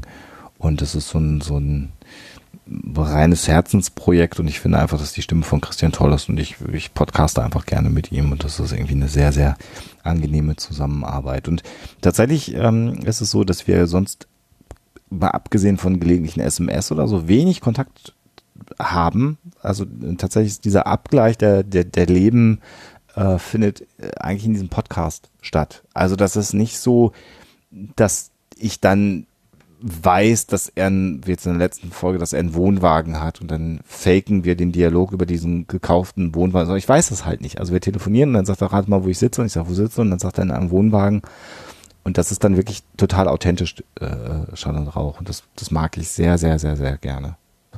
Klein und fein und nett. Ja, ich habe mich gefreut, dass nach 14 Monaten äh, ja, Pause plötzlich wieder einer da war. Ich konnte erst meinen Augen nicht trauen, aber ich höre euch auch einfach gerne zu, weil gerade weil da der andere äh, Alexander auch so gut zu hören ist äh, mit deinen vielfältigen Gedanken und deinen Abwägungen und so weiter. Das, ähm, das ist also da bist du mir näher als bei Hoxilla, komischerweise. Das äh, äh, äh, kann ich sehr gut mitleben mit der Aussage. Also ja, musst du auch. Entschuldigung. Muss ja, ich, ist ja ich muss mein ja Eindruck. Nicht, ich muss ja nicht geliebt werden oder so. Also Nee. ich, insofern ist das total gut. Also Ja, gibt zumindest ein Format. Ja, nein, nein, nein, nein. Das andere ist, ähm, wir hatten jetzt den Psychotalk angesprochen. Mhm. Ja, den, den haben wir, glaube ich, erklärt. Ne? Äh, äh, drei ähm, Psychologen, also ähm, Sebastian Bartoschek, der, jetzt habe ich ihn schon wieder vergessen, ich hatte mir vorher extra den Namen aufgeschrieben. Sven Rudloff. Ja, Sven Rudloff, genau. Und der den Viva Britannica gemacht hat oder noch macht. Äh, weiß Er nicht. ruht. Er, Er er ruht der Podcast im Moment, ja. Ja. Ähm, äh, und, und, und, und du, ihr drei, setzt euch zusammen manchmal mit einem Gast oder mit einer Gästin und diskutiert dann da psychologische Themen. Genau. Nicht zu verwechseln Ist mit für mich Psychcast, den habe ich schon mal mit Psychotalk und Psychcast habe ich schon durcheinander geworfen, ähm, als ihr die Frau mit der äh, Fettlogik zu Gast hattet. Hattet ihr die Mhm. beide und da habe ich die durcheinander geworfen, ja. Also ich, ähm, äh, vielleicht zum Psychotalk einfach äh, für mich ein ganz, ganz, ganz wichtiges äh, Projekt äh, vor dem Hintergrund, dass ich ja äh, zu dem Zeitpunkt, als das alles war, in der, in der Verwaltung letztendlich gearbeitet habe, in der, in der Erwachsenenfortbildung, aber in der Verwaltung. Ich habe mich selber aktiv fortgebildet.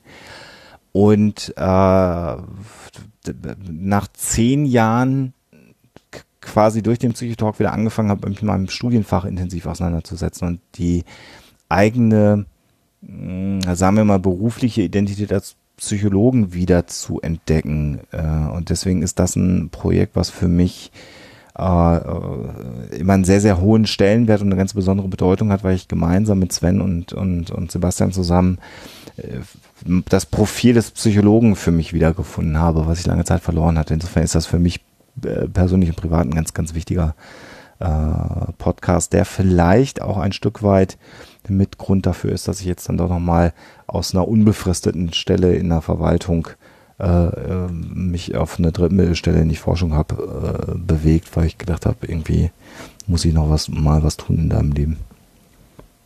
Mhm. Ja. Dann warst du vor gar nicht langer Zeit beim Papst. Es gibt wunderschöne Bilder unter Hoaxilla Meme, also als Hashtag. Ganz, ganz großartig. Du drückst dem Papst die Hand und das hat seinen Grund darin, dass du mit dem Eduard und von äh, Eduard Habsburg den Glaubenssache-Podcast machst. Da hast du vorhin auch schon mal ganz kurz angesprochen, dass du als was, als was bist du, bezeichnest du dich als Atheist oder Ich bin Atheist, Agnostiker? ja. Atheist. Atheist. Oh, da, das heißt, du kämpfst gegen etwas. Das heißt aber, dass Nein. du dessen Existenz ja schon anerkennst. Du, du kennst, also das habe ich mal gehört. Atheisten äh, und Agnostiker unterscheiden sich, dass die Atheisten gegen etwas kämpfen.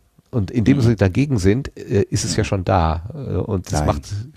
Nein, nein, nein, nein. nein. Okay, nein der dann- Agnostiker, dann- dann das- sag mal, der, wie du es der. Agnost- der, Agnostiker äh, sagt, solange wie mir keiner die Existenz von Gott äh, beweist, gehe ich davon aus, dass es keinen Gott gibt.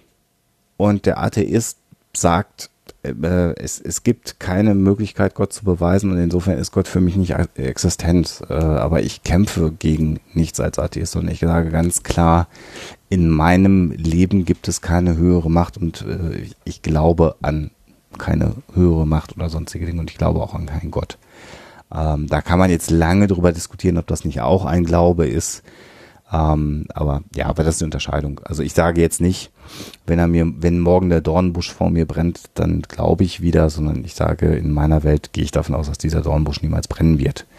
Und die viele, viele Katholiken, die mir so inzwischen begegnet sind, sagen, naja, dann wird er auch nicht brennen, wenn du nicht dran glaubst, weil dann, dann lädst du ja Gott auch nicht zu dir ein. Aber das sind eher philosophische Debatten. Aber Ja. ich kämpfe gegen überhaupt gar nichts. Also das, das, dagegen würde ich mich verwehren, dass ich gegen was kämpfe.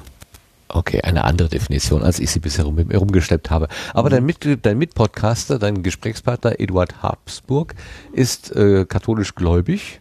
Ähm, Oh ja? Muss er auch sein, weil er Ja. vom wie heißt es so schön, vom Heiligen Stuhl. Ähm, also er ist Botschafter des Landes, oh Gott, beim Ungarn. Heiligen Stuhl. Ungarn, okay. Ungarischer, Ungarischer Botschafter, Botschafter. beim Vatikan. So. Und mit dem diskutierst Eher, du. eher am ja Heiligen eine- Stuhl. Am Heiligen Stuhl.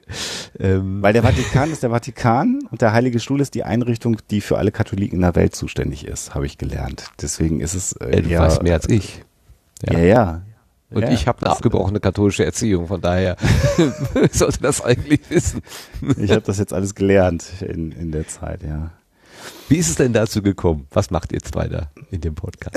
Das ist eine völlig skurrile Geschichte. Also Eduard ist ja nicht nur gläubig, weil er äh, Botschafter ist, sondern äh, anders. Ich habe mich mit jemandem, der Eduard Habsburg heißt, auf Twitter äh, morgens auf dem Weg zur Arbeit im Zug gerne mal gestritten, insbesondere dann, also sagen wir mal liebevoll gestritten, insbesondere dann, wenn wir beim Huxilla Podcast so Dinge wie das Turiner Grabtuch, also das angebliche Tuch, in dem Jesus Christus eingewickelt äh, sein soll, gewesen sein soll, besprochen haben und dann gab es immer so nette, nettes Geplänkel mit Eduard Habsburg, der ganz offensichtlich zu dem Zeitpunkt Sprecher, Pressesprecher eines Bischofs in Österreich war.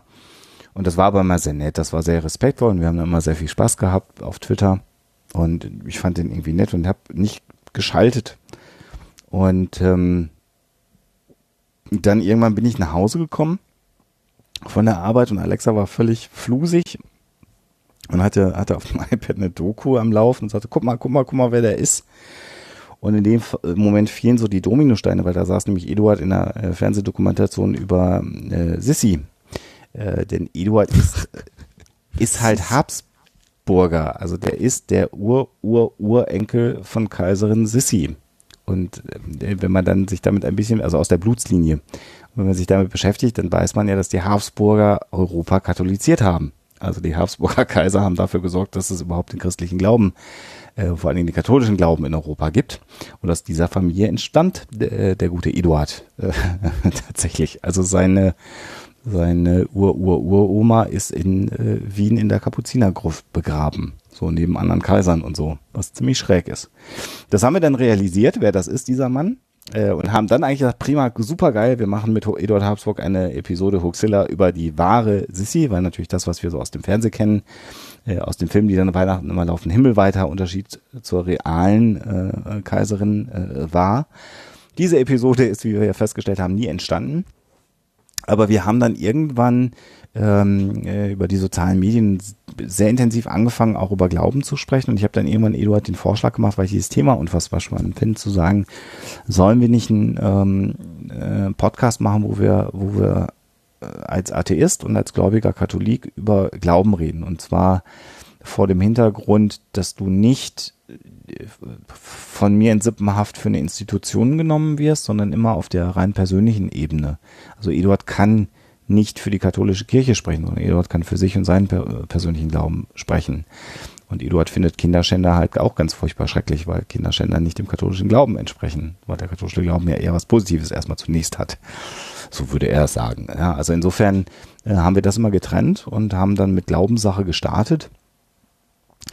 Und ähm, das ist ein sehr, sehr, sehr angenehmes äh, Projekt nach wie vor. Ist dann zeitlich ein bisschen schwierig geworden, weil während das Projekt lief, Eduard dann die Möglichkeit bekommen hat, ähm, Österreich-Ungarn, Kaiserreich, deswegen hat er nämlich eine österreichische und eine ungarische Staatsbürgerschaft, ähm, als ungarischer Botschafter an den Heiligen Stuhl nach Rom zu gehen.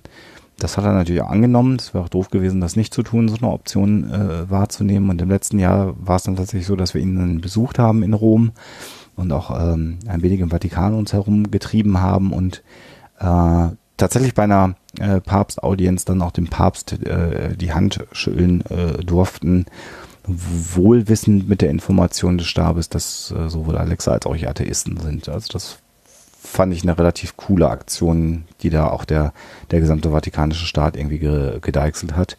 Und das war eine relativ spannende Erfahrung, die mich jetzt nicht dazu gebracht hat, äh, Gläubiger zu werden oder, oder da irgendwas in Zweifel zu ziehen, die mir aber nochmal gezeigt hat, bei so einer Generalaudienz auf dem Petersplatz in Rom, wenn da 20.000 Menschen äh, sind, für die es wahrscheinlich eines ihrer größten Ereignisse des Lebens ist, jetzt dort an so einer Papstaudienz teilzunehmen.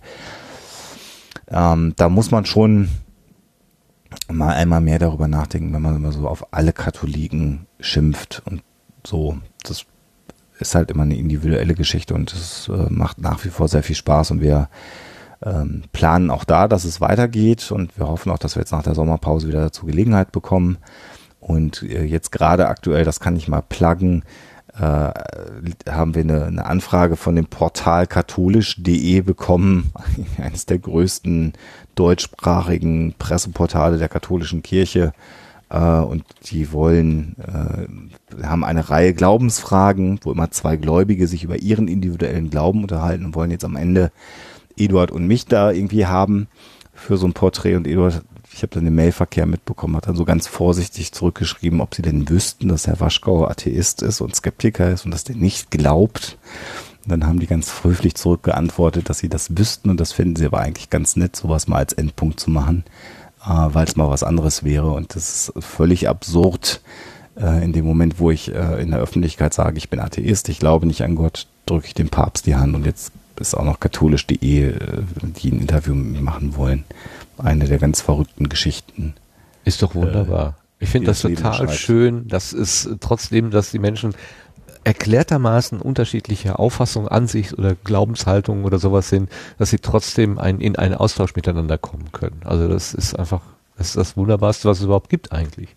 Ich ja, das, so das toll. ist äh, toll. Also und Eduard ist ein, ist ein ganz, ganz, ganz großartiger Mensch, den ich sehr, sehr liebe. Also ist ein, ist ein richtig toller Typ.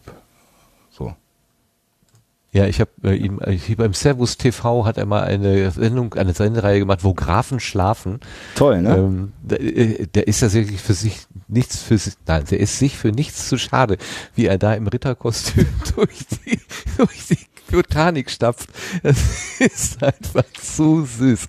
Es war wirklich krass zu sehen. Er, er, hat das jetzt mit seinem Botschafterabend nicht mehr vereinbaren können, tatsächlich. Ja, das wurde dann alles ein bisschen schwierig, aber es ist, äh, es ist schon auch toll und es ist, ist völlig also es war, ich habe das auch äh, in, in, in, in Rom auch wirklich nicht gepasst bekommen, dass äh, den ich ja, das hasst er wie die Pest, aber ich nenne ihn gelegentlich liebevoll Ede ähm, äh, da, da im Vatikan einfach einen Ausweis hast, wo du an den, an den, an den Schweizer Gardisten vorbeigehst und alle Leute, die ihm begegnen, sprechen ihn mit Exzellenz an, weil so die Botschafter angesprochen werden. Das ist halt ein Kumpel, also, so den du seit einigen Jahren kennst und äh, äh, und der, also das ist halt völlig verrückt. Wir sind unter die Katakomben, unter die, unter die, äh, ähm, äh, unter den Petersdom gegangen zum angeblichen realen Grab von, von Petrus. Und das ist halt ganz witzig, weil Ewald natürlich unfassbar humanistisch gebildet ist und dann also wie so ein Flummi rumsprang und dann immer so die Geschichte machte und die Führerin, äh, die eigentlich diese Führung übernehmen wollte, dann immer sagte, Eure Exzellenz, wollen Sie lieber die Führung übernehmen? Sie sind ja auch im Thema. Und dann war ihm das mal ganz peinlich und dann lief er mal ganz runter und dann sagte, um Gottes Willen, nein, nein, nein, natürlich nicht, aber es ist alles so toll, hier, hier lebt die Geschichte und das, das ist halt so völlig schräg irgendwie und also so, also wir sind halt so an den vatikanischen Gärten vorbeigelaufen, da wo der Papst spazieren geht. Und das ist einfach so, das war eine sehr, sehr, sehr eindrucksvolle tolle Erfahrung, wo man auch viel mitgenommen hat. In, in, insofern schon, schon toll, wenn sich sowas ergibt. Aber das kannst du halt nicht backen. Das pass passiert halt einfach. Ja, das ist ein Gottesgeschenk um es mal so zu sagen. Das würde Eduard so sagen. äh, er, er, ist ja auch nach wie vor der festen Ansicht, dass nachdem wir dann irgendwann mal diese irdischen Sphären äh, beide verlassen haben, dass er dann im Himmel sitzen wird und mich lachend empfangen wird und sagen wird, ich habe hier mal einen Platz für dich freigehalten. Ähm, das wäre dann gut, weil dann könnte man nochmal drüber reden. Ich gehe ja davon aus, dass wir, wenn wir nicht mehr sind, nicht mehr drüber reden können. Aber wir lassen uns mal überraschen. Ja, keiner weiß es wirklich. Keiner und von daher ist es ja auch okay, unterschiedlich dran zu gehen. Abwarten, genau. Jo. Also schön, da kommt also auch noch was. Das ist auch nicht auf Eis gelegt, sondern es läuft also ja. irgendwie weiter. Super, ganz genau. klasse. Ja. Ähm, dann haben wir noch ähm, ich habe hier noch auf der Liste Behind the Hoax. Das ist wiederum ein Haus-Podcast, äh, wo ihr mal hinter ja. die Kulissen geschaut habt. Ne? Ja, äh, ist ein bisschen eingeschlafen. Ähm, äh, äh, äh, die, die, man könnte über ganz viele Dinge reden. Ich habe aber langsam manchmal auch den Eindruck, dass äh, die, die Frage auch dann ist, äh, ab, ab, ab wann empfinden es Menschen als Selbstbeweihräucherung, wenn man über Dinge redet. Und deshalb haben wir dann dieses Projekt so ein bisschen gestoppt. Das ist in einer Zeit äh, entstanden, wo wir äh, ein, zwei Sachen dann auch gesprochen haben. Und heute ist es halt sehr, sehr viel äh, Terminmanagement, über das wir reden können, Anfragen, Projekte, die, die aber dann erst deutlich später vielleicht mal irgendwann Früchte tragen und dann, ja, dann haben wir halt einfach gedacht, mm, im Moment gibt's da nicht viel, vielleicht tut sich mal irgendwann mal wieder was. Ähm, aber das war die Idee, so eine Art Making-of eines Podcastes. Vielleicht auch nicht die beste aller Ideen. Ich habe keine Ahnung. Haben wir damals einfach gemacht. Jo. Und dann kommen wir zum letzten Angebot, was ich auf der Liste habe, was eigentlich dafür da äh, gesorgt hat, dass du hier bist, denn du hast uns die Anwälte, deine Anwälte auf den Pelz gehetzt, weil wir in einer vorhergehenden Folge irgendwann mal aus dem Firefly Podcast zitiert hatten. Und da hast du Richtig. gesagt, Moment, Moment, Moment, das geht doch so nicht äh, hier. Richtig. Ähm, Wobei ich behaupte, äh, wir, haben, wir haben von unserem Zitaterecht äh, Gebrauch gemacht, da wir es eindeutig mit Quellenangabe und Bezug in der Sendung verwendet haben. Aber erklär doch mal selber, was ist der Firefly Cast? Ähm, der Firefly Cast ist auch, also, das, wenn ich so erzähle, das sind immer so wie Geschichten aus dem Krieg. Wir beginnen, Ja. wir begeben uns ins Jahr. das ist, das ist, ähm, Arne Rudert, ähm, äh, ich habe relativ am Anfang hier in Hamburg mich mal umgetan, als wir hingezogen sind 2012 und, und da gab es dann ja diese äh, Zeit, wo es dann überall diese Podcast-Cluster gab. Und irgendwie haben sich alle Leute zusammengerottet in den Städten. Und es gibt ja in Hamburg eine ganze Reihe von Podcastern. Äh, tatsächlich, der äh, Tobi Bayer kommt hier aus der Gegend. Und halt auch Arne Ruddert, ähm, der mit dem Holger Krupp zusammen äh, den äh, Dirty Minutes Left Podcast macht und die haben mich da mal einfach eingeladen, dann war ich bei denen in der Sendung, habe dann darüber Holger und Arne kennengelernt. Ähm, äh, hier die, die Jungs von Troja Alert und Spoiler Alert kommen ja hier aus Hamburg. Ähm, oder wohnen in Hamburg, sagen wir mal so, sind keine gebürtigen Hamburger. Und irgendwann hatte Arne äh, auf Twitter geschrieben, dass er gerne einen Podcast zur Serie Firefly machen würde. Und das ist tatsächlich auch eine meiner Lieblingsserien. Eine kurzlebige Sci-Fi-Serie und in der viele Schauspieler mitspielen, die heute in anderen erfolgreichen Serien mitspielen. So unter anderem Nathan Fillion, der den vielleicht den jüngeren Zuschauern als Castle bekannt ist. Ähm, wie auch immer. Und da habe ich Arne damals drauf geantwortet, das würde ich total gerne machen, Arne. Habe ich aber keine Zeit für. Und dann war Arne so ein bisschen geknickt und Arne hat dann lange weitergesucht und mehr oder weniger ein Jahr später ähm, habe ich dann gelesen, dass Arne sagt, jetzt habe ich jemanden gefunden, ich bräuchte aber noch jemanden, damit das klappt. Und dann habe ich mal ihn angepinkt und habe gesagt, wen hast du denn? Und dann sagte er, ah, ich habe hier den, den Bastian Schlingel-Wölfel, der macht da mit. Und dann habe ich gedacht, wer, who the fuck ist Bastian Schlingel-Wölfel? Also ein Großteil meines Lebens ist übrigens geprägt von äh, strunzdummer Naivität in meinem Leben.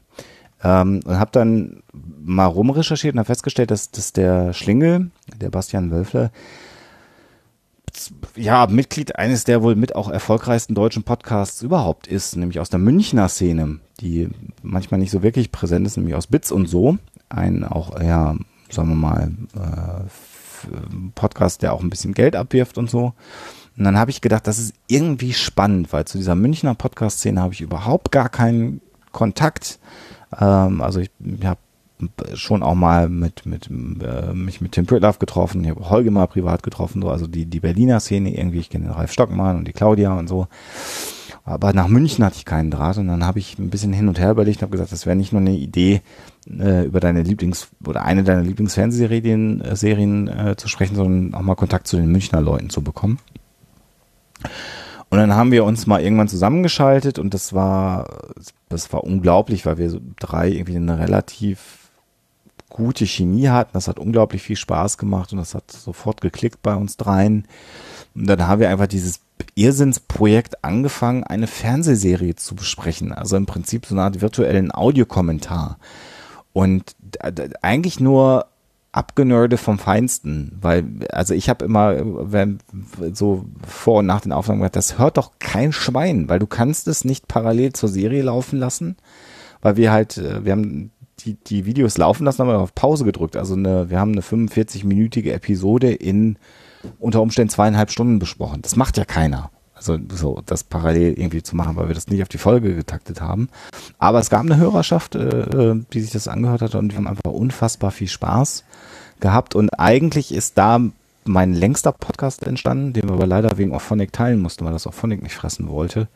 Denn wir haben dann den Kinofilm zur Serie in, glaube ich, knapp acht Stunden besprochen. Also einen normalen Spielfilmlänge Kinofilm in acht Stunden, bis wir dann alles besprochen hatten. Meine Und- Güte. das ja ordentlich, das ist ordentlich auseinandergenommen.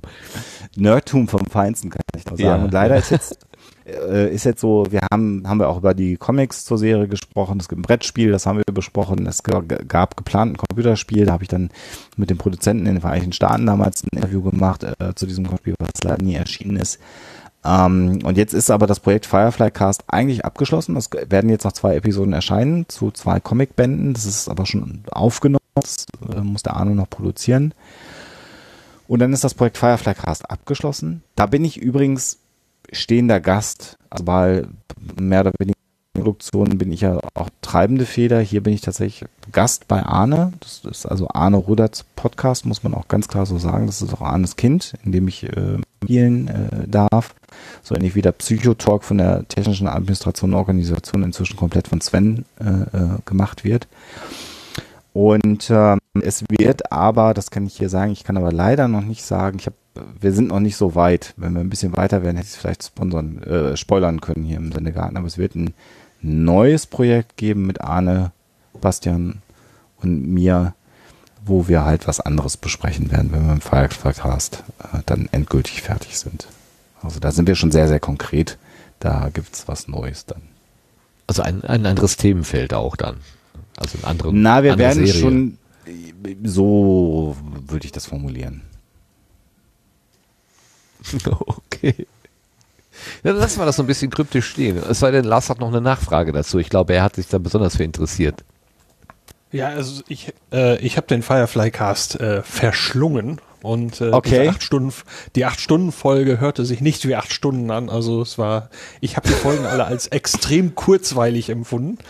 Äh, ich habe Okay. Firefly selber so oft gesehen, dass ich nicht vor Augen haben musste, als ich den, äh, als ich den Podcast hörte.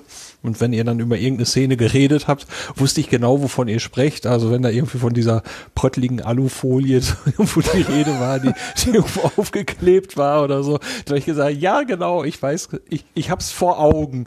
Ähm, und ich hatte richtig viel Spaß, auch wenn ich, äh, ich glaube, ich hatte auch mal ein, zwei Kommentare irgendwo auf der Webseite hinterlassen oder ich hatte es zumindest vor, ich kann es nicht mehr sagen jetzt.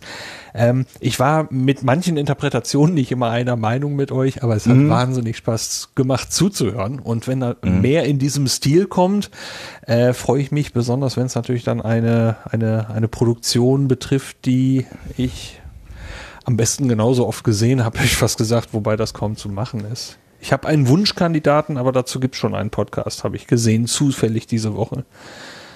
Mein Wunschkandidat wäre Battlestar Galactica. Haben wir lange, lange, lange, lange, lange drüber gesprochen, ob wir das machen. Ähm, äh, war uns aber inhaltlich sci-fi-mäßig zu dicht am Firefly-Cast. Also es wird nicht Battlestar Galactica sein. Ah ja. Ich kann Ich aber theoretisch, ich könnte, ich könnte jetzt völlig, redest du von der Neuauflage von Battlestar Galactica oder von der Original Battlestar Galactica Serie? Also ich habe jetzt extra den englischen Titel gesagt, weil in Deutschland ist die erste Serie als Kampfstern Galactica bekannt. Also ich rede von der Neuauflage. Dann jetzt, jetzt kommt was ganz Kryptisches und dann können Leute nächtelang wahrscheinlich jetzt nicht schlafen. Ich übertreibe natürlich schamlos, aber äh, der neue äh, Podcast aus dem Hause, Hause Arne Rudert hat einen direkten Bezug zu Kampfstein Galactica, aber keinen, den ihr raten könntet. Aber mehr sage ich Einen jetzt. direkten Bezug also zur alten Serie. Ja. Mhm. Aber das ist sehr, das ist so ähnlich kryptisch wie Rakuchu. Also das äh, macht, euch nicht, macht euch nicht zu viele Gedanken darüber. Ja, das, das wird schwierig. Aber es freut mich, wenn dir der Podcast gefallen hat, weil das ist, also dann bist du genau die Zielgruppe. Das ist eigentlich ein Podcast gewesen für, für Leute, die die 13 Episoden der Serie ungefähr acht bis zwölf Mal gesehen haben und äh, wir haben da einfach unfassbar abgenerdet und natürlich sind die Interpretationen mitunter sehr, sehr launig äh, an der einen oder anderen Stelle gewesen. Das war uns aber auch bewusst. Also das, aber wir haben halt gedacht, das hört eh keine Sau. Insofern ähm, können wir da auch interpretieren, was wir wollen. ähm, zumindest einen habe ich jetzt kennengelernt. Das freut mich dann sehr, wenn Ist es, ist es vermessen zu fragen, wie oft so eine Fo- Folge gehört worden ist? Also äh, in der Statistik, wie oft so eine Folge äh, heruntergeladen wurde? Ich, da das ja Arnes äh, Projekt ist und Arne auf den Zahlen sitzt, ich kann mal gucken, ob ich da dran komme. Ähm, äh, wir haben, wir haben äh, in Slack, aber ich, ich würde sagen, niedriger vierstelliger Bereich, würde ich jetzt mal behaupten. So so schlecht nun auch nicht. zwischen, zwischen ein und, und Ich bin aber jetzt nicht der 3000. erste Hörer, den du kennenlernst für diesen Podcast. Das Nein, nein, nein, nein, nein, nein, nein. Also die, die, wir haben, wir haben dann ja irgendwann gesagt, äh, als nach, der nach der acht Stunden Folge sollte man ein ein Codewort äh, twittern. Wenn man also sich also die, diese acht Stunden hat durchgehört, damit wir halt wissen, äh, du hast dir das jetzt angehört. Äh, Jo, und das sollte man auch nur machen, wenn man es sich komplett angehört hat. Und das haben dann durchaus einige Leute gemacht. Das war sehr, sehr lustig. Und vor allen Dingen ist auch der, der zeitliche Verzug einfach spannend, weil bis heute äh, Menschen mitunter mal dieses, äh, dieses Codewort dann, dann twittern. Das ist dann sehr, sehr lustig. Äh, Ich finde die Zahlen jetzt nicht, aber ich, ich würde sagen, irgendwie zwischen 1000 und 3000 Hörern äh, so irgendwie, glaube ich, ist die Größenordnung, wenn es denn so ist. Klingt doch gut. Ja, das ist ein sehr, sehr, das ist ein sehr, sehr schönes Projekt. Das macht einfach Spaß. Also das ist wie so ein, wie so ein, äh, so ein Urlaubspodcast oder so, weil das ist einfach, da kann man einfach sich total abnerden. Das sind gute Leute. Der, was, der, der Schlingel ist halt aber auch ein klasse Typ. Und, und Arne sowieso ist irgendwie. Ich glaube, die Leute sind halt auch ganz witzig, die da zusammenkommen. Okay. Ich glaube, damit haben wir ungefähr deine Podcast-Projekte eingesammelt oder haben wir irgendwas übersehen und vergessen? Es gab, es gab noch eine Sache, die ruht auch, das ist das Huxilla-Porträt, das ehemalige Skeptoskop, 20 Folgen, wo ich wissenschaftlich kritische Geister vorstelle, unter anderem Folge 20, die letzte, die erschienen ist, war mit Nikolas Wörl von Methodisch Inkorrekt. Ach, verflixt die zweite. Ja, ich habe hier zwei Listen. In der zweiten steht das Hoxilla-Porträt auch drin, ja.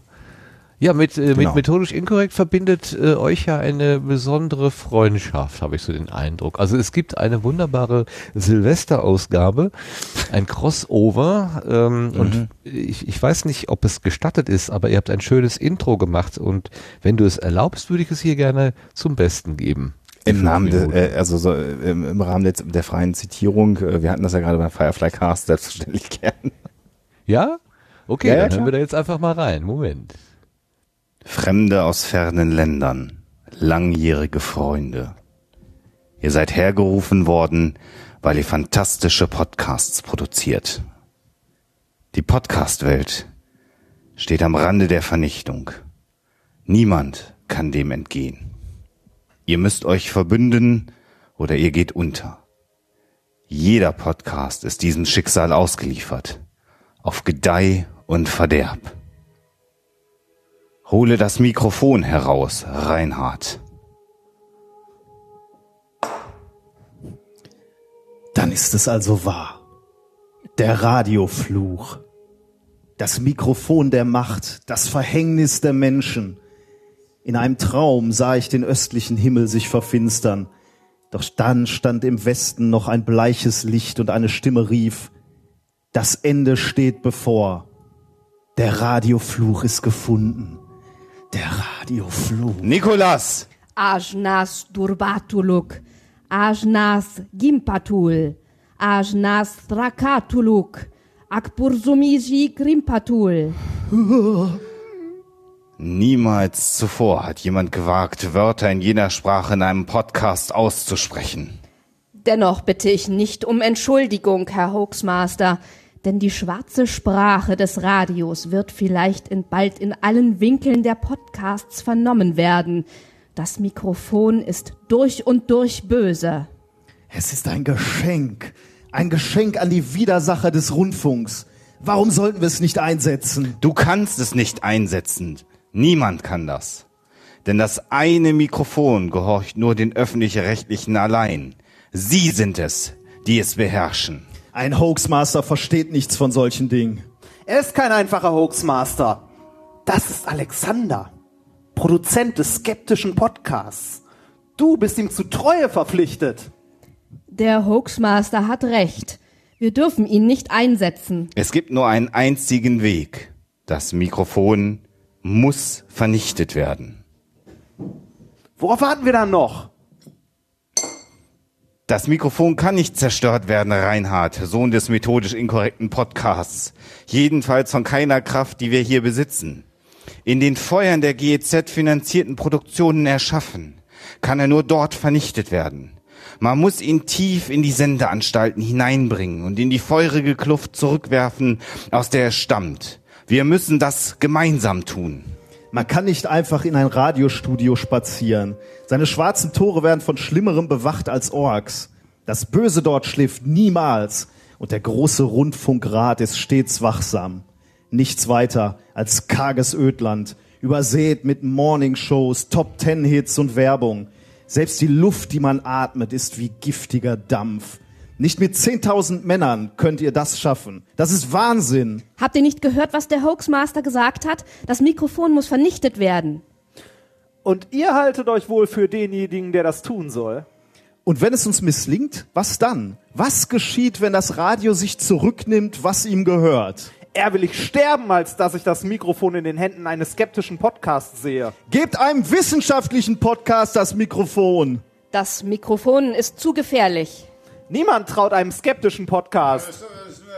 Also, Begreift ihr denn nicht? Während wir uns streiten, nimmt die Macht des Rundfunks weiter zu. Keiner wird ihr entrinnen. Wir werden alle vernichtet. Eure Server werden niedergebrannt. Äh, Wir machen ein Crossover. Eure Podcasts werden sterben. Methodisch inkorrekt hat schon immer gezeigt, dass es stark ist. Wir machen ein Crossover. If, if you if you base medicine on, on science, you cure people. If you base the design of slaves on science, they fly. Um, if you base the design of rockets on science, they reach the moon. It works, bitches. Hoaxilla.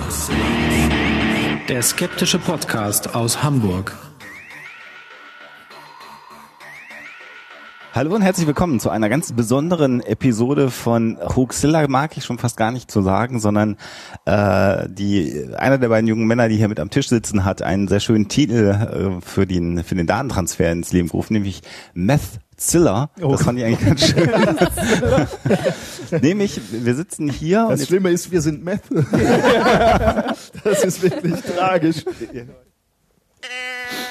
Ja, da gehen wir mal raus. Also ist klar, wer da Meth gewesen ist. Wo kommt das her? Wer hat sich das ausgedacht? keinerlei Credit dafür. Das kommt alles von Nicholas Wörl, der unfassbar genial ist und der hat diesen, diesen Text abgeliefert und ich bin da, äh, ich bin da, als ich das das erste Mal gelesen habe, bin ich da vom Stuhl gefallen und, und habe hab mich weggeschmissen, weil das einfach so, so gut war, was er da geschrieben hat. Äh, also äh, Kudos äh, ausschließlich an Nicholas, der da, äh, der sich die Arbeit gemacht hat. Ganz großartig. Das ist aber doch auch eine äh, Kritik an das öffentlich-rechtliche Radio oder höre ich da zu viel hinein? Äh, Der Text ist sicherlich eine, eine Kritik ans öffentlich-rechtliche Radio, ähm, die ich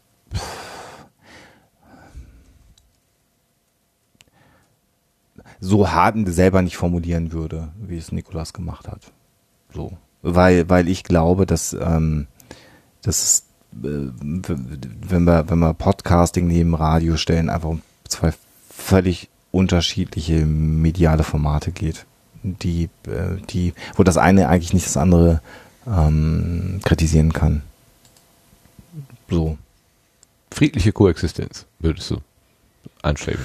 Ich, ich glaube tatsächlich, dass die Schnittmengen da eher sehr, sehr gering sind. Ähm, das, ist, das ist so meine Wahrnehmung und die äh, irgendwann fiel heute Abend schon mal das Wort berühmt und äh, auch die Einleitung von äh, oder Einführung von Ulrike, wo es dann darum geht, dass Ulrike so ein wenig äh, den, den Realitätsabgleich äh, mal wieder bringt. Worum geht es eigentlich in dieser Podcast-Szene?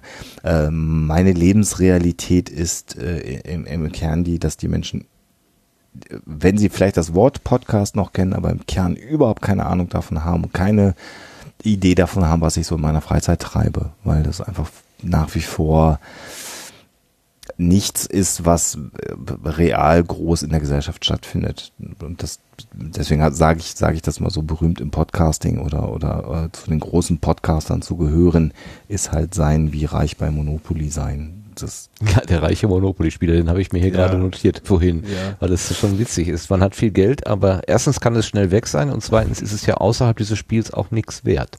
Das ist so und deswegen ist das immer, ähm, ich, ich, also meine Wahrnehmung ist, ist, ist jetzt nicht die, dass ich zu den, äh, zu den großen, einflussreichen Podcastern in Deutschland gehöre, gar nicht, äh, sondern ich, ich äh, mache seit, seit so vielen Jahren einfach mein, mein Ding so und alles, was so, was so passiert ist, vielleicht ist das heute auch ein bisschen durchgekommen, so mit der Geschichte, wie das mit Eduard gekommen ist und warum ich den Papst, ge- das ist jetzt nicht geplant, das ist nicht ein Masterplan, dass ich irgendwann gesagt habe, so jetzt, jetzt mache ich dieses Hoaxilla-Ding und dann mache ich das und dann werde ich irgendwann berühmt und dann, dann, dann komme ich ins Fernsehen und dann komme ich ins Radio und dann komme ich in die Zeitung und dann kann ich Bücher schreiben, sondern alles, was so um dieses Projekt Hoaxilla herum passiert ist, ist dann in der Regel immer so passiert. Ähm, und alles das, was vielleicht ganz eindrucksvoll wirkt, ist dann aber auch immer Arbeit. Ähm, das, das wird ja gerne nicht gesehen. Also ähm, ähm, so ein Fernsehbeitrag, der muss dann halt auch gedreht werden. Das Fernsehen ist jetzt nicht so, dass sie sagen, wann haben sie denn mal Zeit? Ach, sie sind berufstätig, dann ist ihnen Samstag wahrscheinlich recht oder so. Dann kommen wir mal Samstag, weil sie, wir lassen sie auch mal ausschlafen, sondern sowas passiert dann in der Regel immer holter die Polter. Und das ist zum Beispiel einer der Gründe, warum wir ganz wenig bei bei so Community-Events oder so äh, auch, auch, auch, auch sind, weil wir, oder weil, weil ich, also ich meine, Alexa ist ja selbstständig, die ist ein bisschen freier, aber ich habe halt 30 Tage Urlaub im Jahr und wenn, ich, ich muss halt auch gucken, natürlich macht man solche Dinge, weil ich das, weil ich das auch wichtig finde, in, in den, wie ich sie, wie ich sie mal nenne, liebevoll alten Medien vertreten zu sein, weil ich unser Thema wichtig finde. Ähm, aber das frisst halt unfassbar viel Zeit und die, die gibt mir keiner. Also, du hast ja keinen Arbeitgeber, der sagt, ach prima, da kommt wer und will mit euch einen Fernsehbeitrag drehen. Nee, machen wir ruhig frei auf Firmenkosten, sondern das ist natürlich dann auch mal ein Tag Urlaub, den man nehmen muss. Und das läppert sich dann relativ schnell, dass dann die Tage halt alle weg sind. Das, das ist so. Und äh, so ein Jahresurlaub will man dann doch vielleicht auch mal machen, um sich zu erholen. Das sollte nicht äh, zu kurz kommen, auf jeden Fall. Am Ende verschleißt du das zu früh und das wäre ja auch schade eigentlich. Da, danke, ja. Ich, ich versuche das nicht zu tun. Insofern, wir haben äh, viel Radio ähm, gemacht in den letzten Jahren auch oder, oder durften viel Radio machen, sind da auch häufiger mal eingeladen worden. Das ist halt eine komplett andere Arbeit und ich habe eher so auch die Wahrnehmung gehabt, dass natürlich viele Radioschaffende und Redakteure ein Stück weit auch ähm, begeistert davon waren, wie frei Podcaster sein können und mit wie, wie wenig Zwängen äh, äh, wir zu kämpfen haben. Ähm, was ich äh, ein wenig mit Sorge betrachte über die letzten Monate, vielleicht auch Jahre, ist so diese, diese Entwicklung von so, ich weiß nicht, sind das Ausschreibungen, Gewinnspiele nach dem Motto, ihr seid Podcaster, produziert auch mal was fürs Radio. Das sieht oberflächlich ganz toll aus und das sieht so aus, als ob die Medien so voneinander lernen wollen oder so, aber ich betrachte das ein Stück weit mit einer gewissen Sorge, weil ich äh, glaube einfach mal, dass der Podcaster, der da dann natürlich auch angespornt durch die Möglichkeit sehr, sehr guten Content generiert, A, nicht adäquat dafür bezahlt wird, für das, was er da tut äh, weil er natürlich den Radiostandard dann auch erreichen muss und das ist extrem viel Arbeit. Und B, umgedreht natürlich die ganzen Redakteure, sowohl beim Radio als auch beim Fernsehen, die ich so kennengelernt habe, das sind alles Freie, die alle auf Honorarbasis arbeiten. Und ich, ich hoffe nicht, dass irgendwann die Radiosender auf die Idee kommen, wir können irgendwann auf die Freien verzichten, weil wir haben jetzt eine Riege von Podcastern, die technologisch gut aufgestellt sind, die können gute Qualität produzieren und die machen das jetzt auch noch für ein, für ein Apfel und ein Ei, also so eine Art Lohndumping im Medienbereich. Das sehe ich mit ein bisschen Sorge und hoffe, dass das nicht eine Richtung ist, in die der ein oder andere Geschäftsmann oder Kaufmann von, von Radiosendern äh, vor Augen hat. Weil das finde ich sehr, sehr bedauerlich. Sowohl für die Podcaster, die sich dann vielleicht ausbeuten lassen, ein Stück weit und umgedreht, für diejenigen, die da in den äh, Redaktionen als freie Redakteure arbeiten, die dann plötzlich vor die Tatsache gestellt werden, wenn du das für den Preis nicht machen willst, wir haben ja ein Heer von Leuten, die das auch machen können, die machen es billiger. Das finde ich tatsächlich problematisch und ich hoffe nicht, dass wir da hinkommen und dass wir da dann in so eine, in so eine gemachte Konkurrenz zum Radio treten, weil das sind zwei unterschiedliche Dinge und das finde ich auch gut so, dass das zwei unterschiedliche Dinge sind. Gutes Statement. Das ist echt ein gutes Statement. Das stimmt. Also das ist ein Gedanke, den sollte man immer wieder im Hinterkopf haben, dass man sich da nicht gegenseitig auch was kaputt macht. Eigentlich sollte es ja zur gegenseitigen Befruchtung und Entfaltung und Entwicklung im positiven Sinne dienen und nicht äh, Ja. so dieses äh, dieses marktwirtschaftliche Ausspielen gegeneinander. Aber das kann die Gefahr, die hast du ziemlich treffend beschrieben, finde ich. Ja. Und das ist so, ich, wir haben manchmal so den Eindruck, dass das dann in den, ich kriege das ja mit, wenn diese Wellen dann durch die Community laufen, so, ah, hier Wettbewerb und bewerbt euch da, macht da mit und das ist eine Riesenchance. Das stimmt alles. Aber ich sehe halt auch das Risiko äh, dabei, dass dann jemand total brennt und unfassbar gute Qualität abliefert. Und ich glaube, dass ein Großteil der, der Podcast-Szene heute ähm, äh, auch den Ansporn hat, das tun zu können. Also das sehe ich da schon, dass da viele Leute sind, die da sehr, sehr gut sind, sehr, sehr kreativ sind. Und das fände ich halt schade, weil, weil ähm, da bin ich vielleicht auch zu, zu liberal eingestellt. Also wer gute Arbeit abliefert, soll auch bitte adäquat äh, bezahlt werden. Und ähm, es ist tatsächlich so, dass wir wir waren jetzt bei, bei NDR ZAP, wir waren bei RTL Nord äh, und, und bei verschiedenen anderen kleinen Geschichten dabei. Ähm, die öffentlich-rechtlichen Radio, äh, Fernsehsender insbesondere oder auch RTL, äh, da kriegst du kein Geld oder kein Honorar für so eine Sache. Äh, so, also noch nicht mal eine Aufwandsentschädigung, sondern die Aussage ist immer, wir machen ja Werbung für sie und ihr Produkt. Äh, das ist jetzt auch nicht so, als ob man da großartig Geld mit verdienen würde.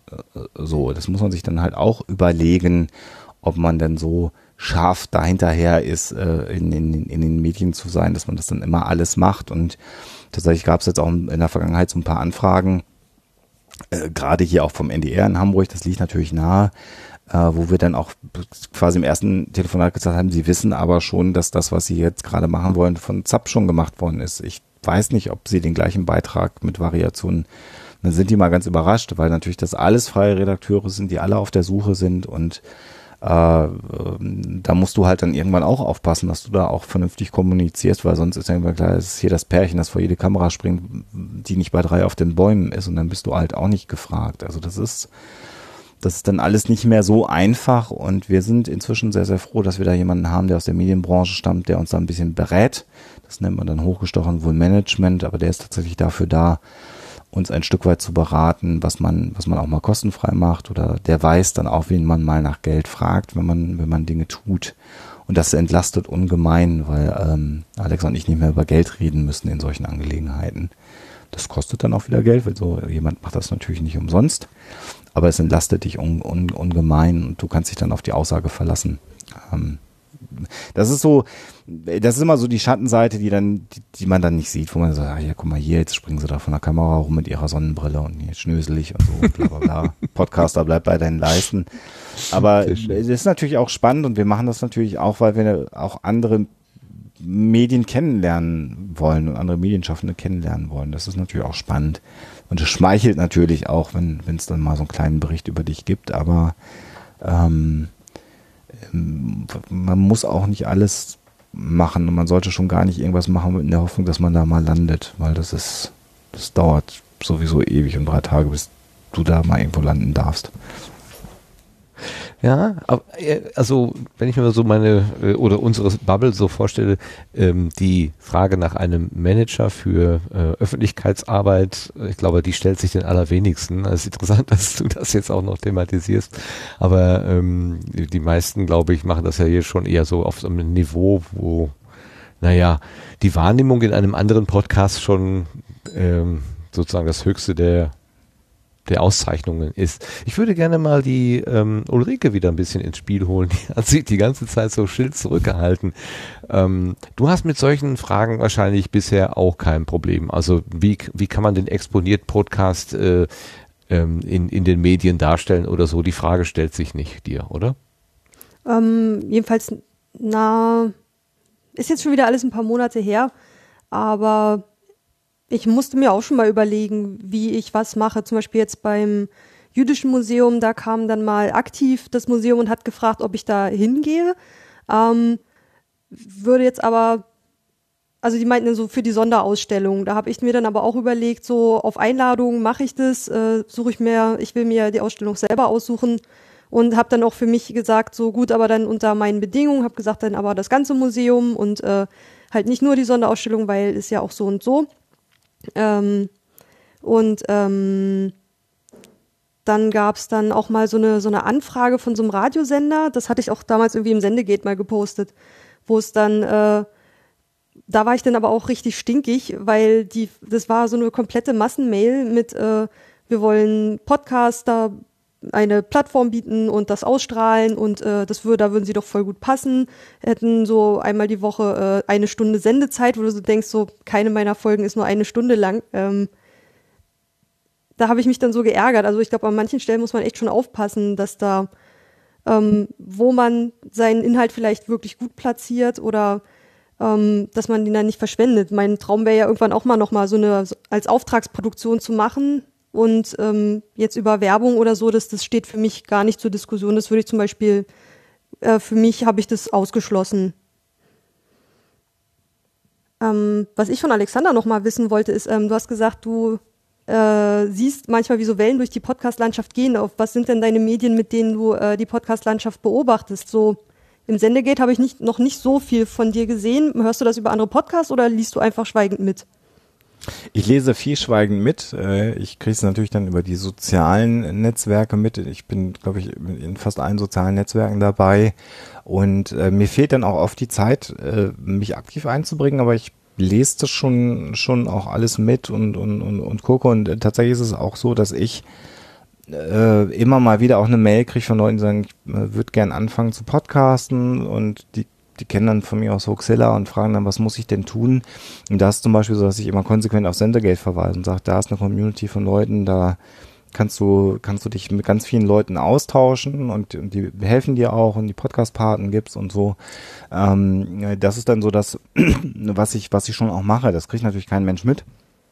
Äh, aber das mache ich dann schon. Bei mir fehlt dann auch die Zeit, mit jemandem lange zu beraten, was er für ein Setup braucht und wie er produzieren soll. Ich mache sowieso ein völlig schräges Setup, also ich kann kein, kein Maßstab sein.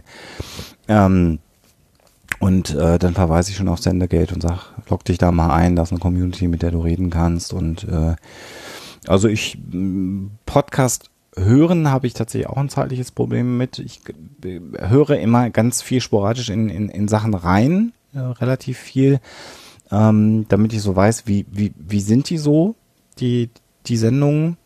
Mach so eine Stichprobe, ob die dann wissenschaftlich gut ist, weiß ich nicht, aber ich habe dann für mich zumindest ein Bild und einen Ton und irgendwie so ein, so ein, so ein Audio-Eindruck vor Ohren äh, und versuche schon auch mitzukriegen, was so, was so geht.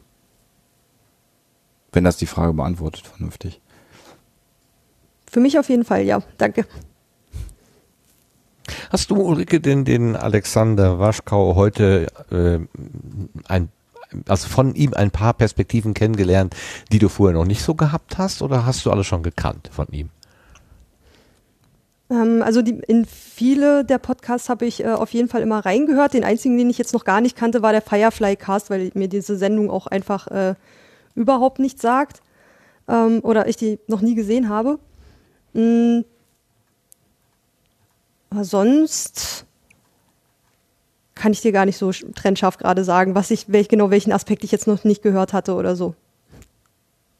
Ja, ist okay. War nur eine, nur eine äh, informatorische Frage, also eine, die, eine aus Neugier gestellte Frage. So. Weil ich denke, wir können so ganz langsam unsere Gartenbankgespräch zu Ende führen, aber ich möchte erst nochmal die Runde fragen. Äh, vielleicht hat der eine oder die andere noch eine ergänzende Frage.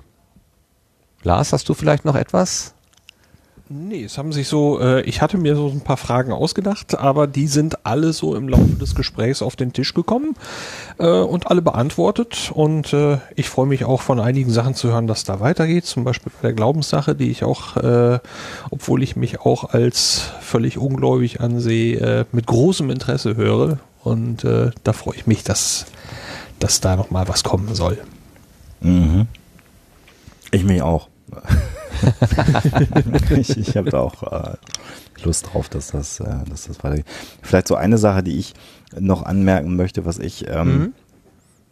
was mich immer am, also am allermeisten bewegt, ist, wenn ich auf Menschen treffe, die mir dann, und das ist mir in der Vergangenheit relativ häufig äh, passiert, ohne dass ich jetzt unbedingt sagen will, äh, wer das war und was das ist, die dann, die dann, äh, die ich als erfolgreiche Podcaster wahrnehme, oder zumindest wo ich weiß, dass, die, dass der Podcast existiert, ähm, äh, die mir dann relativ klar auf den Kopf zu sagen, äh, Huxilla oder eure Aktivitäten sind der Grund, warum ich jetzt einen Podcast mache. Ähm, das habe ich in der Vergangenheit ein paar Mal ähm, erlebt und das ist so ein ähm, für mich so ein, so ein, so ein Gänsehautmoment, weil das eigentlich eine Aussage ist, die ich Tim Pritloff und Holger Klein auch schon mal ähnlich gesagt habe. Ähm, und äh, mal abgesehen von dem, von dem, von dem vielleicht inhaltlichen ähm, äh, Ding, also dieses wissenschaftlich-kritische Denken in die Welt tragen, auch wenn ich den Herrn Rützer damit verärgere an der einen oder anderen Stelle, ähm, ist das ganz liebevoll. Ähm, ist, äh, ist das, glaube ich, äh, das, was mich am, am, am nachhaltigsten bewegt, äh, wenn ich das höre, wenn ich, wenn, wenn Menschen sagen, du bist der Grund oder ihr seid der Grund, ähm, dass ich das jetzt auch mache und ähm, mein Leben ist ein Stück weit besser geworden, seit ich dieses Hobby habe und das machen kann. Ähm, das habe ich glaube ich, mehr als eine Hand äh, oder Finger an einer Hand von Leuten gehört. Und das ist eine Sache, die, die, die sich unglaublich gut anfühlt. So. Ich kann das gar nicht anders, aber das, also da bin ich dann immer sehr baff und ähm, das äh, freut mich sehr, sehr, sehr, wenn ich da Menschen zu irgendwas inspiriert habe. Ja, dazu kann ich nur empfehlen, diese Messziller Silvester Gala zu hören. Da sagen die sogar die beiden von Methodisch Inkorrekt, dass äh, euer äh, Podcast das Vorbild gewesen ist. Wenn ich mich richtig erinnere, ja. sagst du dann auch das Vorbild. Also ihr, ihr gebt euch sozusagen gegenseitig als Vorbild an. Aber ich fand das schon sehr schön und ähm, äh, das ist sicherlich, ich meine, methodisch inkorrekt nicht zu haben, wäre natürlich ein Verlust in der Welt, ganz klar. Das ist, ja, ja, also es, es gibt halt noch ein paar Podcasts mehr, aber das ist auch so eine Sache, wo ich sage, und äh, da, ich habe auch häufiger mich ja schon mal gefragt, ist das jetzt nicht kacke, jetzt sind da zwei Wissenschaftler und die machen jetzt eigentlich genau in dem Feld von Huxilla und die sind noch viel erfolgreicher als ihr und so, und das ist äh, äh, Quatsch, weil das ist äh, genau das, was ich ja glaube, was wir brauchen, mehr Wissenschaftskommunikation. Und die beiden machen das so unfassbar gut und die sind beide auch so unfassbar tolle Menschen, dass äh, ich das den gönne und ich hoffe, dass das Buch von, von Reinhard sich noch 50 Millionen Mal mehr verkauft und dass der nicht mehr arbeiten muss, sondern nur von seinen Büchern leben kann, weil ich genau weiß, wie schwierig das ist, mit Büchern äh, auch nur ein paar Euro zu verdienen und das ist, äh, freue ich mich total. Ich kenne da keinen Neid und kein, kein, kein, kein, komm mir nicht in, mit deinen Samen in meinen Vorgarten, um mal hier im Bild der Sendung zu bleiben, sondern das finde ich einfach total gut und finde, das belebt das einfach total. Und das äh, hat mich sehr geflasht, weil ich habe methodisch inkorrekt auch gerne gehört und dann habe dann irgendwann Nikolas getroffen. Nikolas weißt du eigentlich, dass wir, dass ich mit Reinhard auf, äh, zu Reinhard gegangen bin, haben einen Podcast, hör dir das mal an und ich will jetzt auch so eine Sendung machen. Das hat mich ziemlich, ziemlich von den Füßen geholt, ja. Aber es gibt noch ein paar mehr. Ja. Du hast jetzt gerade natürlich voll Wasser auf Nikolas Mühlen gegeben, wo du sagtest, dass der Reinhard nicht mehr arbeiten muss, sondern nur noch Bücher schreiben. Ja, auch darüber haben wir schon mehrfach gesprochen. Ja, ja. Vielleicht soll erstmal seinen Doktor fertig machen. genau. Ja, ja.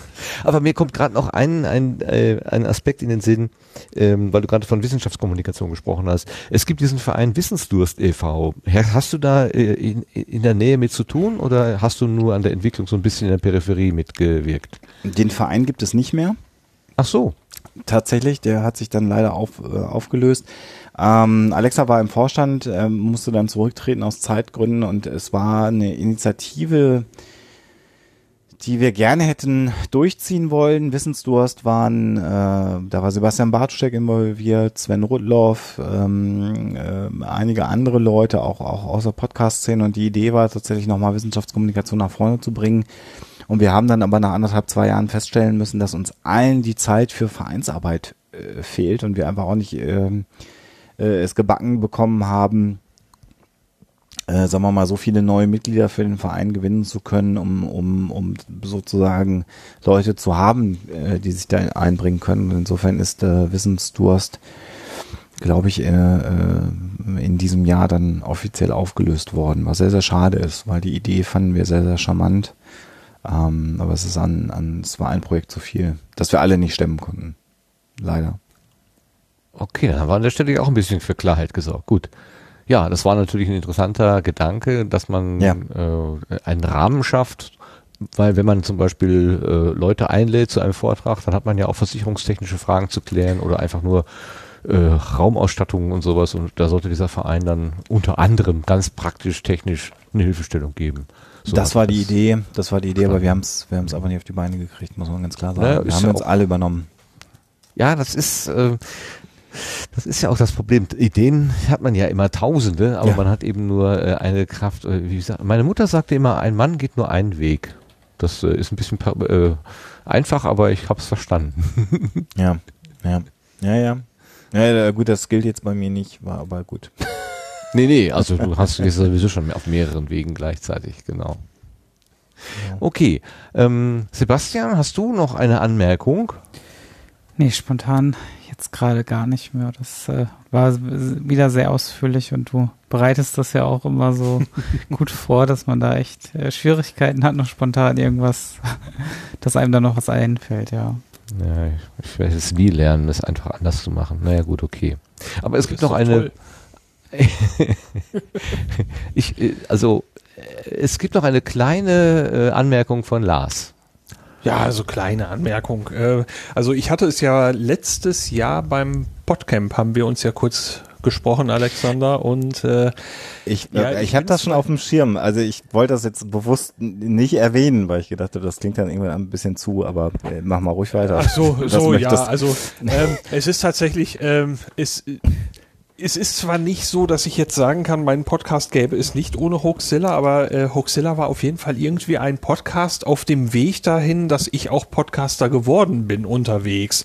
Also ich kann jetzt nicht sagen, Hoaxilla war irgendwie die Initialzündung, aber Mhm. äh, es war nach den ganzen Geocaching-Podcasts, die ich gehört habe, da, also das waren so eine Zeit lang die einzigen Podcasts, die ich gehört habe, hauptsächlich des Geocachens wegen und nicht, weil Podcasting so toll war. Ich war ja so ein bisschen Spätzünder, was das angeht. Mhm. Aber äh, Hoaxilla war dann, glaube ich, der erste oder zweite Nicht-Geocaching-Podcast, den ich absolut regelmäßig verschlungen habe.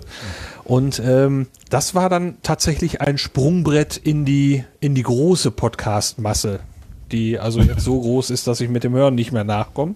Ja. Und von daher gab es da sicherlich auch einen Einfluss.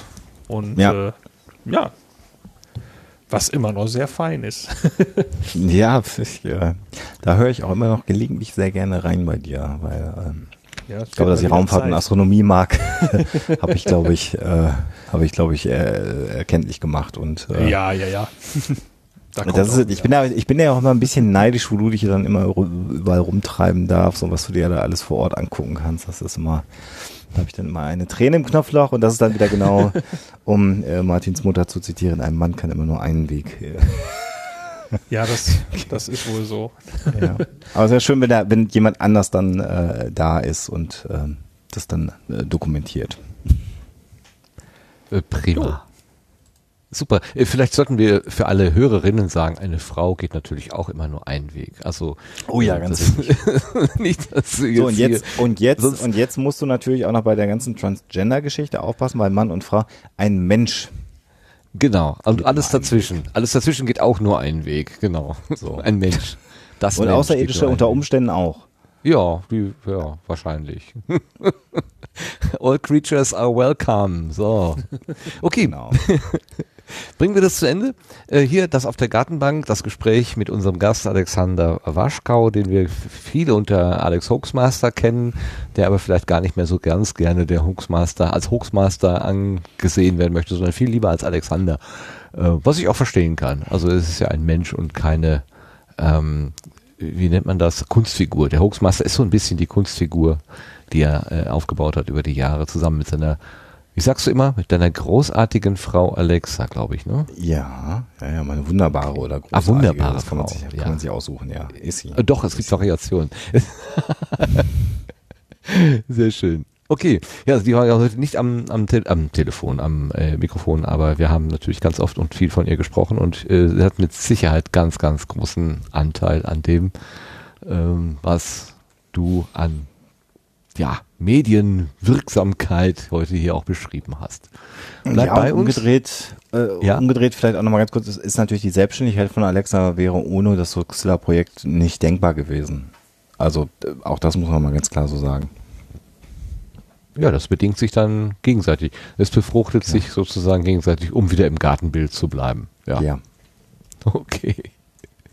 Okay, wir gehen dann von der Gartenbank runter und kommen ins Querbeet. Äh, Alexander, du bleibst aber bitte bei uns und wenn dir noch irgendwas einfällt zu irgendeinem der Themen oder so, dann red einfach mit. Also das heißt jetzt nicht, dass du hier schweigen musst und schweigend dabei sitzen musst, sondern wir nehmen nur so ein bisschen andere Themen in den Fokus und kommen damit ins Querbeet.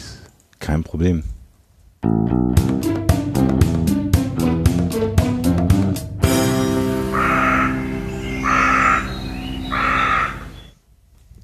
Eingangs erwähnt hatten wir den Day of the Podcast, der uns die Ulrike eingebracht hat. Sehr schön. Es hat aber auch noch ein anderes ähm, Ereignis gegeben, das wurde auch kurz eingangs schon erwähnt, da ja der Klaus Backhaus die Grüße geschickt hat, nämlich die Night of the Pots. Die hatte stattgefunden am 22.07. und hat tatsächlich äh, 18 Episoden äh, hervorgebracht, also 18 Podcasts und Podcast-Angebote, die sich vorgestellt haben, wo man einfach mal reinhören konnte. Das ist so ein bisschen die Ecke der, also fast äh, fast ausschließlich die Ecke der Personal Podcast, wenn man, wenn man diese Klassifizierung will. Das ist ja nicht immer so ganz einfach, ähm, da die Klassifizierung zu machen. Ich kann mal hier ganz kurz sagen, ähm, da war der Volker, der Selbstgesprächer dabei, Cash Kompott, Retro Kompott, Talk 30 to Me hat sich vorgestellt, der Graue Rat hat superschwellige Werbung gemacht, die Film- und Serienrepublik, Nerd und Krempel, der Apfelklatsch, das Radiomobil, der Bobs und Bob, Schläfst du schon? Podcast war dabei, Mr. Turkleton Nerd Podcast, Monothrone, Info einholen hat sich vorgestellt, Justian, ein Lebenspodcast war dabei, der Poughkeepsie Planet. Und dann gab's noch die Aftershow mit dem Planet Bob Hörlabor, also ein wildes Crossover. Wer das hören möchte, der kann einfach mal auf raucherbalkon.wordpress.com gehen oder einfach mal Raucherbalkon in der Suchmaschine der Wahl eintragen. Und da kann man diese dann unter Episode 68a bis R äh, hören. Die vierte Night of the Pots, die dieses hier gewesen ist, war aber auch die letzte, denn in der äh, Nachbesprechung wurde Folgendes gesagt.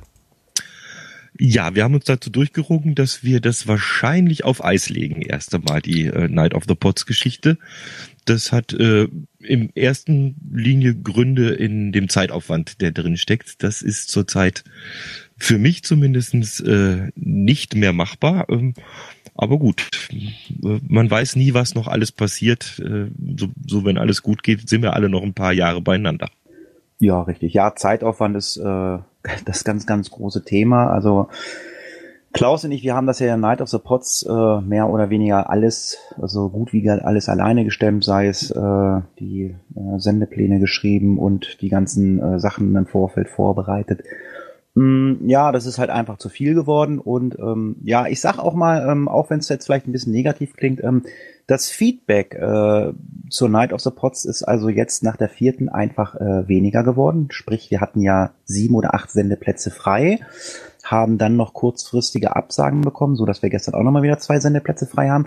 Das ist unschön, aber lässt sich halt wahrscheinlich bei den einen oder anderen aus terminlichen Gründen äh, nicht verhindern. Da können wir auch nichts für.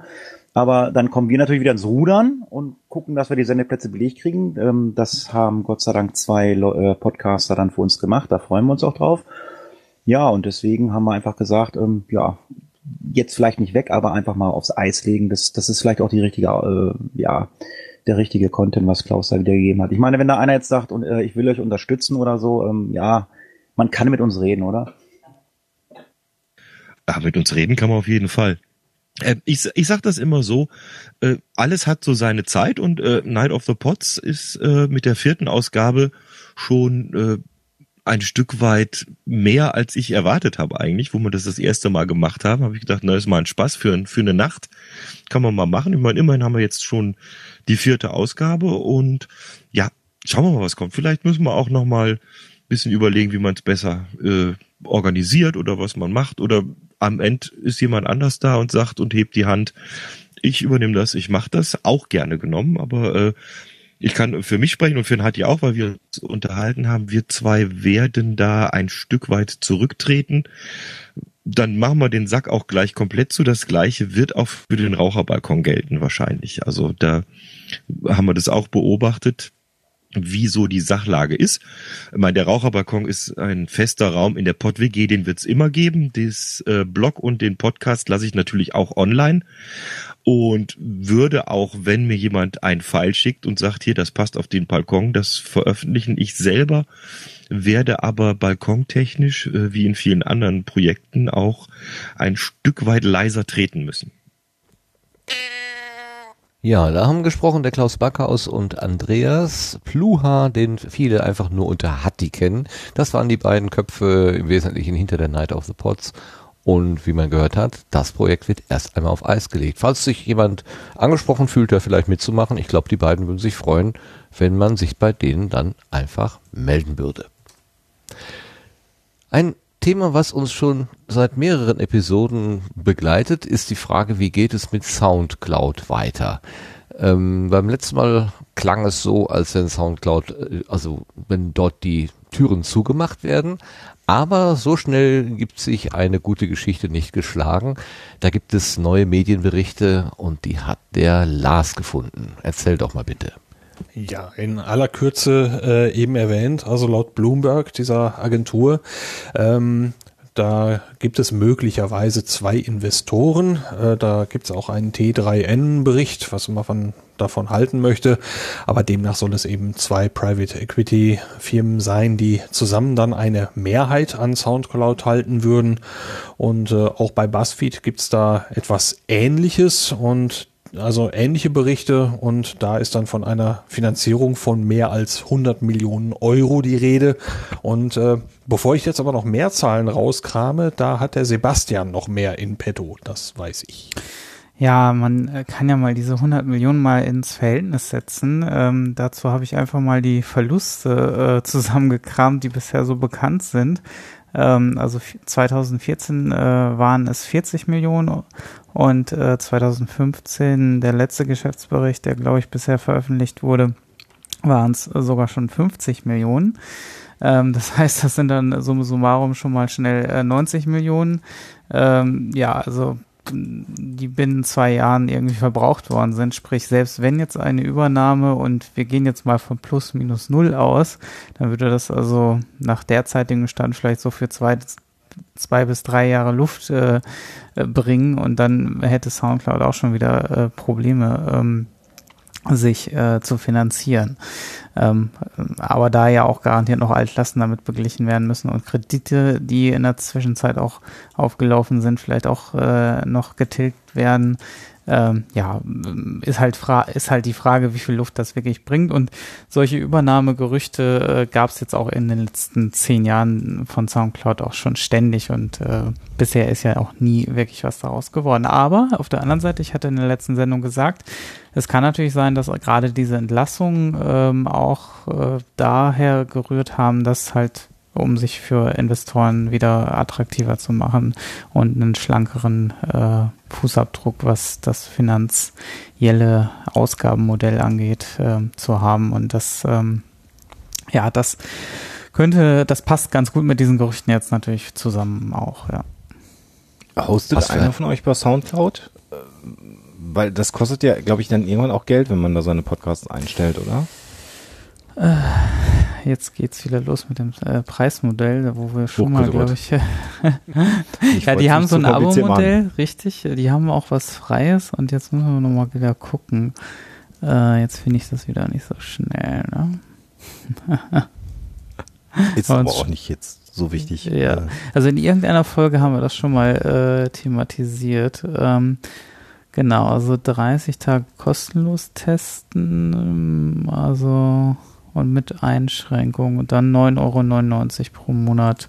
Da gab es auch so eine Vergleichsseite, das ist mal wieder super zu finden alles. Ja, ähm, sucht mal ein bisschen auf der Webseite, da findet ihr das. Alle Abos sehen, sehen. Ah, jetzt habe ich es. Genau, Soundcloud for free. Ähm, da sind da nicht alle Funktionen drin. Ähm, zum Beispiel sind Tracks nicht in voller Länge äh, abrufbar irgendwie. Ähm, und aber das ist jetzt für den Empfang oder ist das auch für das Hosting? Ja, das ist ein bisschen merkwürdig.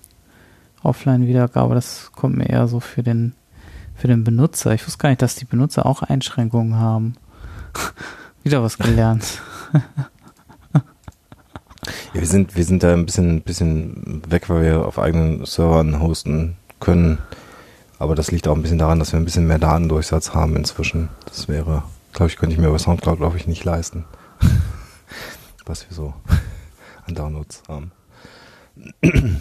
Lohnt sich das für kleine äh, oder für, für angehende Podcaster? Also, ich Also, habe immer den Eindruck gehabt, hm. äh, ich habe ich hab mich damit auch mal beschäftigt, dass es irgendwann so ein Cut-Off gibt. Also irgendwann, wenn die viele Leute hören, ist Soundcloud nicht mehr so geil. Am Anfang ist es halt ganz geil, weil du schnell was einfach verfügbar machen kannst. Dann irgendwann kippt das, glaube ich, oder? Hm, ja. Das war so meine Wahrnehmung. Also ich sag mal so, diese 9,99 Euro im Monat, äh, wenn man mal schaut, so einen äh, relativ podcast-affinen Hoster wie Podigy äh, nimmt, da geht's irgendwie bei 2 Euro im Monat los und da hat man Hm. schon sehr viel dabei und der ist halt wirklich an, an die Bedürfnisse von Podcaster und Podcasterinnen ausgerichtet. Ähm, da, da, na, also da, da kann Soundcloud natürlich auch gar nicht mithalten von den Features und Auswertungen und so weiter. Ähm, Ja. also von daher glaube ich, ist da der Zug, was, was für Podcaster angeht, eigentlich ziemlich abgefahren. Ähm, und auch die, die, ja, und Soundcloud schafft es ja noch nicht mehr im Kernbereich der Musiker und Musikerinnen irgendwas zu leisten. Ne? Das ist also zumindest kein tragfähiges Geschäftsmodell äh, aufzusetzen. Ne?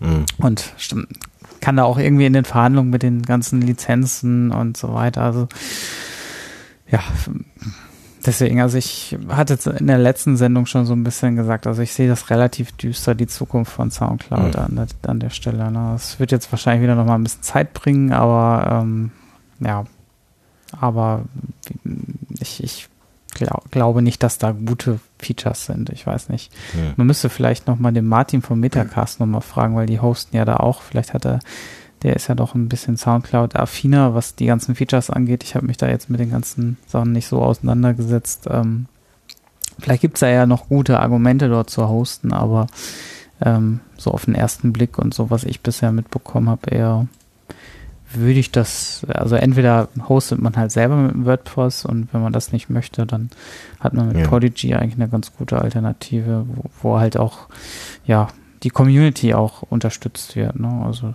Ja. ja. Ich habe noch ein paar grobe Zahlen gerade auf der Webseite gefunden, falls das noch von Interesse ist jetzt. Äh, ja, äh, die Abo-Modelle meinst du jetzt? Oder? Ja, genau. Partner Pro und Pro Unlimited. Also Partner ist kostenlos, Pro ist 6 Euro im Monat, Pro Unlimited ist 9 Euro im Monat. Mhm, genau. Die Upload-Kontingente sind 3, 6, also 3 Stunden, 6 Stunden oder bei Pro Unlimited eben unbegrenzt. Und dann gibt's darunter noch eine große Tabelle, eben welche Features man in welchem Modell eben hat. Und beim kostenlosen Modell ist also diese Tabelle fast leer. Da gibt's nur einen Haken bei grundlegenden Statistiken. Und bei dem Pro ist es schon eine ganze Menge mehr und das Unlimited natürlich überall ein Häkchen. Das soll, sich ja, soll ja auch gut aussehen.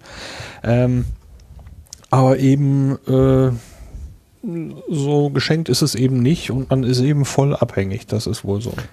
Sa sagen die auch irgendwo was? Ich klicke hier auch durch. Sagen die irgendwas zum Traffic, den man generieren darf? Weil das ist ja dann ab irgendeinem Datenverkehrsstatistiken, also irgendwann werden die auch sagen, du machst zu viel Traffic, könnte ich mir vorstellen, ne? Also weil das ist äh, ja eigentlich das, was am Ende dann Geld macht. Also, also wir haben halt, m, je nachdem wie der Monat ist, ob das ein starker Monat oder nicht ist, gehen bei uns so um die drei Terabyte über den Server. Also das, Mhm. das ist eigentlich das, was bei uns die Kosten verursacht am Ende. Ähm, Ich denke mal, das geht da, das geht da in der Mischkalkulation äh, mit auf, aber es ist Ja. schon, ähm, ja. Ich denke, Also, dass sie das indirekt dadurch steuern, dass die, äh, dass die eben sagen, du darfst in dem kostenlosen Modell eben nur diese drei Stunden Mhm. hochladen und äh, ja, äh, dass du als ein kostenloser, der nur drei Stunden hochlädt im Monat, äh, so viel Traffic erzeugst, dass es da irgendwie explodieren wird, ist wahrscheinlich für die eher unwahrscheinlich, tippe ich mal. könnte man ja mal testen, mal da ein paar Folgen auslagern. Und dann Soundcloud komplett zum Untergang bringen oder so. Naja, da hatten wir in den letzten, äh, das war eigentlich auch, ob das ein, äh, könnte man eigentlich auch als Hoax vielleicht äh, kategorisieren. Also es gab das Gerücht, dass jemand von Reddit geschrie auf Reddit äh, gepostet hat, er hätte halt die, äh, was waren das, 900 Terabyte oh, ich glaube 900 Terabyte an Daten Ja, runtergeladen hätte als Mhm. äh, Backup Gesichert. und ähm, ja, das Mhm. ist von den äh, auch relativ unglaubwürdig, wenn man das mal so hinterfragt, warum er das überhaupt getan haben könnte und ähm, auch von den finanziellen, also wenn das nicht gerade so ein Millionär ist, der den ganzen Tag nichts anderes zu tun hat, als vielleicht das Internet runterzuladen. Das kommt, und dann auszudrucken am Ende. Ja. Mhm. Was bei Sound ja besonders gut ist. Ähm, ja, na gut, okay. Also das. Ja, ich glaube, da gibt's nettere Angebote. Äh, Tobi Bayer hat doch auch so ein, so ein, so ein, so ein Angebot, glaube ich, ne? Oder ein, Genau, es gibt noch, da mit drin, ne? ähm, es gibt noch, ach, jetzt fällt mir der Name auch nicht ein. Ähm, Ich suche auch gerade. Ähm, er liegt mir auf der Zunge, auch was mit, ähm, nicht Popcorn, ähm, mein Gott. Ähm, Kann man ja auch nochmal nennen, weil ich glaube, das war auch gar nicht so habe ich schlecht. es nicht in in meiner History noch irgendwie drin? Ähm, Podseed. Podseed. Genau. Das ist so ein Content Delivery Network. Das heißt also, Genau. da kann man dann die MP3s quasi auslagern und zum Beispiel methodisch inkorrekt ist dort auch äh, gehostet. Genau. Weil die hatten ja auch das Problem mit dem WordPress-Hoster, dass der gesagt hat, ähm, das, was ihr Ja. da macht, das geht uns zu weit. Wir sperren euch mal. Mhm. Und ja, da, ähm, da ist der, ähm, genau. Also das große Problem äh, tatsächlich, das ist eine Erfahrung, die wir gemacht haben, ist äh, äh, tatsächlich iTunes. Ähm, wir haben früher damit ein großes Problem gehabt, dass äh, wir relativ regelmäßig Sonntagabends eine Folge veröffentlicht haben. Und ähm, äh, iTunes, wenn, wenn die viele Leute bei iTunes abonniert haben und dann auch noch eingestellt haben, dass es automatisch runtergeladen werden soll, kriegst du irgendwann unfassbare Server-Peaks, weil die Leute haben Ja. ihren Rechner an, die kriegen es ja nicht mit. Äh, und irgendwer hat da mal auf Abonnieren gedrückt und dann plötzlich hat dein, dein Server eine derartige Volllast. Ähm, das war ein großes Problem, was wir über viele Jahre hatten, was sich inzwischen ein bisschen verzerrt hat, aber tatsächlich in dem Moment, wenn wir eine neue Folge pu- publizieren, sind das auch ähm, ordentliche Peaks. Ja. Ähm, und all diejenigen, die mich immer mit erpressen wollen, damit, dass ich zu Podseed gehen soll, also A findet das Tobi Bayer richtig unlustig, ähm, dem leite ich nämlich alle E-Mails immer weiter. Der ärgert sich da auch mal sehr drüber und B habe ich mal meine Serverstatistik mit Tobi verglichen und tatsächlich haben wir noch ein etwas leistungsstärkeres Backbone, weil wir würden wahrscheinlich auch unter Umständen an der einen oder anderen Gelegenheit die anderen Leute auf Podseed mit abschießen. Und das macht dann auch keinen Sinn. Aber auch das ist so eine negative Komponente, wo dich dann Leute anschreiben und beschimpfen, weil du nicht bei Podseed bist. Ist auch geil. Wobei. Lachen Tobi äh, und ich immer sehr drüber. hatten äh, Reinhard und Nikolas, hallo Nikolas, bist du wieder wach? ähm, hattet ihr nicht das gleiche Problem, äh, die hatten doch das gleiche Problem, dass wenn die neue Folge kam, dass also im Prinzip der Server so ziemlich in die Knie ging und die haben doch Ja. auch ausgelagert. War das nicht auch Genau. zu Podseed? Genau, hatten Genau, wir eben erwähnt. Ich weiß nicht, ob du Ach, dann äh, war ich wahrscheinlich, hab, war gerade wo man noch beim Soundcloud am Lesen. und Bei den Geschäftsmodellen. Kurz, ja, kurz, äh, kurz nicht Multitask. Ja, ja, ja, ja. Also Methodisch Inkorrekt ist ja wahrscheinlich auch einer der größten deutschen Wissenschaftspodcasts, um es mal auch zu sagen. Das ist, dass die den Server bei normal WordPress abschießen, glaube ich gerne. Bei einer neuen Folge. Genau, das, das war, ist aber seit Podseed, glaube ich, nicht mehr vorgekommen. Genau. Ja. Genau. ne, das läuft. Hat den Vorteil, dass man ihren Erfolg dann sozusagen mitlesen kann. Wir sehen müssen jetzt noch mehr Geld ausgeben, genau. Hört auf, die Folgen zu laden. Ja, ja. Wir haben ja auch, äh, auch äh, neben den äh, die physischen Probleme, wenn, wenn sie zu einem äh, Event aufrufen, was irgendwie dann innerhalb von Minuten ausverkauft war. Ja, ja. Das war auch ja. krass, Das ne? war kein 19 Serverproblem. Äh, Hm. Bevor ich überlegen konnte, ob ich an den Termin Zeit hatte, hatte sich das durch voll äh, erledigt. Ich hatte meinen F5-Moment wie beim Kongress. Das war wirklich witzig. Schon, schon gut. Schon Ja. gut. Verdient. Die sind ja auch gut, die beiden. aber finde ich cool. Ja, den Ausweichtermin haben sie dann ja auch noch genommen, dass man da jetzt, ähm, da sind glaube ich sogar noch Tickets da, oder? Die waren gar nicht so schnell weg. Am Ja, die sind doch auch nicht mehr nüchtern an dem Tag. Das geht doch gar nicht. Meinst du, Oder sie machen, sie machen dann die Fackelt die. Auszugparty. Genau. da brauchen sie die nicht mehr. Na, schön. Okay, gut. Wollen wir das Thema Soundcloud? Ja, oder es sei denn, beenden? Lars, Lars hat's ja. Äh, Hat noch was? Genau, bringen wir. Oder Nö, da sind wir Ulrike komplett. hat noch eine, eine Frage zu dem Problem, was ich ja wahrscheinlich, das ist ja zum Beispiel so eine Sache, wo du ja nicht so viel mitbekommen haben wirst, denke ich. Nee, also ich habe ja äh, die letzten drei Folgen von euch nachgehört, deswegen habe ich es jetzt ein bisschen mitbekommen, aber an sich Aha. ist es an mir vorbeigegangen. Ich hoste da auch nicht und hatte bisher, glaube ich, auch noch gar nicht Kontakt mit vielen, die da ihre Daten liegen haben. Ich bin auch Team Podseed. Aha, okay, Team Podseed. Kein Self-Hosting.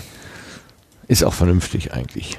Man sollte sich durch, da äh, Unterstützung holen, wo es sinnvoll ist und an den Stellen selber machen, wo man vielleicht das lernen will. So wie, das wäre mein Grund, warum ich das hier per Hand nochmal eingesetzt habe, um zu verstehen, was PodLove eigentlich macht und Änderungen mitzukriegen. Zum Beispiel das Update von äh, WordPress. Heute gab es irgendwie ein Update von WordPress, was auch immer genau da passiert ist. Egal. Dann bringen wir das zu Ende und kommen zum äh, nächsten Ereignis. Heute in einer Woche, wenn wir sieben Tage in die Zukunft gucken, dann ist Donnerstagabend und vermutlich sitzen dann Lars und Sebastian und viele Menschen in Huns, im Hunsrück bei Sorschied, nein, bei, in Sorschied, beim, im Hunsrück, mein Gott, es ist schon wieder spät geworden.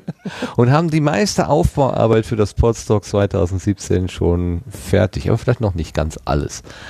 Äh, und der Sebastian gibt uns jetzt ein kleines Update dazu. Bitte sehr.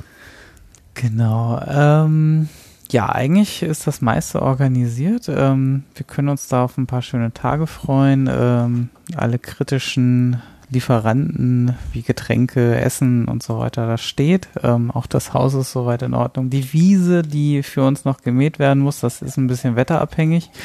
Da weiß der Bauer noch nicht, äh, ob er das dann bis dahin äh, erledigen kann. Das muss ja auch noch trocknen, das Heu und so weiter. Und ähm, ja, ähm, aber das kriegen wir schon irgendwie äh, dann auch noch organisiert oder geregelt. Ähm, da ist die Zeltfläche äh, ja in, in etwa wie letztes Jahr dann. Also das äh, würden wir auch noch irgendwie hinbekommen. Aber ja, ähm, ansonsten, wer was mitbringen möchte, da haben wir eine Liste aufgesetzt, die verlinken wir einfach äh, dann, ähm, wo man sich eintragen kann, wo vielleicht noch was fehlen könnte unsererseits. Ähm, wenn ihr irgendwas mitbringen wollt selber, dann setzt das gerne auch mit auf die Liste drauf, dann ähm, wissen wir, dass das vielleicht auch da ist und dann und andere wissen, dass das vor Ort vorhanden ist. Ähm, also ähm, ja, schaden kann das natürlich nicht und ähm, ja, dann ähm, bei den Engelschichten, da hat sich echt viel getan. Das hat mich auch sehr überrascht. Ähm, ähm, und da ist schon einiges besetzt, aber schaut auch noch mal insbesondere bei den Bühnenslots und so weiter, ob ihr nicht da noch die eine oder andere Schicht äh, übernehmen könnt. Ähm, ich glaube, die sind noch nicht ganz voll. Das wäre irgendwie ganz cool, wenn wir die ganz voll kriegen. Ähm, aber das werden wir ansonsten vor Ort auch noch mal ein bisschen regeln und darauf hinweisen, wenn irgendwo noch Hilfe äh, benötigt wird. Das war es eigentlich auch schon. Ansonsten freue ich mich eigentlich auf nächste Woche. Ich Ja. musste gerade, als du vom Rasenmähen gesprochen hast, sofort an den Jörn Schaas feinen Podcast denken, wo Jörn Schaar in unnachahmlicher Art und Weise erzählt hat, wie er sich einen Rasenmäher ausgeliehen hat im nächsten Baumarkt, der aber so groß war, dass er nicht in sein Auto passte, dann mit diesem Rasenmäher über die Straße nach Hause gelaufen ist, ich weiß nicht wie weit, um dann innerhalb von zehn Minuten den kleinen Handtuchgarten zu mähen und wieder zurückzuschieben, weil, weil er vorher seinen alten Rasenmäher kaputt gemacht hat und ein Ersatzteil nicht verfügbar war. Also das ist, äh, diese Vorstellung war einfach ganz, ganz großartig. Äh, und da habe ich jetzt gerade von meinem geistigen Auge gedacht, hm, der Jörn kommt ja, kann er ja zum Baumarkt gehen und sich wieder so ein monströses Gerät ausleihen. Ja, ja also. Rasenmäher hätten, glaube ich, die auch vor Ort, nur ähm, ich glaube, dass äh, also die Wiese ist äh, verpachtet und gehört dem Bauern insofern. Also der, ob der das so toll findet, wenn wir ihm seinen Grasschnitt dann vor die Tür äh, schieben, äh, weiß ich auch nicht so unbedingt. Okay, aber wir haben ja trockenes Wetter und die nächste Woche wird ja wunderbares Wetter werden. Hoffen wir. Ganz klar, muss ja. Muss. muss. muss. Okay. Das hat, hat einfach zu klappen. Ja. Das hat zu klappen, genau. Damit ist Querbeet durch. Oder gibt es noch spontane Ergänzungen? Dafür sind wir ja da. Nö. Nö, ne? Klingt nicht so. Gut, dann kommen wir zum Kalender. Also, wir haben ja gerade schon Potsdam genannt, aber es gibt noch ein paar andere Termine. Der Blühkalender.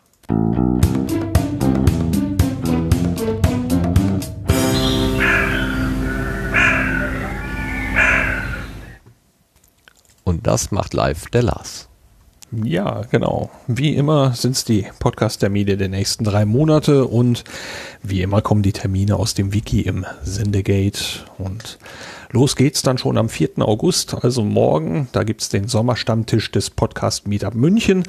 Der ist von halb acht abends, also 19.30 Uhr bis 23.30 Uhr in einem Biergarten. Und wenn das Wetter nicht danach ist, dann soll man mal eben den Twitter-Account im Auge behalten. Der heißt podcast-muc.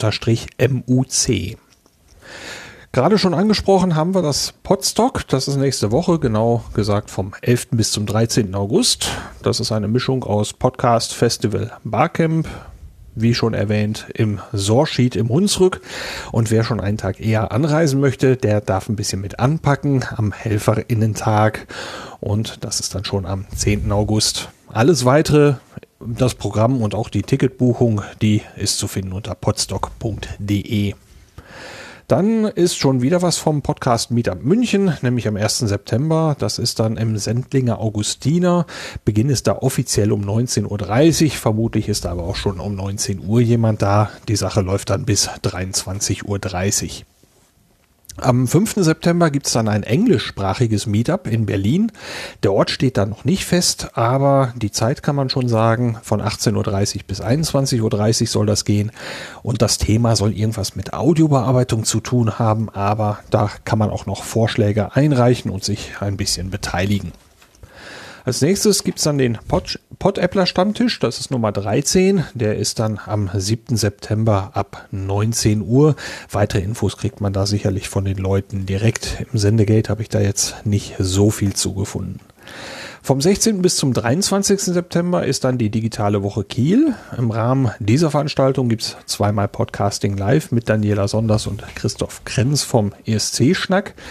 Ähm, die Zeiten, die ich letztes Mal genannt habe im Sendegarten, die sind inzwischen von der Webseite verschwunden. Was aber dabei steht und was ich noch ein bisschen nachgefragt habe, ist äh, am Freitag, am 21. September gibt's ab 20 Uhr ein Come Together und am nächsten Tag, also am Samstag, am 22. September, soll tagsüber gepodcastet werden. Da stehe ich auch Wissenschaft. rum. Da spielst du auch rum? Am 22. September bin ich auch in der Sparkassenarena in Kiel und stehe da rum für meinen Arbeitgeber. Ah. ja. Ist das, das äh, ist das eine Sache, die für Podcaster so generell eine interessante Veranstaltung ist? Nee, glaube ich nicht. Oh. Also das, das, das ist, äh, ich stehe bei einem, bei einem Healthcare Hackathon. Äh, also da geht's um äh, Gesundheitswesen und IT im Gesundheitswesen. Ich glaube nicht, dass es im Kern was Podcast-related ist. Ah. Aber gut. Die, die, Okay. digitale Woche in Kiel ist halt groß, also da findet ganz viel statt. Also ich stehe da ansonsten in der Sparkassenarena rum. Ah, okay. Gut, dann mache ich mal weiter. Ähm, vom 22. bis zum 24. September, da geht's nach Innsbruck in Österreich. Da ist das Ganzort 2017, äh, das Treffen der WissenschaftspodcasterInnen. Äh, Veranstaltungsort ist da die Universität in Innsbruck. Ähm, Im Sendegate gibt's einen Link zu einer Webseite, die verrät alles Wicht- Wichtige, was man wissen muss, auch äh, Unterkunftstipps und so weiter. Am 30. September ist dann der International Podcast Day. Der möchte das Podcasting weltweit bekannt machen. Und wie das laufen soll und wie man sich da beteiligen kann, das verrät die Webseite unter internationalpodcastday.com. Am gleichen Tag, auch inspiriert wohl für diesen Tag vom International Podcast Day, ist dann das Franken Podcast Meetup Franken Podcast Meetup in Nürnberg, also auch am 30. September. Der Start ist da um 10 Uhr. Und am 6. Oktober gibt's dann wieder einen Pottruhe-Stammtisch im Unperfekthaus in Essen. Da ist der Beginn um 19 Uhr. Und das wär's. Wunderbar, Dankeschön. Da sind wir voll im Bilde. Und nach den Blütenschätzen kommen, äh, Quatsch, äh, nach den, nach dem Blühkalender kommen, wie wir ja alle wissen, bla bla, alles falsch geredet, dann kommen wir zu den Setzlingen. Thank you.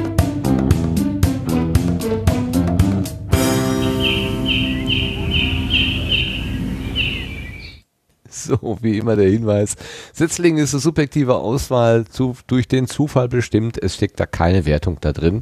Und normalerweise kriegen wir die irgendwie durch Zufall oder äh, wir gucken einfach mal so durch die Gegend auf unseren Plan. Aber beim ersten Setzling war das etwas anders. Und zwar am Ende der letzten Sendung hat der äh, Erik, äh, den wir unter Mr. Erik S. auf Twitter kennen, das ist ein Hörer, ein ähm, auch ein Mitpodcaster, ähm, der auch beim Podstock ähm, mitorganisiert hat, äh, spontan vorgeschlagen, einen Personal, neuen Personal Podcast, und zwar von Christopher van der Meiden, auch bekannt als Vanilla Chief.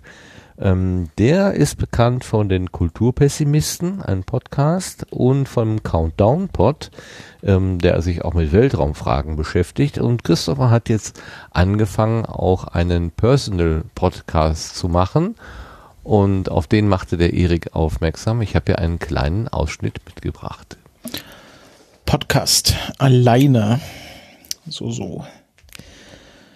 Jo, lass mal die Aufnahme einfach laufen. Ähm, ich glaube, so bei der ersten Folge stellt man sich erstmal vor, aber ich weiß nicht, ob das irgendjemand hört, der mich nicht kennt. Also der denkt hier, Personal Podcast äh, unbekannterer Person, die höre ich am liebsten. Naja, hat schon was Voyeurhaftes. Also von dem her, hallo, ich bin der Christopher. Ähm, ich mache Podcasts, nicht nur diesen, sondern äh, auch Podcasts mit anderen Leuten. Aber ich hatte ja schon seit längerem mal die Idee, äh, so einen Personal Podcast zu machen. Machen ja einige, auch Leute, die ich kenne, äh, die nicht äh, verrückt sind und nur mit sich selber reden. Also von dem her denke ich, dass das ein guter Schritt ist. Ähm, jo. Schon schwierig, so mit sich allein zu reden, wenn nie, niemand anderes dabei ist. Ich mache das ja normalerweise so mit zwei, drei anderen Leuten. Und äh, wenn ich da nicht mal weiter weiß, dann springt von denen jemand ein. Und normalerweise weiß ich dann auch schon, was ich sagen will. Jetzt habe ich einfach mal so auf Aufnahme gedrückt, gedacht, ähm, analog zu keine Angst vor dem weißen Blatt, keine Angst vor ähm, der Null auf der Recording-Anzeige. Ähm, ja, äh, was soll das hier? Ich, äh, ich, ja, wie gesagt, ich hatte schon die längere Idee, so ein, so Personal Podcast zu machen. Ähm, gut, das ist, das ist jetzt so ein Klischee, aber ich meine das schon ernst, wenn ich sage, dass ich das hauptsächlich auch für mich mache.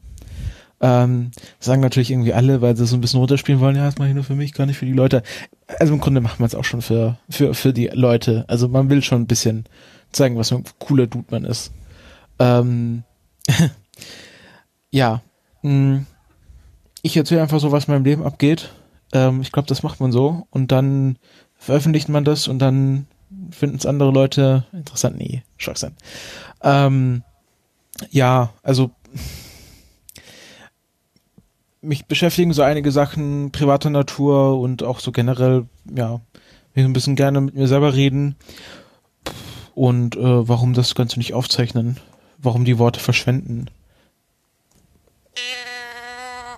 Ja, warum die Worte verschwinden? Kein schlechtes Argument. Kaffee, nee, Coffee und Contemplation heißt dieses Angebot von Christopher van der Meiden. Also sein Personal Podcast, eine Empfehlung vom Erik. Dann haben wir äh, eine weitere Empfehlung, die ist äh, mir zugeflogen vom Modellansatz Podcast. Der hat äh, der hat getwittert die Tage, ob wir den Maschinenraum-Podcast vermissen würden, der nämlich schon seit einiger Zeit keine Folgen mehr rausbringt. Und falls das so ist, wenn man also jemand ist, der Maschinenraum-Podcast gerne gehört hat, dann könnte das äh, neue Angebot vom G4-Podcast möglicherweise etwas für ähm, diese Hörerinnen und Hörer sein. Das äh, sind Frank und Franzi und sie schreiben, wir mögen CNC-Maschinen, denn CNC-Maschinen sind spannend, komplex und können tolle Dinge, wie zum Beispiel Metall zersparen. Wir wollen uns in diese Maschinen, mit diesen Maschinen auseinandersetzen. Was ist Zerspannung? Was wird da eigentlich zerspannt?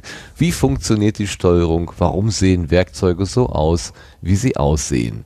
Und äh, wie die beiden klingen, das hören wir mal hier. Hallo und herzlich willkommen bei der allerersten Folge beziehungsweise der Nullnummer von unserem Maschinen- und CNC-Podcast G4. Ich bin die Franzi und mit mir dabei ist der Frank. Genau. Hallo Frank. Hallo Franzi. Ja, wir wollten euch mal kurz einen Überblick geben, um was es hier geben soll und wie wir uns das so gedacht haben und wer wir eigentlich sind. Und ich bin der Frank, ich bin um die 30 Jahre alt und arbeite seit jetzt, Gott, oh Gott, über 14 Jahre in der Metallbranche. Das klingt ziemlich lang. Bin gelernter Zerspannungsmechaniker in der Drehtechnik, habe als Dreher und CNC-Schleifer gearbeitet und zurzeit bin ich als Fräser eingestellt oder tätig, wie man es nimmt. Oh. Und was genau das alles heißt, wollen wir in unserem Podcast dann auch auf jeden Fall mal erklären. ähm, genau, ich bin die Franzi. Ich bin jetzt seit einem Jahr offiziell ausgelernte Industriemechanikerin, obwohl ich auch um die 30 bin. Ah. Aber bei mir war es die zweite Ausbildung. Ähm, genau, gelernt habe ich eigentlich Industriemechanikerin. Das ist jetzt für Leute, die da mit dem Bereich, glaube ich, nicht so viel zu tun haben, nicht so der Unterschied. So Mechanikerin, Zerspaner. Ähm, Alles dasselbe, ja. das erste Lehr Lehrjahr ist tatsächlich dasselbe und danach spezialisiert man sich. Ähm, Frank hat also im Prinzip wirklich eigentlich CNC-Maschinen, Umgang, Zerspannung, Programmierung und so gelernt.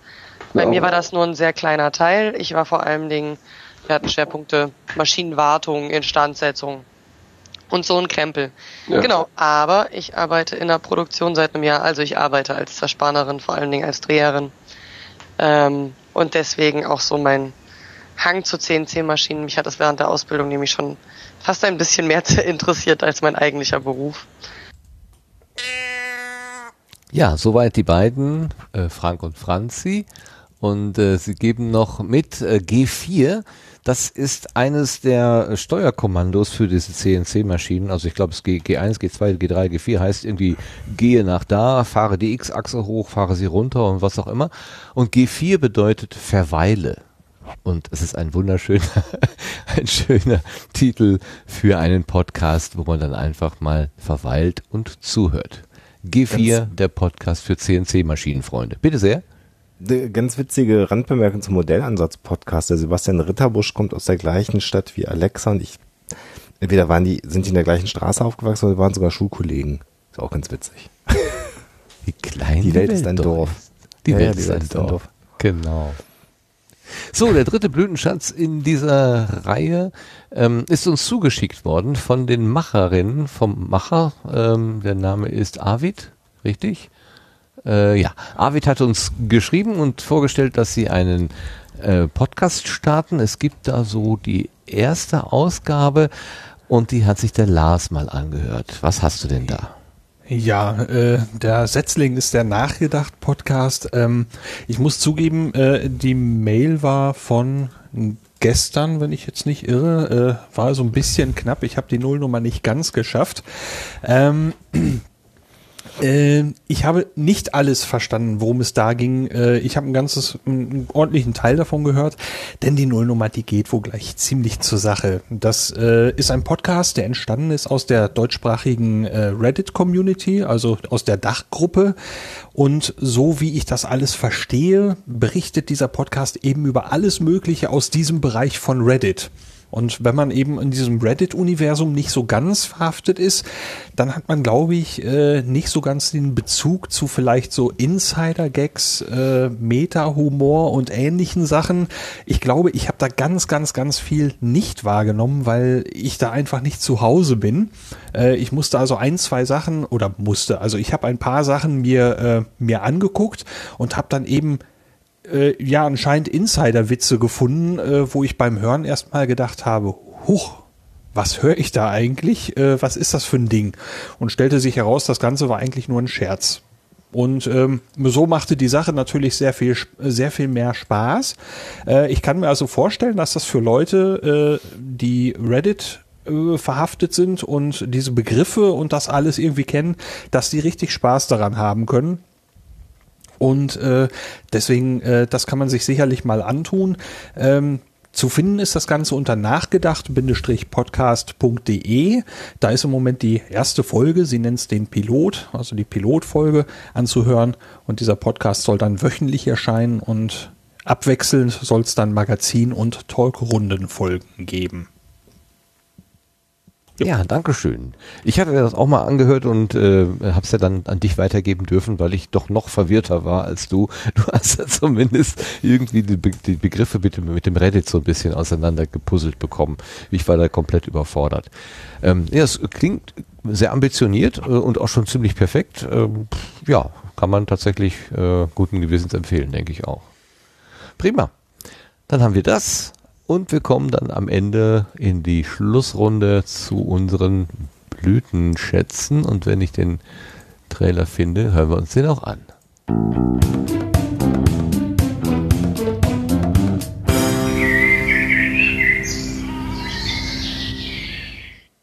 So, jetzt bin ich mal Kavalier und sage Ladies first, weil wir die Ulrike schon so lange nicht mehr gehört haben. Ulrike, hast du einen Blütenschatz dabei für uns? Hallo? Ist noch jemand da? Oder ist meine Leitung Äh, ganz abgestürzt? Entschuldige, Nee. ich hatte gemutet und äh, Ah, kein deswegen Problem. konntet ihr Ich mich gerade nicht hören. Alles klar. äh, ja, ich habe einen mitgebracht, allerdings habe ich verschwitzt, ein, ein Stück da irgendwie draus zu schneiden, aber ähm, ich wollte euch auf jeden Fall empfehlen, äh, ist schon ein bisschen her, aber ich hatte in der von Teutelbier äh, gekuratierten äh, Füt Blütenschätze-Liste das nicht gefunden, deswegen hoffe ich, ihr hattet es noch nicht. Und zwar äh, ist es die schöne Eckenfolge 150 äh, mit dem schönen Namen äh, Schöne Zukunft, in dem Sven und Cornelis ähm, also so, so hörspielartig ähm, Google Prophecy ausprobieren und äh, so eine Zukunft äh, manchmal utopisch, manchmal dystopisch und immer mit Bezug auf Podcasting und Backstein äh, aufmachen und das aber richtig gut. Also ich habe die schon zweimal gehört mittlerweile, weil ich die super kreativ finde und auch mit so ein paar Spitzen von wegen äh, in der einen Zukunft äh, beträgt die Aufmerksamkeitsspanne nur noch 30 Sekunden und so hören sich dann auch die Podcasts an und versuchen so ein bisschen wie im Butterfly-Effekt äh, jetzt die, die, das Optimale daraus zu holen und immer neue Zukünfte aufzubauen und ist ein Schauspiel, das sollte man sich auf jeden Fall mal anhören. Das klingt ja spannend, echt. Schön. Gut. Da habe ich auch noch nicht reingehört. Schöne Zukunft.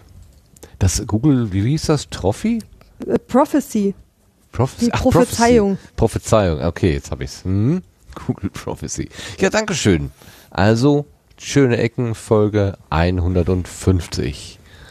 Ähm, dann haben wir auf der Liste den äh, Lars. Was hast du mitgebracht, Lars?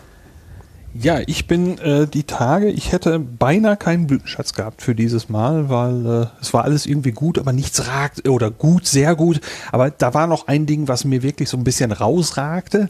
Das war die Folge 113 vom Resonator äh, mit dem Titel Web Science.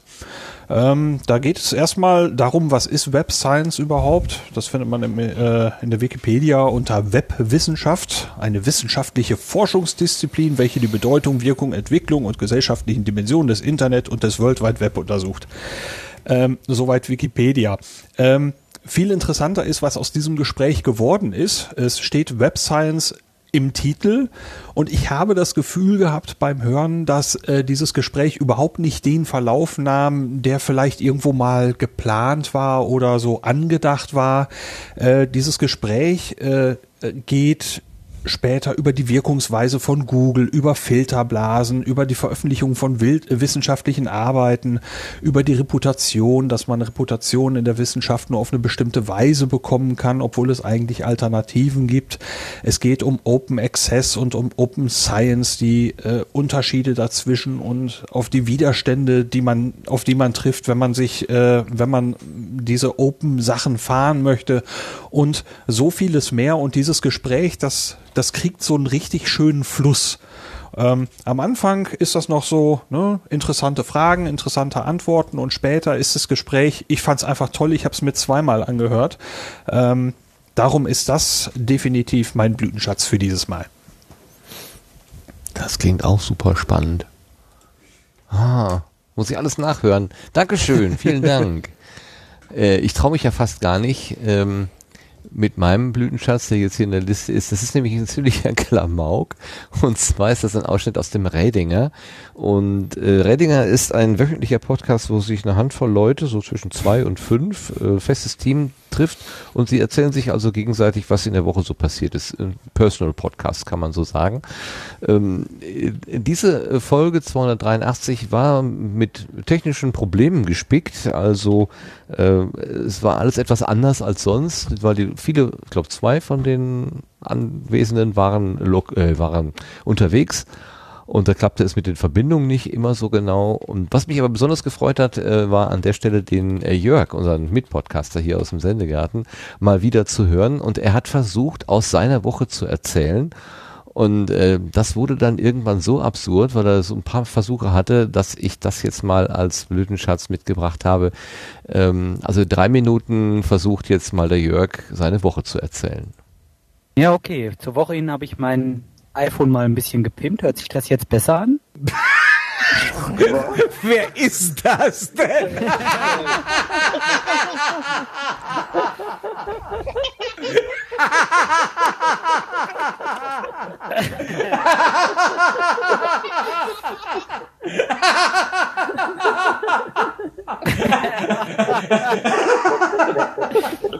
Das ist geil, ne? Mehr geht nicht. Wer gibt nicht?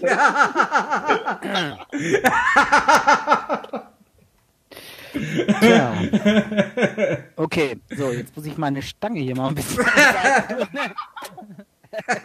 nee, ich kann so nicht weiterarbeiten, sorry. Ich, ich zeig dann aus. Nee, das geht Äh, nicht. ja, ist doch geil, oder? Nee, mach mal weg. Ist nicht so gut? Nein. Ja, Mensch, schade. Ich dachte, es wäre besser geworden.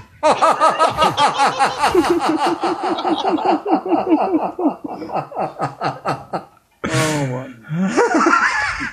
Das ist jetzt schade. Was mache ich denn jetzt verkehrt? Bin ich verkratzt? Ah, ich bin übersteuert. Ja, meine Woche. Meine Woche war folgendermaßen. Also erstmal ähm, war ja die Woche über viel Arbeit gewesen. Ich habe gar kein, ich weiß überhaupt nicht, was los war, ehrlich gesagt. Ach, ich habe viel an meiner kleinen Drohne rumgeschraubt. Da waren einige. Na, die Arbeit, das, was du jetzt meinst, arbeitet nicht selbstständig drüber reden. Gerade, gerade eben. okay, ich trinke noch ein Bier. Lach dich erstmal aus. So. So, So, ich habe auch mal ein Landbier hier am Start. Prost. Ja, das lass mal, ich trinke Bitburger. Ih, pfui. Äh, Kein Wunder, dass du so sprichst, wie du sprichst. Spreche ich denn anders wie sonst, ja? Eigentlich nicht. Ja, was ist denn? Hört sich scheiße an oder was? Da mach ich wieder aus. Dann gehe ich wieder ans Mikro.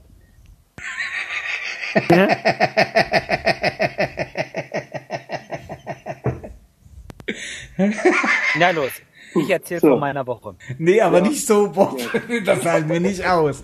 Mach mal dein Mikrofon wieder normal. Wie, was heißt normal? was ist denn jetzt? Äh, Haut so nicht hin, oder was? Nee, haut nicht. Weiß nicht, wie krieg ich das denn jetzt so schnell zurück? Äh, Moment, ich kann vielleicht... Ah, Was hast du denn gemacht? Ich habe jetzt das H4 dran. So hört das sich wirklich so an wie dieser Spongebob da aus Ja, dem Fernsehen. äh, Original. Gib das H4 zurück, dann ist kaputt. Ach so, ja, ähm, ja, okay. Das hat jetzt auch keinen Sinn, hier lange rumzudoktern. Ähm, ja, hat das nicht richtig erkannt oder irgendwas. Okay, dann macht mal jemand anders weiter. Ich bin gleich wieder da. Das, äh, also ich hatte mit der Folge so ein bisschen Schwierigkeiten, weil es doch arg albern war zwischendurch am Anfang, aber als der Bob dann anfing, da hatten sie mich dann auch erwischt. Ich habe Tränen gelacht über diese Stelle. Er kriegte sich ja auch wieder nicht mehr ein. Also, das ist der Redinger 283. Das Die Folge, die Folge 45 vom Radinger ist übrigens äh, eine Podcast-Wichtel-Folge von Alexa und mir. Da haben wir den Radinger Podcast damals gewichtelt. Äh, Habe ich gerade mal in den Chat reingeschmissen, wenn das interessiert. Super. Das ist lustig. Wie, wie klein die Welt doch ist. Ja, ja, man muss nur lange genug auf ihr rumlaufen, dann wird die extrem klein.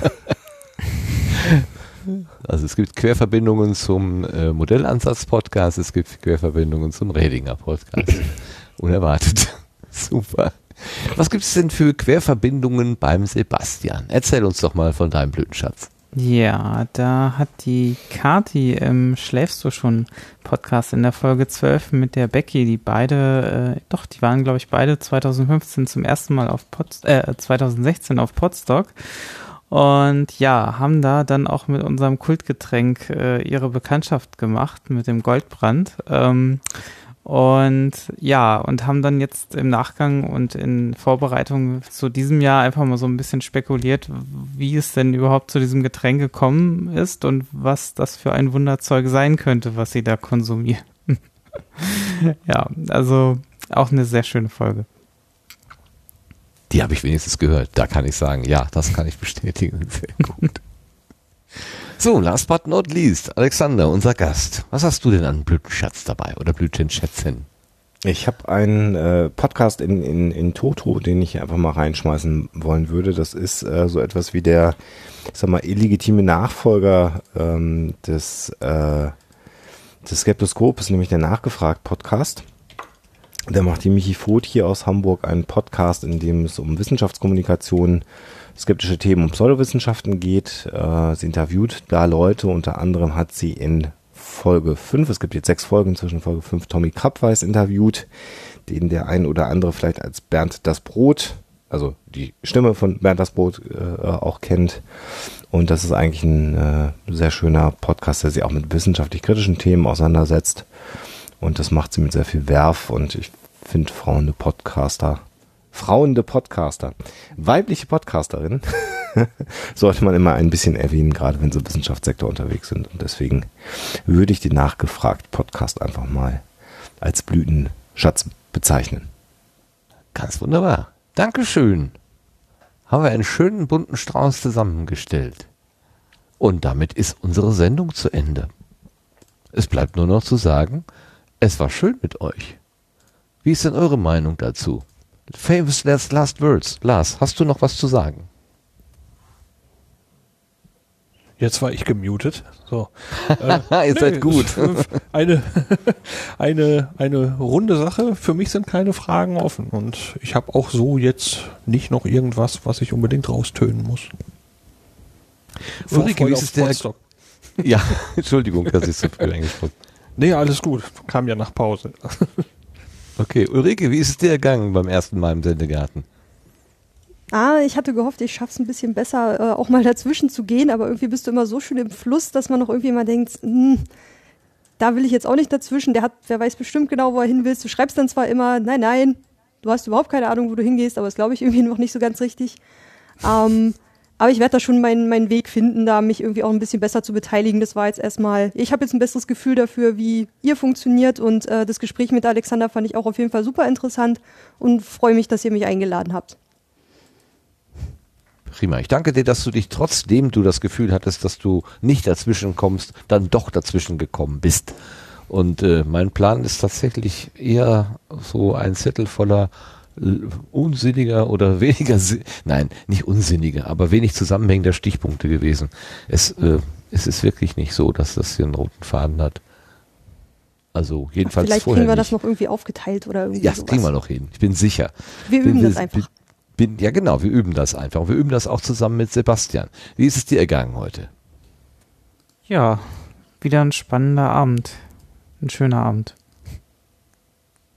Super.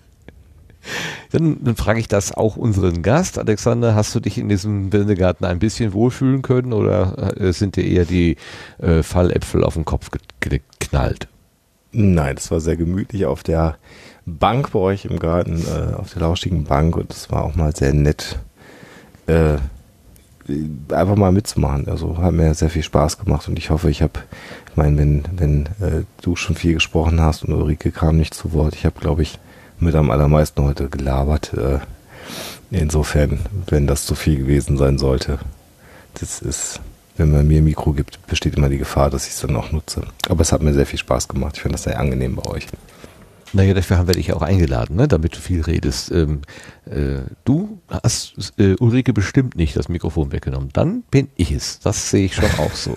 Hat sie völlig recht.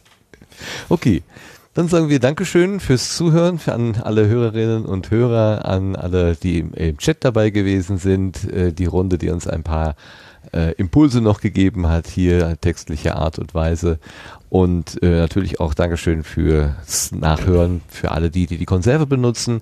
Ähm, das war der Sendegarten in seiner 29. Ausgabe. Die nächste wird die Live-Sendung vom Podstock sein, wenn alles gut geht, wenn alle Stricke äh, äh, halten und die äh, WLAN-Verbindung, die Sebastian dort wieder in die Wildnis von Sorschied stellen wird, funktionieren wird. Aber dann, das werden wir alles in einer Woche erleben oder in einer Woche und einem Tag, denn dann ist es schon soweit.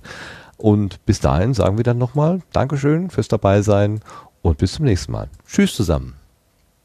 Tschüss. Tschüss. Tschüss. Tschüss.